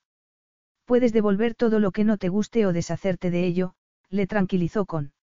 Ni siquiera sé el precio. Pero deshacerme de ellos, qué malcriado estás. En cierto sentido, mucho, reconoció con sin reparos. Me sentiría más malcriado todavía si te probaras la ropa en un pase privado para mí. ¿Quieres que te haga un desfile de moda privado? Le preguntó ella sonrojándose. Sí, me encantaría. El tono sensual de su voz le indicó que no pensaba limitarse a mirar. No es un poco pervertido. Ella seguía abochornada, pero también se sentía halagada. Tenía la certeza de que solo le interesaba ella, no esas modelos estilizadas, maquilladas y peinadas. Alguien tosió, alguien se aclaró la garganta y una de las modelos se rió en voz alta. Fue la que le había levantado los pulgares. Emma se dio cuenta de que no debería haber dicho lo de ser pervertido ni en broma. Con sonrió con un brillo burlón en los ojos color chocolate. Seguro que se necesita algo más que ver a mi amante probándose ropa para ser un pervertido. Debería tener más cuidado con lo que dice, regañó a Emma la mayor de las representantes. Esos comentarios podrían despertar todo tipo de conjeturas en la prensa. Sin embargo, todos los aquí presentes han firmado un compromiso de confidencialidad, ¿no? Preguntó con a la mujer. Le aseguro que se perseguirá y castigará cualquier filtración. Con fue mirando a los representantes y las modelos y todos asintieron con la cabeza. No tienes que reprimirte conmigo, añadió él dirigiéndose a Emma. Si bien se lo agradecía, ella no estaba de acuerdo. No se disculpó por sus palabras para que Con no descargara su ira sobre la mujer que le había corregido, pero sí se quedó pensando en lo que le había dicho esa mujer y decidió tener más cuidado con lo que decía en público. Aunque se hubiera firmado un compromiso de confidencialidad, las cosas acababan sabiéndose, y por eso fue tan cuidadosa con lo que decía por correo electrónico o en mensajes de texto cuando estaba buscando a Con para decirle que era padre. Si bien estaba segura de que tanto él como ella lamentarían siempre que no hubiese formado parte de la vida de Mickey desde el principio, ella no lamentaría haber protegido a Con y su familia de un circo mediático. Hasta el momento, los habían dejado en paz, pero comprendió de repente que el circo mediático sería inevitable en cuanto se comunicara que Mickey era hijo de Con. ¿Qué? Le preguntó Con con expresión de preocupación. Yo no, ¿qué quieres decir? ¿Qué estabas pensando para que tu precioso rostro tuviera esa expresión tan pensativa? Él mostró una perspicacia que, algunas veces, ella prefería que no tuviera. Más tarde. Él asintió con la cabeza y el desfile de modelos empezó otra vez. Emma era juiciosa en lo que elegía, pero con añadía dos prendas por cada una que seleccionaba ella. Basta. exclamó ella por fin. Eso es más que suficiente para tres mujeres a las que les gusta cambiarse al menos una vez al día. Pero no hace falta que te lo quedes todo, le recordó él. Eso te lo garantizo, Emma puso los ojos en blanco. Estoy segura de que podríamos financiar comidas gratis para niños necesitados durante dos años con lo que quieres gastarte en ropa. Haré un trato contigo. ¿Un trato? Le preguntó Emma con cautela. Donaré a una organización benéfica que tú elijas lo mismo que me gaste en ropa para ti. Emma oyó murmullos de sorpresa, pero no podía dejar de mirar a Con. ¿Quieres que gaste más dinero? No hemos empezado con la lencería todavía. A Emma le flaquearon las rodillas y se derritió por dentro. ¿Y si quiero aumentar las donaciones? Lo que tú quieras. Que traigan la lencería. exclamó ella con un entusiasmo renovado. Con se rió y ella volvió a mirarlo. ¿Qué pasa? No te hacía mucha gracia la ropa de diseñadores, pero te emociona pensar que vas a poder donar dinero para causas que te importan. Me haces feliz, Solnisco. Yo también estoy feliz en este momento, con. Empezó a pensar a quién iba a donar el dinero, hasta que se sonrojó como un tomate. Con quería verla con cada una de las prendas de lencería y lo dijo sin reparos. Emma no quería negarse porque cada prenda que comprara era más dinero donado, pero le daba vergüenza. No pienso ponerme algo así. Con había pedido que añadieran un corsé con un liguero. ¿Por qué? Entre otras cosas, porque no uso ni medias ni panties. Pero es posible que sí las uses en ocasiones especiales. ¿Sujetas a ese corsé? No creo. Solo tú y yo sabremos que llevas algo tan sexy debajo del vestido. Y eso hace que sea mejor. Me pasaré todo el rato excitada y abochornada, o abochornada por estar excitada. La expresión de Con indicaba que no veía el inconveniente y ella sacudió la cabeza. No, Con. Ya he aceptado esos camisones diminutos que, evidentemente, no están pensados para que duerma mejor. Renuncio a los camisones si aceptas el corsé, negoció él. ¿Lo dices en serio? Estaba perpleja de que quisiera que llevara algo así y ella no había llevado nunca algo tan sexy. Lo digo muy en serio. La expresión de su rostro hizo que quisiera que desaparecieran todos los que estaban en la habitación, y tragó saliva. De acuerdo, me quedo el corsé. Y se lo pondría. Esa mirada compensaba cualquier mal trago. Constantin entró en su dormitorio después de la videoconferencia internacional y casi se desmayó. Emma llevaba una de sus camisas y estaba leyendo un libro en la cama. No era la más seductora de las escenas, pero era tan doméstica que le llegó a las entrañas. No llevaba uno de los camisones super sexys que él había conseguido que se comprara, pero eso no impidió que la erección fuese instantánea. Se aclaró la garganta y Emma lo miró con la mirada desenfocada. ¿Es un buen libro? Le preguntó él. Sí. Sin embargo, lo dejó a un lado y se cambió de posición para mostrarle el tanga color turquesa. Con no hizo nada para contener el gruñido de satisfacción. Creía que a lo mejor te acostabas directamente. Él pensaba haberse acostado con ella si lo hubiese hecho, pero no dijo nada.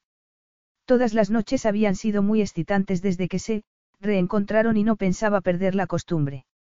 No obstante, no había podido zafarse de la llamada de esa noche.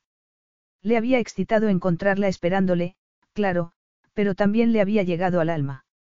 Habría sido a buscarme y me ha parecido que esto era más sencillo, replicó ella con un sonrisa. Qué bien me conoces. Efectivamente, reconoció ella desabotonándose un botón sin dejar de sonreír. Estás increíblemente sexy con mi camisa. La había convencido para que se comprara esa lencería porque había tenido muchas fantasías de ella con una de esas prendas, pero no creía que se hubiese excitado tanto como en ese momento. Emma estaba perfecta con su camisa, tanto que la erección no le cabía los pantalones. A lo mejor debería dejármela puesta. Ella lo miró con un brillo de malicia en los ojos y eso fue suficiente. Ni se te ocurra. Él se desvistió en un tiempo récord y sin importarle a dónde fuera a parar la ropa. Emma se desabotonó el último botón con un movimiento sinuoso sobre la cama. Luego, se abrió la camisa y le mostró los pechos con los pezones como fresas maduras.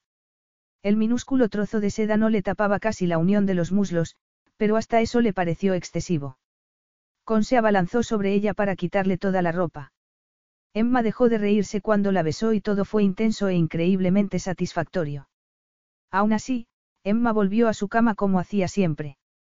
A Constantin no le gustaba, pero tampoco sabía cómo convencerla de que no la defraudaría otra vez, y ella no iba a arriesgarse a que Mickey creyera que estaban juntos como pareja hasta que lo consiguiera. Él respetaba que quisiera proteger a su hijo de un desencanto, pero eso no hacía que lo aceptara más fácilmente. Su hermano ya le había avisado de que tendría que esforzarse mucho para reconstruir la relación con Emma, y, desgraciadamente, había tenido razón. Emma y Con, en tumbonas iguales, disfrutaban de la última tarde al borde de la piscina. Miraban a su hijo que se banaba mientras los llamaba de vez en cuando. Es increíble, comentó con sin disimular el amor por su hijo. Cuando estaba embarazada, creía que serías un padre fantástico, pero luego ocurrió todo y no podía encontrarte y... Tiana te amenazó, terminó él con remordimiento. Sí, ella no podía cambiar el pasado. Me convencí de que no aportarías nada positivo a la vida de Mickey. ¿Y ahora? Le preguntó él mirándole a los ojos. Ahora creo que estaba acertada cuando creía que serías un padre fantástico, lo eres. Era mucho más participativo de lo que habría podido imaginar que sería un príncipe adicto al trabajo. Había delegado responsabilidades en el palacio y en la empresa para llegar a conocer a Mickey y que se acostumbrara a los cambios, y eso decía mucho de sus ganas de ser padre. Me alegra que lo pienses, con esbozó una de sus sonrisas devastadoras. Sabes que yo creo que eres la mejor madre que podría tener nuestro hijo. Ella quería creerlo, pero seguía dudándolo porque recordaba que una vez no fue suficiente. Intentaba olvidarse, pero esos recuerdos asomaban la cabeza en los peores momentos. Está verdaderamente emocionado con el viaje a Mirrus.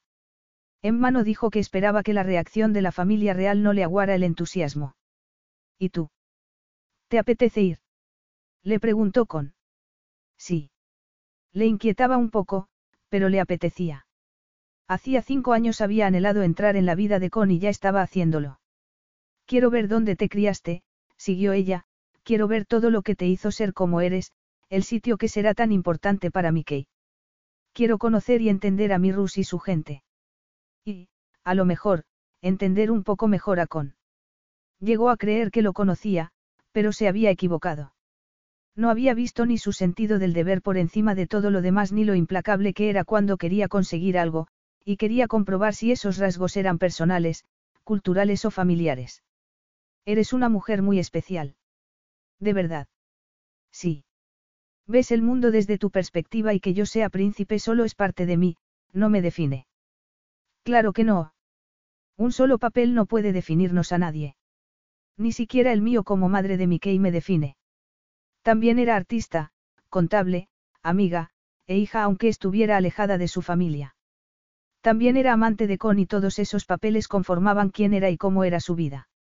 Sin embargo, si es tu papel más importante en este momento, replicó él con seguridad. Naturalmente, tenía razón, pero había otro papel que cada día tenía más importancia, el de su amante y, quizá, el de su esposa en algún momento. Aunque no iba a decírselo. Ya tenía bastante seguridad en sí mismo. Además, gracias a la generosidad de Con, cada vez dedicaba más tiempo al arte y así daba rienda suelta a sentimientos que no estaba dispuesta a reconocer y menos a expresar. A que iba a encantarle tener un abuelo y unos tíos. Se sentía culpable por no haber intentado que tuviera una familia con adultos en los que pudiera apoyarse, él había acabado pagando que fuese introvertida y temiera el rechazo. Y un primo dentro de unos meses, añadió con asintiendo con la cabeza. Emma sonrió al acordarse de la reacción de Mickey cuando lo supo. Está entusiasmado con la idea. También quiere hermanos, siguió con como una advertencia. Ya me lo ha dicho. Había sido una conversación interesante, sobre todo por el último comentario de Mickey, cuando le dijo que a lo mejor su padre se casaba con otra mujer para darle hermanos, que él también quería tener más hijos. Al parecer Con y Mickey también lo habían hablado y no le había sorprendido. Mickey era muy insistente cuando se le metía algo en la cabeza. Lo que sí le sorprendió fue la punzada de dolor que sintió en el corazón solo de pensar que Con podía tener hijos con otra mujer. Había creído que lo había asimilado cuando rompió con ella para casarse con Natalia. No se casó, pero ella ya se había preparado para que lo hiciera y para sus consecuencias, o eso había creído. La madre de Natalia también está preparada para ser su abuela, con, por una vez, no había captado lo que había pensado ella. Creo que mi padre y ella tienen algo entre manos. De verdad. Bueno, Lady Solomia se instaló en el palacio un mes antes de la boda y parece muy contenta. Su hija vive ahí, no es motivo suficiente. La condesa y mi padre pasan mucho tiempo juntos, contestó él entre disgustado y perplejo. ¿Te molesta? No, él hizo una mueca de fastidio.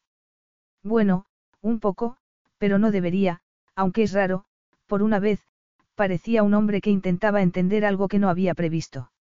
Tampoco sé qué sienten Natalia y Nicolai. Emma sonrió. Con era mucho más cercano cuando mostraba sus imperfecciones. Me alegro de que Mickey vaya a tener una familia amplia con abuela prestada incluida. Siempre habría una parte de ella a la que le gustaría que sus padres también formaran parte de la vida de Mickey, y de la de ella. ¿Te gustaría retomar tu relación con tus padres si pudieras? Le preguntó con, con su perspicacia habitual. Creo que sí. Lo habría intentado si no me diera miedo el rechazo, pero la última llamada me destrozó. Y no había querido exponer a Mickey a su posible rechazo. Han tenido cinco años para echaros de menos a ti y a su nieto. Eso, si me echan de menos. Estoy seguro de que sí, afirmó Constantin con convencimiento. No los conoces, replicó ella. Pero me has hablado de ellos y te quieren. Nadie lo diría a juzgar por cómo me expulsaron de sus vidas. Por eso no sabes si casarte conmigo. No terminas de confiar en mí aunque quiera compartir el futuro contigo, pero no tienes que superar solo lo que te hice yo.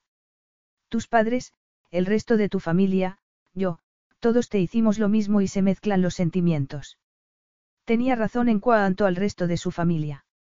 No había estado muy unida a sus primos porque eran mucho mayores que ella, pero sus tíos se habían portado muy bien con ella hasta que decidieron cerrar filas con sus padres y la rehuyeron por haber tenido un hijo siendo soltera. Con también tenía razón al decir que todo ese dolor y rechazo se mezclaban dentro de ella. Eres muy intuitivo para ser príncipe. También soy consejero delegado y te aseguro que hay que ser intuitivo para las dos cosas. Supongo, ella suspiró. Echo de menos a mis padres, eran unos buenos padres.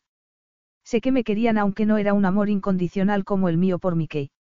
A lo mejor creían que te rechazaban por amor. Mano dura. Solo sé que me rechazaron a mí y a mi hijo y eso me duele todavía. Era posible que el prolongado distanciamiento con sus padres tuviera algo que ver con su reticencia a comprometerse con Com para toda la vida. Los padres adquirían un compromiso para toda la vida con sus hijos, aunque fueran adoptados, y los suyos lo habían incumplido, y ella no sabía si podía fiarse de que Con fuera a mantener sus promesas. Al fin y al cabo, sus padres la habían querido y Con, no. La graduación de Mickey transcurrió sin ningún incidente. Todo el mundo le alabó su traje y él, rebosante de orgullo, decía que así se parecía a su padre. Cuando llegaron y fueron ocupando sus puestos, a Emma se le empañaron los ojos de lágrimas al ver a su hijo en la primera fila. Está creciendo muy deprisa, comentó ella enjugándose las lágrimas. Nuestro hombrecito, añadió Constantín con orgullo. Emma le sonrió entre lágrimas. Está más emocionado con esto que con cumplir cinco años. Con también sonrió y le apretó una mano.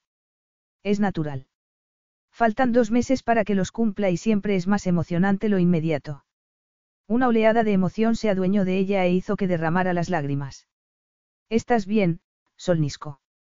Emma asintió con la cabeza y tragó saliva para recuperar el dominio de sí misma. Entonces, ¿por qué lloras ahora? Es aterrador que sepas que el llanto de ahora es distinto al de hace un momento. No es aterrador, está bien. Ella sonrió. Su arrogante príncipe que siempre sabía lo que era mejor para ella, aunque era posible que tuviera razón en ese caso, era posible que estuviese bien que la conociera tanto. Yo no he podido celebrar nada con nadie. Me alegro por Mickey, y por mí. Es una forma muy rara de alegrarse de algo, Krasavitsa. No creo que esté muy guapa con el contorno de ojos corrido y la nariz roja. Con le dio un pañuelo. Siempre estás guapa para mí, Emma. ¿Por qué no me dices esas cosas a mí? Le preguntó una mujer a su marido detrás de ellos. Emma reconoció la voz de la madre de uno de los amigos de Mickey. Era una mujer muy irónica y a Emma no le sorprendió que le tomara el pelo así a su marido. Lo pienso, pero la última vez que te lo dije me contestaste que me revisara la vista, replicó su marido en tono burlón. Emma sonrió y miró a Con a los ojos, que también tenían un brillo divertido. Yo estaré siempre para las celebraciones de los dos, le prometió con con seriedad. Emma se atragantó otra vez y solo pudo asentir con la cabeza. Esas lágrimas están matándome, comentó con. Lo siento, se disculpó ella parpadeando para contenerlas. Congruñó y la besó delante de todos los padres que esperaban a que empezara la ceremonia. Son mi mamá y mi papá. Gritó Mickey. Se oyeron risas y Con se apartó con una expresión seria. Ella no supo cómo reaccionar y bajó la cabeza antes de mirar a su hijo, que la miraba con los pulgares levantados. Si no tenía cuidado, Mickey estaría organizando la boda antes de que llegaran a Mirrus, y sería tan malo. Mickey se portó de maravilla durante el viaje al país de su padre, aunque pasó gran parte dormido. A Emma le habían dicho que se relajara y también durmió un rato, pero cuanto más se acercaban a su destino, más nerviosa se sentía.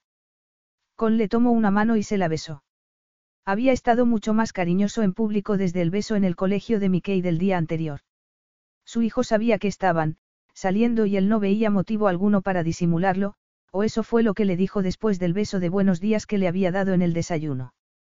No obstante, Emma había querido dormir en su cama la noche anterior. Dormir con Con y permitir que su hijo los encontrara en la misma cama por la mañana significaría un grado de compromiso que no sabía si adquirir. ¿Habrá un circo mediático en el aeropuerto? Le preguntó ella. Tranquila, Solnisco. No habrá ningún circo. Mi familia estará esperándonos en el palacio para que podamos aterrizar sin llamar la atención. Ella asintió con la cabeza, pero tenía sentido. No lo sabía porque no había participado en el lado público de la vida de Con y la suya no tenía eso. Comunicaremos la existencia de Mickey al final de la primera semana en Mirrus.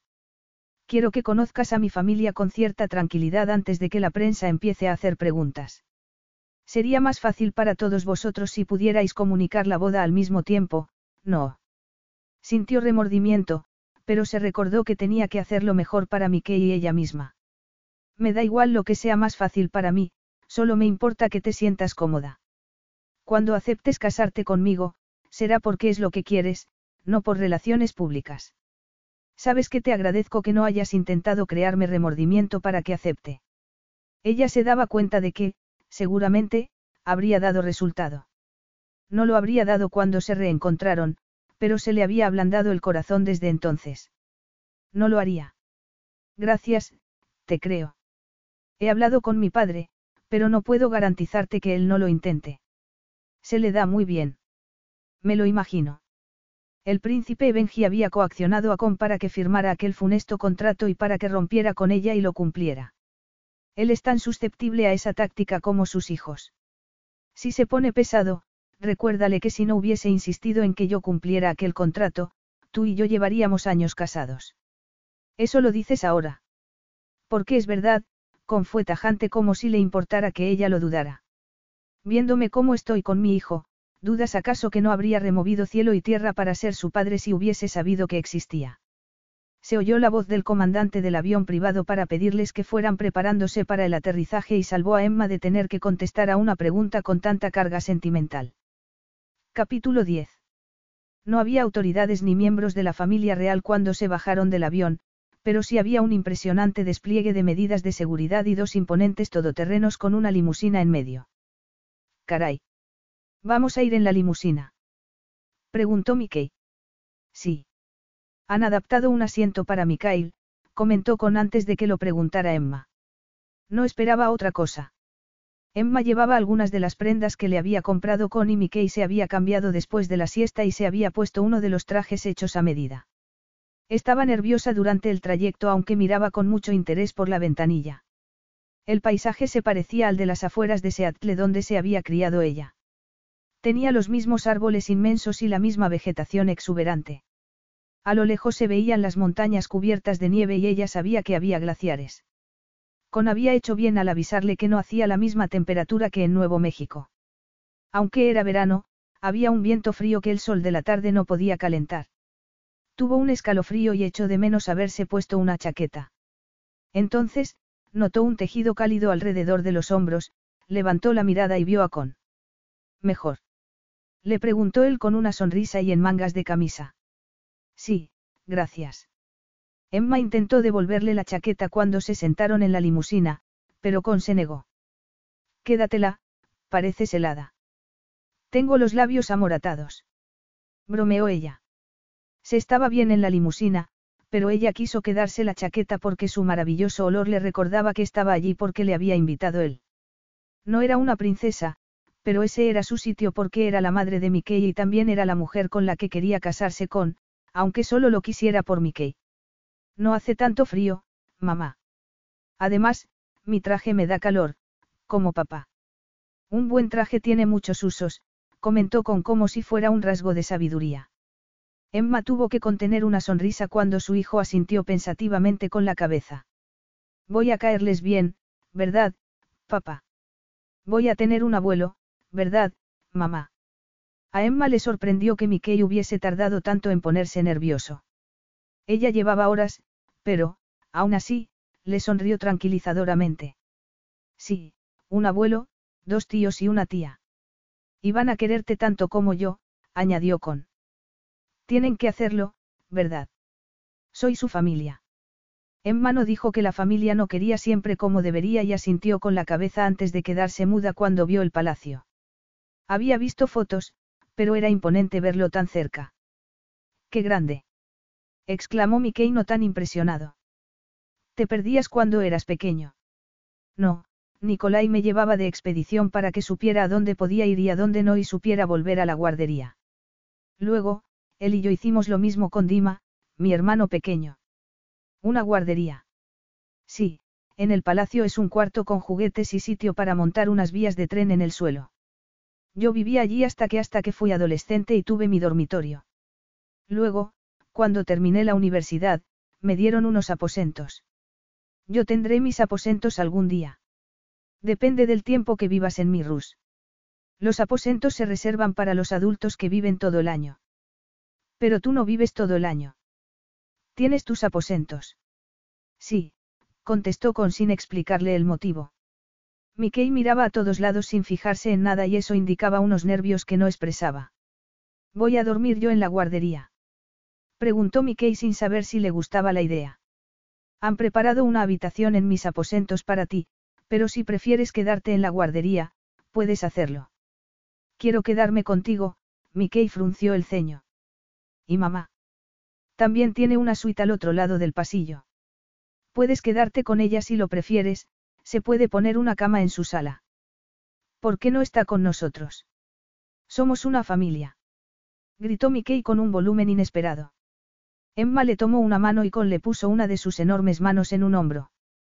También tenía mi cuarto en Santa Fe, Mickey. Eso era distinto. Aquella era nuestra casa, pero el palacio es del rey y solo sus aposentos son de papá. Deberías estar con nosotros. Yo dormiré en el sofá y tú puedes quedarte mi cuarto. Para ti es importante que todos estemos en un espacio nuestro. Preguntó con. Sí. Exclamó Mickey con firmeza. Emma miró alrededor con cierto nerviosismo porque la puerta se abriría en cualquier momento y ya no podrían tener esa conversación entre los tres. No daré la señal para que abran la puerta hasta que hayamos resuelto el asunto. Con demostró una vez más lo bien que la conocía y ella suspiró con alivio. Vamos a desatarte, le dijo a Mickey. Como había esperado, su hijo quiso soltarse solo el arnés y hacerlo podría calmarlo un poco mientras ella intentaba encontrar una solución. ¿Por qué no te sientas entre tu padre y yo? Emma también se soltó el cinturón de seguridad y se movió para dejarle sitio entre Con y ella. Mickey se cambió de sitio inmediatamente como si necesitara seguridad física y emocional. Mamá, no quiero que te quedes en una suite. Alguien podría pensar que no eres de la familia. Ella no dijo que eso era una bobada, había comprobado que los niños tenían una lógica propia. Él sacaba sus conclusiones basándose en su forma de entender el mundo, pero ella no desdeñaría sus preocupaciones aunque no tuvieran lógica según su punto de vista. Mikhail Ansel Carmichael, escúchame bien.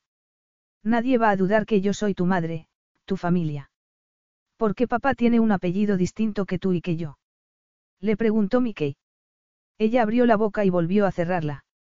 Le gustaría tener siempre la respuesta acertada para su hijo, pero no la tenía. Tu padre y yo no estamos casados, pero quizá conservara mi apellido aunque nos casáramos. De verdad. De verdad. ¿Por qué? Porque es el mío, Emma se encogió de hombros.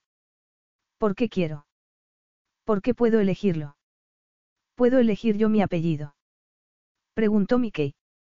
Emma miró a Con, que parecía desasosegado. Estás en la línea sucesoria y habría que cambiar tu apellido a Merikov. Ah, eso está bien. ¿Por qué? Porque todo el mundo sabrá que eras mi papá. ¿No te importa que no sepan que Emma es tu mamá?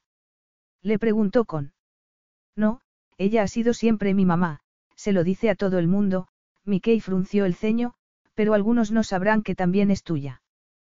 Tiene que quedarse con nosotros, papá. Efectivamente. Mickey ya la había casado cuando ella ni siquiera había aceptado. No pertenezco a tu padre, intentó explicarle Emma, aunque no estaba muy convencida. Mickey puso los ojos en blanco en vez de molestarse porque le había llevado la contraria. Tú eres mi madre. Sí. Él es mi padre. Sí. Os pertenecéis el uno al otro por mí. Mickey, ya sabes que hay padres que no están juntos. Había conocido a los Jensen, había visto padres divorciados e, incluso, había tenido amigos en el colegio con padres que no habían sido nunca una pareja. Papá y tú sí estáis juntos. Os besasteis y lo vio todo el mundo. Sabía que se le volvería en su contra, pero no podía lamentar que Con le hubiese mostrado cariño en ese momento. Había sido muy espontáneo. Sí, nos besamos, pero no estamos prometidos ni nada parecido. Mamá, creo que tienes que saber lo que sientes. Tenía razón, pero, en ese momento, tenía que hacer frente a la necesidad de su hijo para que se quedara en los aposentos de Con con él y su padre.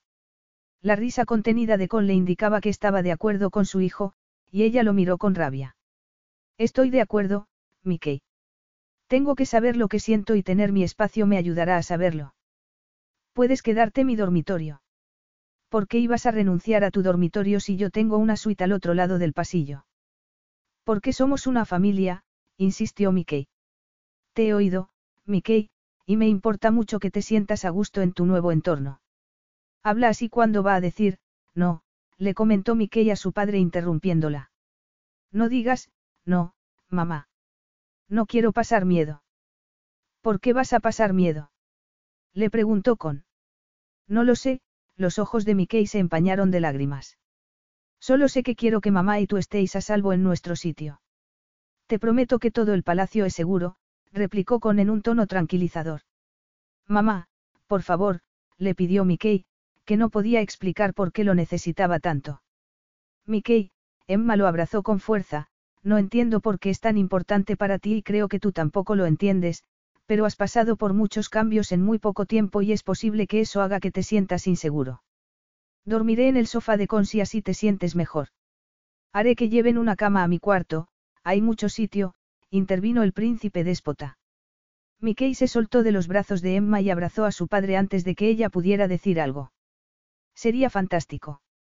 Gracias, papá. Sé que mamá estará a salvo si está en tu cuarto. Emma quiso reírse por no llorar porque sabía muy bien que su corazón no estaría a salvo. El interior del palacio era como ella se lo había esperado. Suelo de mármol en el inmenso vestíbulo, una escalera doble que subía al primer piso y toques dorados por todos lados. Su ojo de artista le decía que era auténtico pan de oro, no pintura. Sin embargo, lo que le llamó la atención fueron las personas que estaba esperando para conocerles a Mickey y a ella. Reconoció, por las fotos que había visto, al príncipe Benji, al rey Nikolai, a Natalia, princesa de Mirrus, y al príncipe Dimitri, al que llamaban Dima y se parecía más a Nikolai que a Constantin. También estaba la madre de Natalia, la condesa, pero no había ni autoridades ni empleados. Era una reunión familiar y a ella le tranquilizó que hasta una familia real entendiera que se necesitaba cierta intimidad. Es un placer conocerte por fin, Natalia le tomó las manos y le dio un beso en cada mejilla. Constantin es otro desde que te reencontró. A mí también me lo parece, reconoció Emma. El rey ocupó el lugar de su esposa delante de Emma. Quiero que sepas que mi difunta esposa no contaba con mi apoyo en lo que hizo por tu hijo. Jamás le habría autorizado a que te amenazara como lo hizo. Gracias por decírmelo, Emma necesitaba con toda su alma oírlo de boca del rey. Mickey es mi vida. Y los dos la sois ahora de mi hermano. Emma no dijo nada y miró a su hijo, que estaba relacionándose con su abuelo por primera vez. El príncipe Benji le había parecido rígido y protocolario cuando se lo presentaron, pero, en ese momento, estaba arrodillado en el suelo y escuchaba con atención a Mickey. La emoción se adueñó de ella. Con le había dado una familia a Mickey y lo había hecho sin amenazar el sitio que ocupaba ella en la vida de su hijo. No era tonta y sabía que podría haber intentado quedarse con la custodia de Mickey, pero no había insinuado ni una sola vez que quería a su hijo sin ella. Tampoco podía dudar de que conquería a Mickey en su vida, pero las amenazas de la reina chiflada y los miedos de Emma los habían tenido cinco años separados. En ese momento de claridad, ella se dio cuenta de que no bastaba con decir que ya no actuaría llevada por el miedo, tenía que hacer las cosas de otra manera para honrar ese deseo. No volverían a estar separados. Dejaría de titubear sobre formar una familia y no se limitaría a promover una relación individual entre Mickey y su padre. Constantin se quedó muy emocionado porque habías llamado a su hijo como él. Me pareció lo acertado en su momento. Gracias por ser tan buena madre para mi sobrino y por darle a mi hermano la oportunidad de entrar en su vida. No tiene que agradecerme que sea una persona íntegra, replicó ella mirándolo por fin. Yo creo que sí. Estuve casado con la mujer que te amenazó. Sé que no a todos nos mueve lo que es mejor para nuestra familia y para aquellos a los que queremos. Emma se quedó boquiabierta. Si había entendido bien, el rey estaba diciéndole que su matrimonio con la reina chiflada no había sido un camino de rosas. ¿Sabe por qué anhelaba tanto mi hijo? No quería quedarse embarazada y creo que tu hijo le pareció una manera fácil de resolver algo que no quería hacer. Con siempre pensó que le parecía demasiado joven para el papel de reina. ¿Habló contigo de ella? Sí, al principio, cuando vivíamos juntos. Antes de que te dejara para casarse conmigo, comentó Natalia poniendo los ojos en blanco. Como si eso hubiese salido bien. Pues, evidentemente, alguien lo creyó, replicó Emma riéndose. Alguien se equivocó, pero, aún así, le debo una disculpa a Constantin. ¿Por qué? Preguntaron Emma y el rey a la vez. Natalia miró a su marido con un amor evidente, y correspondido. Juzgué a tu hermano como un playboy cuando tenía el corazón roto por haber tenido que renunciar a, lo único verdadero. Esa no soy yo, con no me ama, aclaró Emma. Si tú lo dices. Me lo ha dicho él. Sin embargo, importaba algo. ¿Qué importaba si con la amó o la amaba y si podía reconocerlo? Ella lo amaba y lo había amado siempre. Por eso no había salido con otros hombres, no solo por el miedo al rechazo o porque hubiera estado muy atareada ocupándose de su hijo. Ella sí había encontrado lo único verdadero y siempre había sabido que no se conformaría con otra cosa. Nick también me dijo, antes de casarnos, que no me amaba. Tú, naturalmente, estabas muy segura de lo que sentías, le recordó él. No estamos hablando de eso, replicó ella sonrojándose. Emma sonrió a la pareja real y se sintió mucho menos intimidada de lo que había esperado. Estamos hablando de que cuando amas a alguien, arriesgas el corazón aunque tengas miedo. Um, Natalia lo miró con los ojos muy abiertos. Claro, eso era lo que quería decir. Emma sonrió a esa mujer que siempre le había parecido que se interponía en su camino a la felicidad y supo que serían amigas.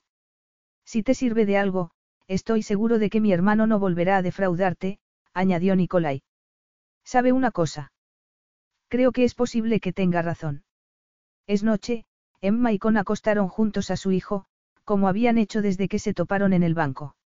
Vas a quedarte en el sofá, ¿verdad, mamá? Le preguntó Mickey con voz somnolienta. Voy a quedarme en los aposentos de tu padre. Mañana desayunaremos juntos.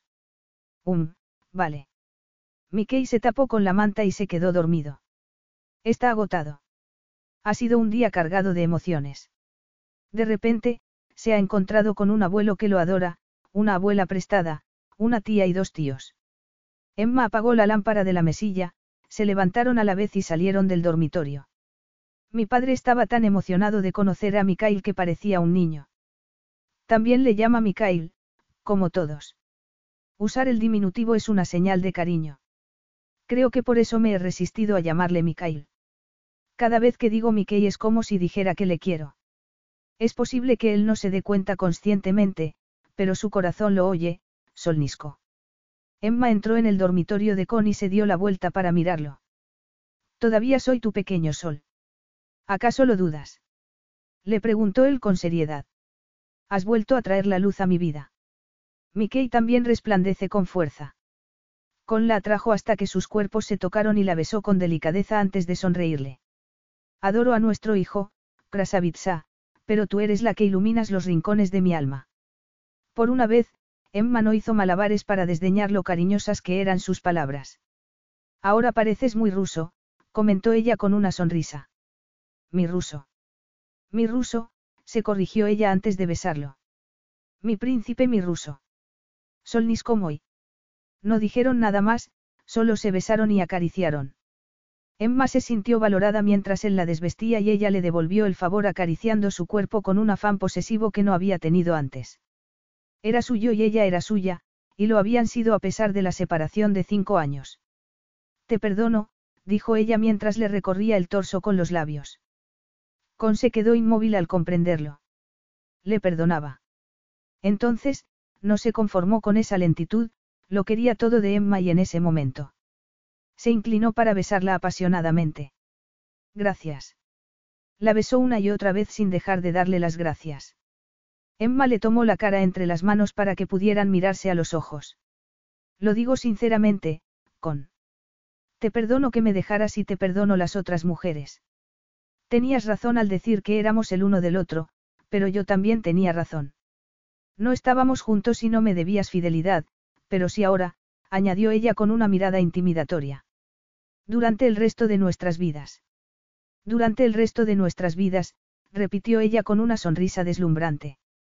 Lo que me dolió fue que rompieras conmigo y no me dejaras hablar contigo después. Lo hemos pagado todos, pero créeme cuando te digo que te perdono todo. Se acabó el sentimiento de culpa aplastante y se acabó que el pasado obstaculice el futuro. ¿Vas a casarte conmigo? Preguntó él sin acabar de creérselo. Estás pidiéndomelo. Sabes que sí. Ya sé que no es una velada romántica en Central Park, ni él era su hermano y se le había terminado la paciencia. Debería haberlo hecho mejor, pero necesito saberlo ahora. Otra sonrisa deslumbrante hizo que la erección, ya bastante dura, se pusiera como una roca.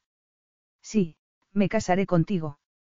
Mickey y tú no sois los únicos que queréis darle un hermano pequeño. Lo que pasó después no fue digno de su famoso dominio de sí mismo porque no le quedaba ni rastro. Hizo el amor con su pequeño sol como si fuera un hombre hambriento que se nutría con sus gemidos de placer, hasta que alcanzaron el clímax y empezaron otra vez, pero su voracidad no se saciaba tan fácilmente y no se quedaron dormidos, y exhaustos, hasta que sus cuerpos y sus almas se unieron la tercera vez como no se habían unido con ninguna otra mujer. El chillido de Mickey la despertó mejor que cualquier despertador. Se sentó y se dio cuenta con alivio de que alguien le había puesto un camisón. No era la anodina camiseta habitual, pero sí tapaba lo que tenía que tapar y le permitía estar relajada para saludar a su hijo. ¿Tienes algo que decir, Mickey? Estás en la cama de papá. Sabía que daría resultado. ¿Qué daría resultado? Preguntó con desde el otro lado de la cama. Que si mamá se quedaba con nosotros, lo vería. ¿Qué vería? Le preguntó Emma a su precoz hijo. Que papá y yo somos tu familia y que teníais que estar juntos. ¿Eso crees, ¿Eh? La angustia del día anterior había sido auténtica y quizá la hubiese provocado el miedo a separarse de Cono, sencillamente, la inseguridad de siempre. A Emma le daba igual. Amaba a su hijo y amaba al padre de su hijo y quería vivir en una familia de verdad, como la llamaba Mickey, más que nada en el mundo. Él te mira como si quisiera besarte todo el rato, contestó Mickey poniendo los ojos en blanco. Eres muy perspicaz, Miska. ¿Cómo me mira tu madre? Como si quisiera confiar en ti. Como cuando he hecho algo malo y lo lamento, pero tiene que mandarme al cuarto para que piense lo que he hecho. Efectivamente, su hijo era muy perspicaz. Emma extendió los brazos y Mickey se acurrucó entre los dos sin dudarlo un segundo. A partir de ahora, miraré a tu padre como si quisiera besarlo todo el rato. ¿Qué te parece? Es un poco grosero, pero sois mayores y me imagino que estará bien. Con y Emma se rieron a carcajadas. Está mejor que bien, le aseguró Con. Está de maravilla. El resto de la semana transcurrió conociendo mejor a la familia y aprendiendo cómo sería su vida como parte de la familia real. Tendría que tomar clases de etiqueta y le enseñarían relaciones públicas, política y toda una serie de cosas que no parecían nada divertidas. Aún así, lo haría. También se había sacado el título de contable y tampoco le divirtieron aquellos cursos, pero había aprendido lo que necesitaba saber para ser la mejor madre de Mickey, para poder mantenerlo. Eso era parecido, aunque esa vez tenía que pensar en Mickey y con. Natalia se había encargado personalmente de ayudarle a adoptar el papel de futura princesa. Con le había explicado que el rey decidía si quería concederle ese título o no cuando se casara con su hermano, pero el rey Nicolai ya había dejado claro que pensaba hacerlo, y Mickey no cabía en sí de felicidad.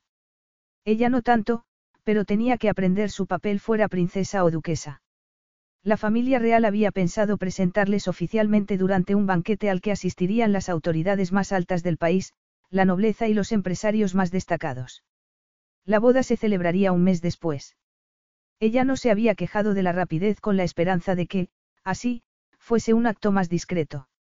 Natalia, que cada vez era mejor amiga, le había dicho que no se hiciera ilusiones, que su madre había adquirido mucha experiencia con su precipitada boda. Ella lamentaba que su madre no estuviese allí para poner un poco de su parte, pero intentaba sofocar esos pensamientos. Era tan afortunada que no quería empañar esa felicidad con cosas que no podía evitar. Capítulo 11. ¿Estás seguro de que no deberías haber avisado a Emma? Nicolai se lo preguntó a Con después de que éste le hubiese pedido que lo sustituyera en una reunión para que pudiera ir al aeropuerto a recoger a los padres de Emma. No le he dicho nada por si ellos no quisieran retomar la relación con ella. Va a casarse con un príncipe, Nicolai resopló. Seguro que eso cambia las cosas. No les he contado nada de la boda. A Emma le dolería que hayan aceptado verles, a Mickey y a ella, solo porque va a ser respetable otra vez. Tampoco les había contado que él era un príncipe. Había dicho que solo era un amigo que esperaba que acabase ese distanciamiento. Aún así aceptaron venir. Sin dudarlo. La echaban mucho de menos. Su madre empezó a llorar y me pidió que les prometiera que no era una broma pesada. Entonces, ¿por qué ha durado tanto la separación? No podían encontrarla. Al parecer, se habían encontrado con los mismos problemas que él. No sabían cómo se llamaba su hijo ni que ella se hubiese cambiado de apellido ni que se hubiese ido a vivir a otro estado. ¿Cómo les explicaste que tenían que venir a Mirrus para verla? Les dije que Mikael y ella estaban viviendo aquí. ¿Es verdad en cierta medida? Sí. Aunque no sea toda la verdad, Mirrus siempre será el país de mi familia. Te encanta hablar de tu familia, ¿verdad? Siento esos cinco años que no acudiste a mí para decirme que esa mujer era tu familia. No lo sabía entonces, no me lo permitía. No tenéis la culpa ni tú ni nuestro padre. Es mi culpa, pero me ha perdonado y el pasado ya no es como una soga al cuello que me asfixia. Te conozco y sigues sintiéndote culpable. Intento no hacerlo. Porque ella lo quiere. Con no replicó. Su hermano ya le conocía lo bastante bien. Él, por Emma, estaba haciendo todo lo que podía para acabar con ese sentimiento de culpa que había tenido por ser tan implacable. Era posible que lo consiguiera algún día, cuando ella volviera a amarlo y no quisiera formar una familia solo por el bien de su hijo. Emma estaba disfrutando de un excepcional momento de soledad en sus aposentos. Mickey había ido a ver a su abuelo y a Lady Solomia y con estaba trabajando. No tenía clases de etiqueta ni reuniones con proveedores de la boda. Para ella era inconcebible que pudieran mantener en secreto la existencia de Mickey y ella mientras preparaban la boda. Los empleados del palacio tenía que ser muy leales, o la cláusula de confidencialidad era tan severa que nadie quería arriesgarse. Fuera como fuese, ella necesitaba relajarse un rato y por eso hizo una mueca de fastidio cuando llamaron a la puerta. No quería ver a nadie, ni a Natalia, pero suspiró y fue a la puerta, que se abrió antes de que llegara. Vio a Constantin con dos personas detrás. ¿Por qué has llamado?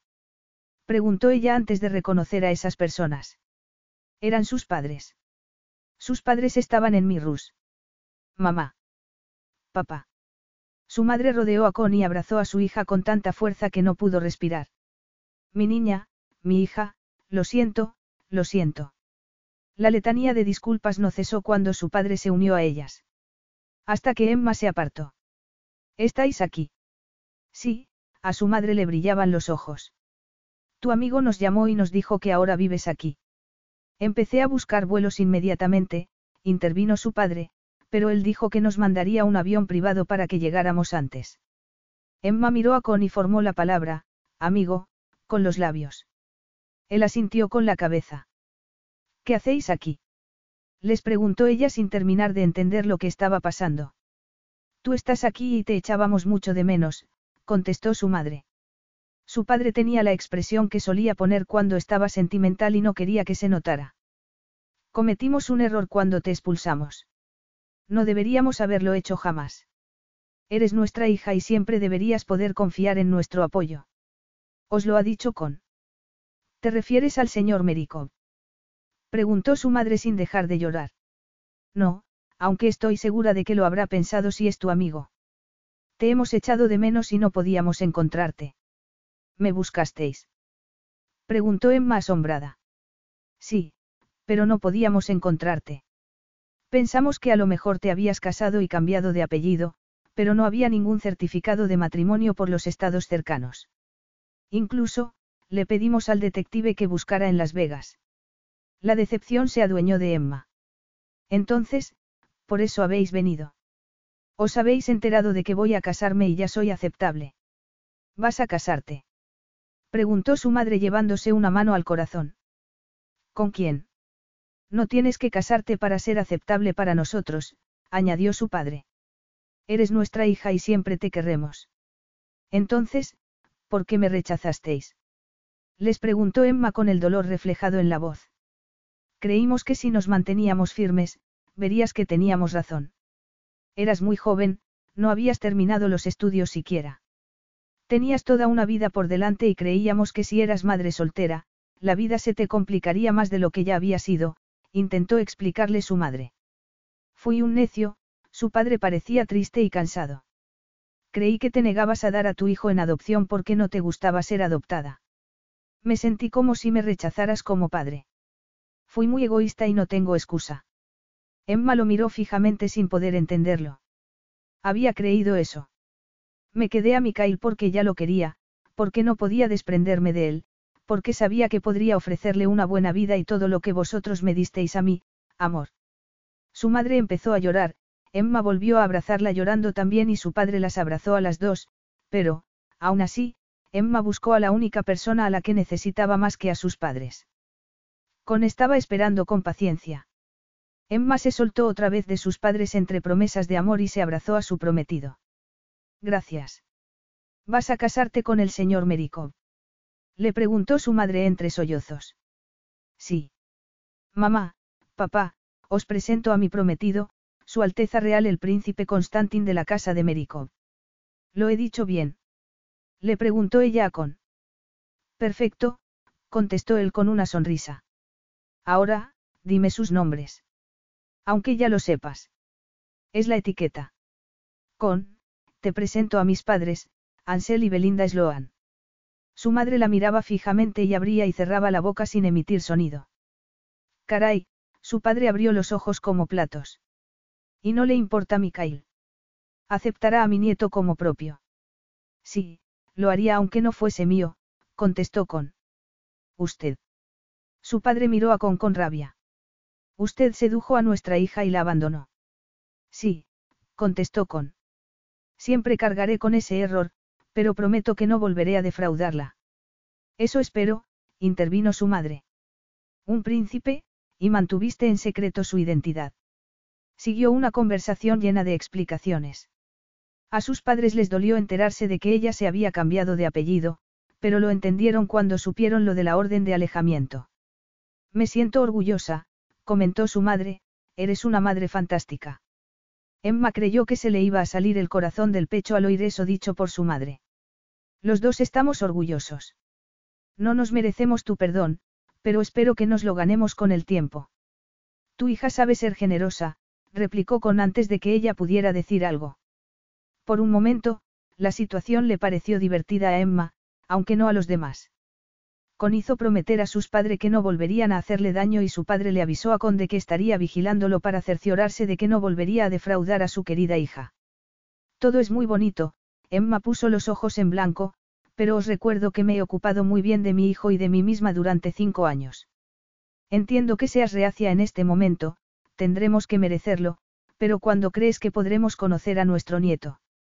Le preguntó su madre. ¿Queréis conocer a Mickey? Claro, es parte de ti, es parte de nosotros.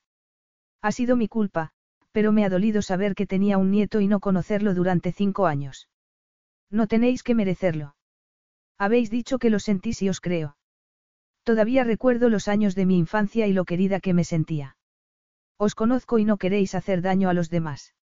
No acabaría de entender por qué hicieron lo que habían hecho hacía cinco años, pero empezaba a tener una idea después de la conversación que habían tenido. Era muy emotivo que sus padres conocieran a Mickey. Habían suavizado su actitud estricta durante esos cinco años y solo querían conocer a su nieto y reencontrarse con su hija. Además, estaban bastante abrumados por todo el asunto de la realeza. No obstante, su madre colaboró con Lady Solomia en los preparativos de la boda. Emma oyó que la condesa le decía a su madre que los padres cometían a veces errores dolorosos con sus hijos, pero que los más afortunados tenían hijas que sabían que las habían querido y que les devolvían ese amor a pesar de los fallos de sus padres. A Emma le pareció que ahí había algo que no sabía, pero tampoco indagó, se conformaba con ocuparse de su propia vida. Mickey no cabía en sí de gozo con el aumento de la familia durante los días previos a la boda. Con y su familia protegieron muy bien a Mickey y a Emma de la curiosidad que había despertado en la prensa haberse enterado de que existían. La boda se desbordó un poco con más invitados de los que había previsto, pero no le importó porque ella solo prestaba atención a Mickey y Con. Parecía que su hijo iba a reventar de orgullo como padrino de Con. Los dos tenían los ojos clavados en ella mientras avanzaba por el pasillo. Emma dijo los votos con convicción y emoción. Amaba a ese hombre con toda su alma y adoraba a su hijo. Con los dijo con un sentimiento que ella le costaba no llamar amor. No se trataba solo del compromiso entre Con y Emma, también era el compromiso con Mickey y todos los hijos que pudieran llegar a tener, y el niño, que lo sabía, también quiso hacer sus promesas como parte de la ceremonia y para deleite de los asistentes. Con y Emma sorprendieron a su hijo con sus propios votos para él. Fue un momento muy especial y a ella le dio igual el número de invitados y las cámaras, solo le importaban los votos que había hecho y recibido y que gobernarían para siempre su vida y la de su familia. Constantin no sabía qué le pasaba, pero la emoción de había adueñado de él durante la ceremonia y la recepción, le costaba dominar los sentimientos cuando iba a hablar con alguien. Jamás había sentido algo así, pero sentía un alivio y una felicidad indescriptibles porque Emma había aceptado ser su esposa y lo había perdonado sinceramente. Le había mirado a los ojos cuando prometió amarlo y respetarlo durante el resto de sus vidas. Quería estar a solas con ella para preguntarle si eso quería decir lo que él creía y, lo que era más importante, quería decirle que él también la amaba. Lo supo cuando la vio acercarse con una luz resplandeciente que le brotaba del interior. Entonces aceptó que era la persona que anhelaba tener en su vida por encima de todas las demás. Amaba a Miska y sería el mejor padre que pudiera, pero Emma era la que daba el corazón a esa pequeña familia. Se acercó a ella por detrás y le rodeó la cintura con los brazos con una demostración de afecto muy, cariñosa.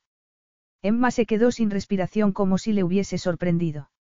Eso no entraba en las normas de comportamiento en público, pero, por una vez, a él le dio igual. Hola, Solniscomoy, estás pasándotelo bien. Emma estaba hablando con Natalia y Belinda Sloan. La princesa de Mirus miró a Con con los ojos como platos y la madre de Emma se sonrojó como si le hubiese abochornado. Emma, sin embargo, inclinó la cabeza hacia atrás y le sonrió. Estoy pasándomelo muy bien.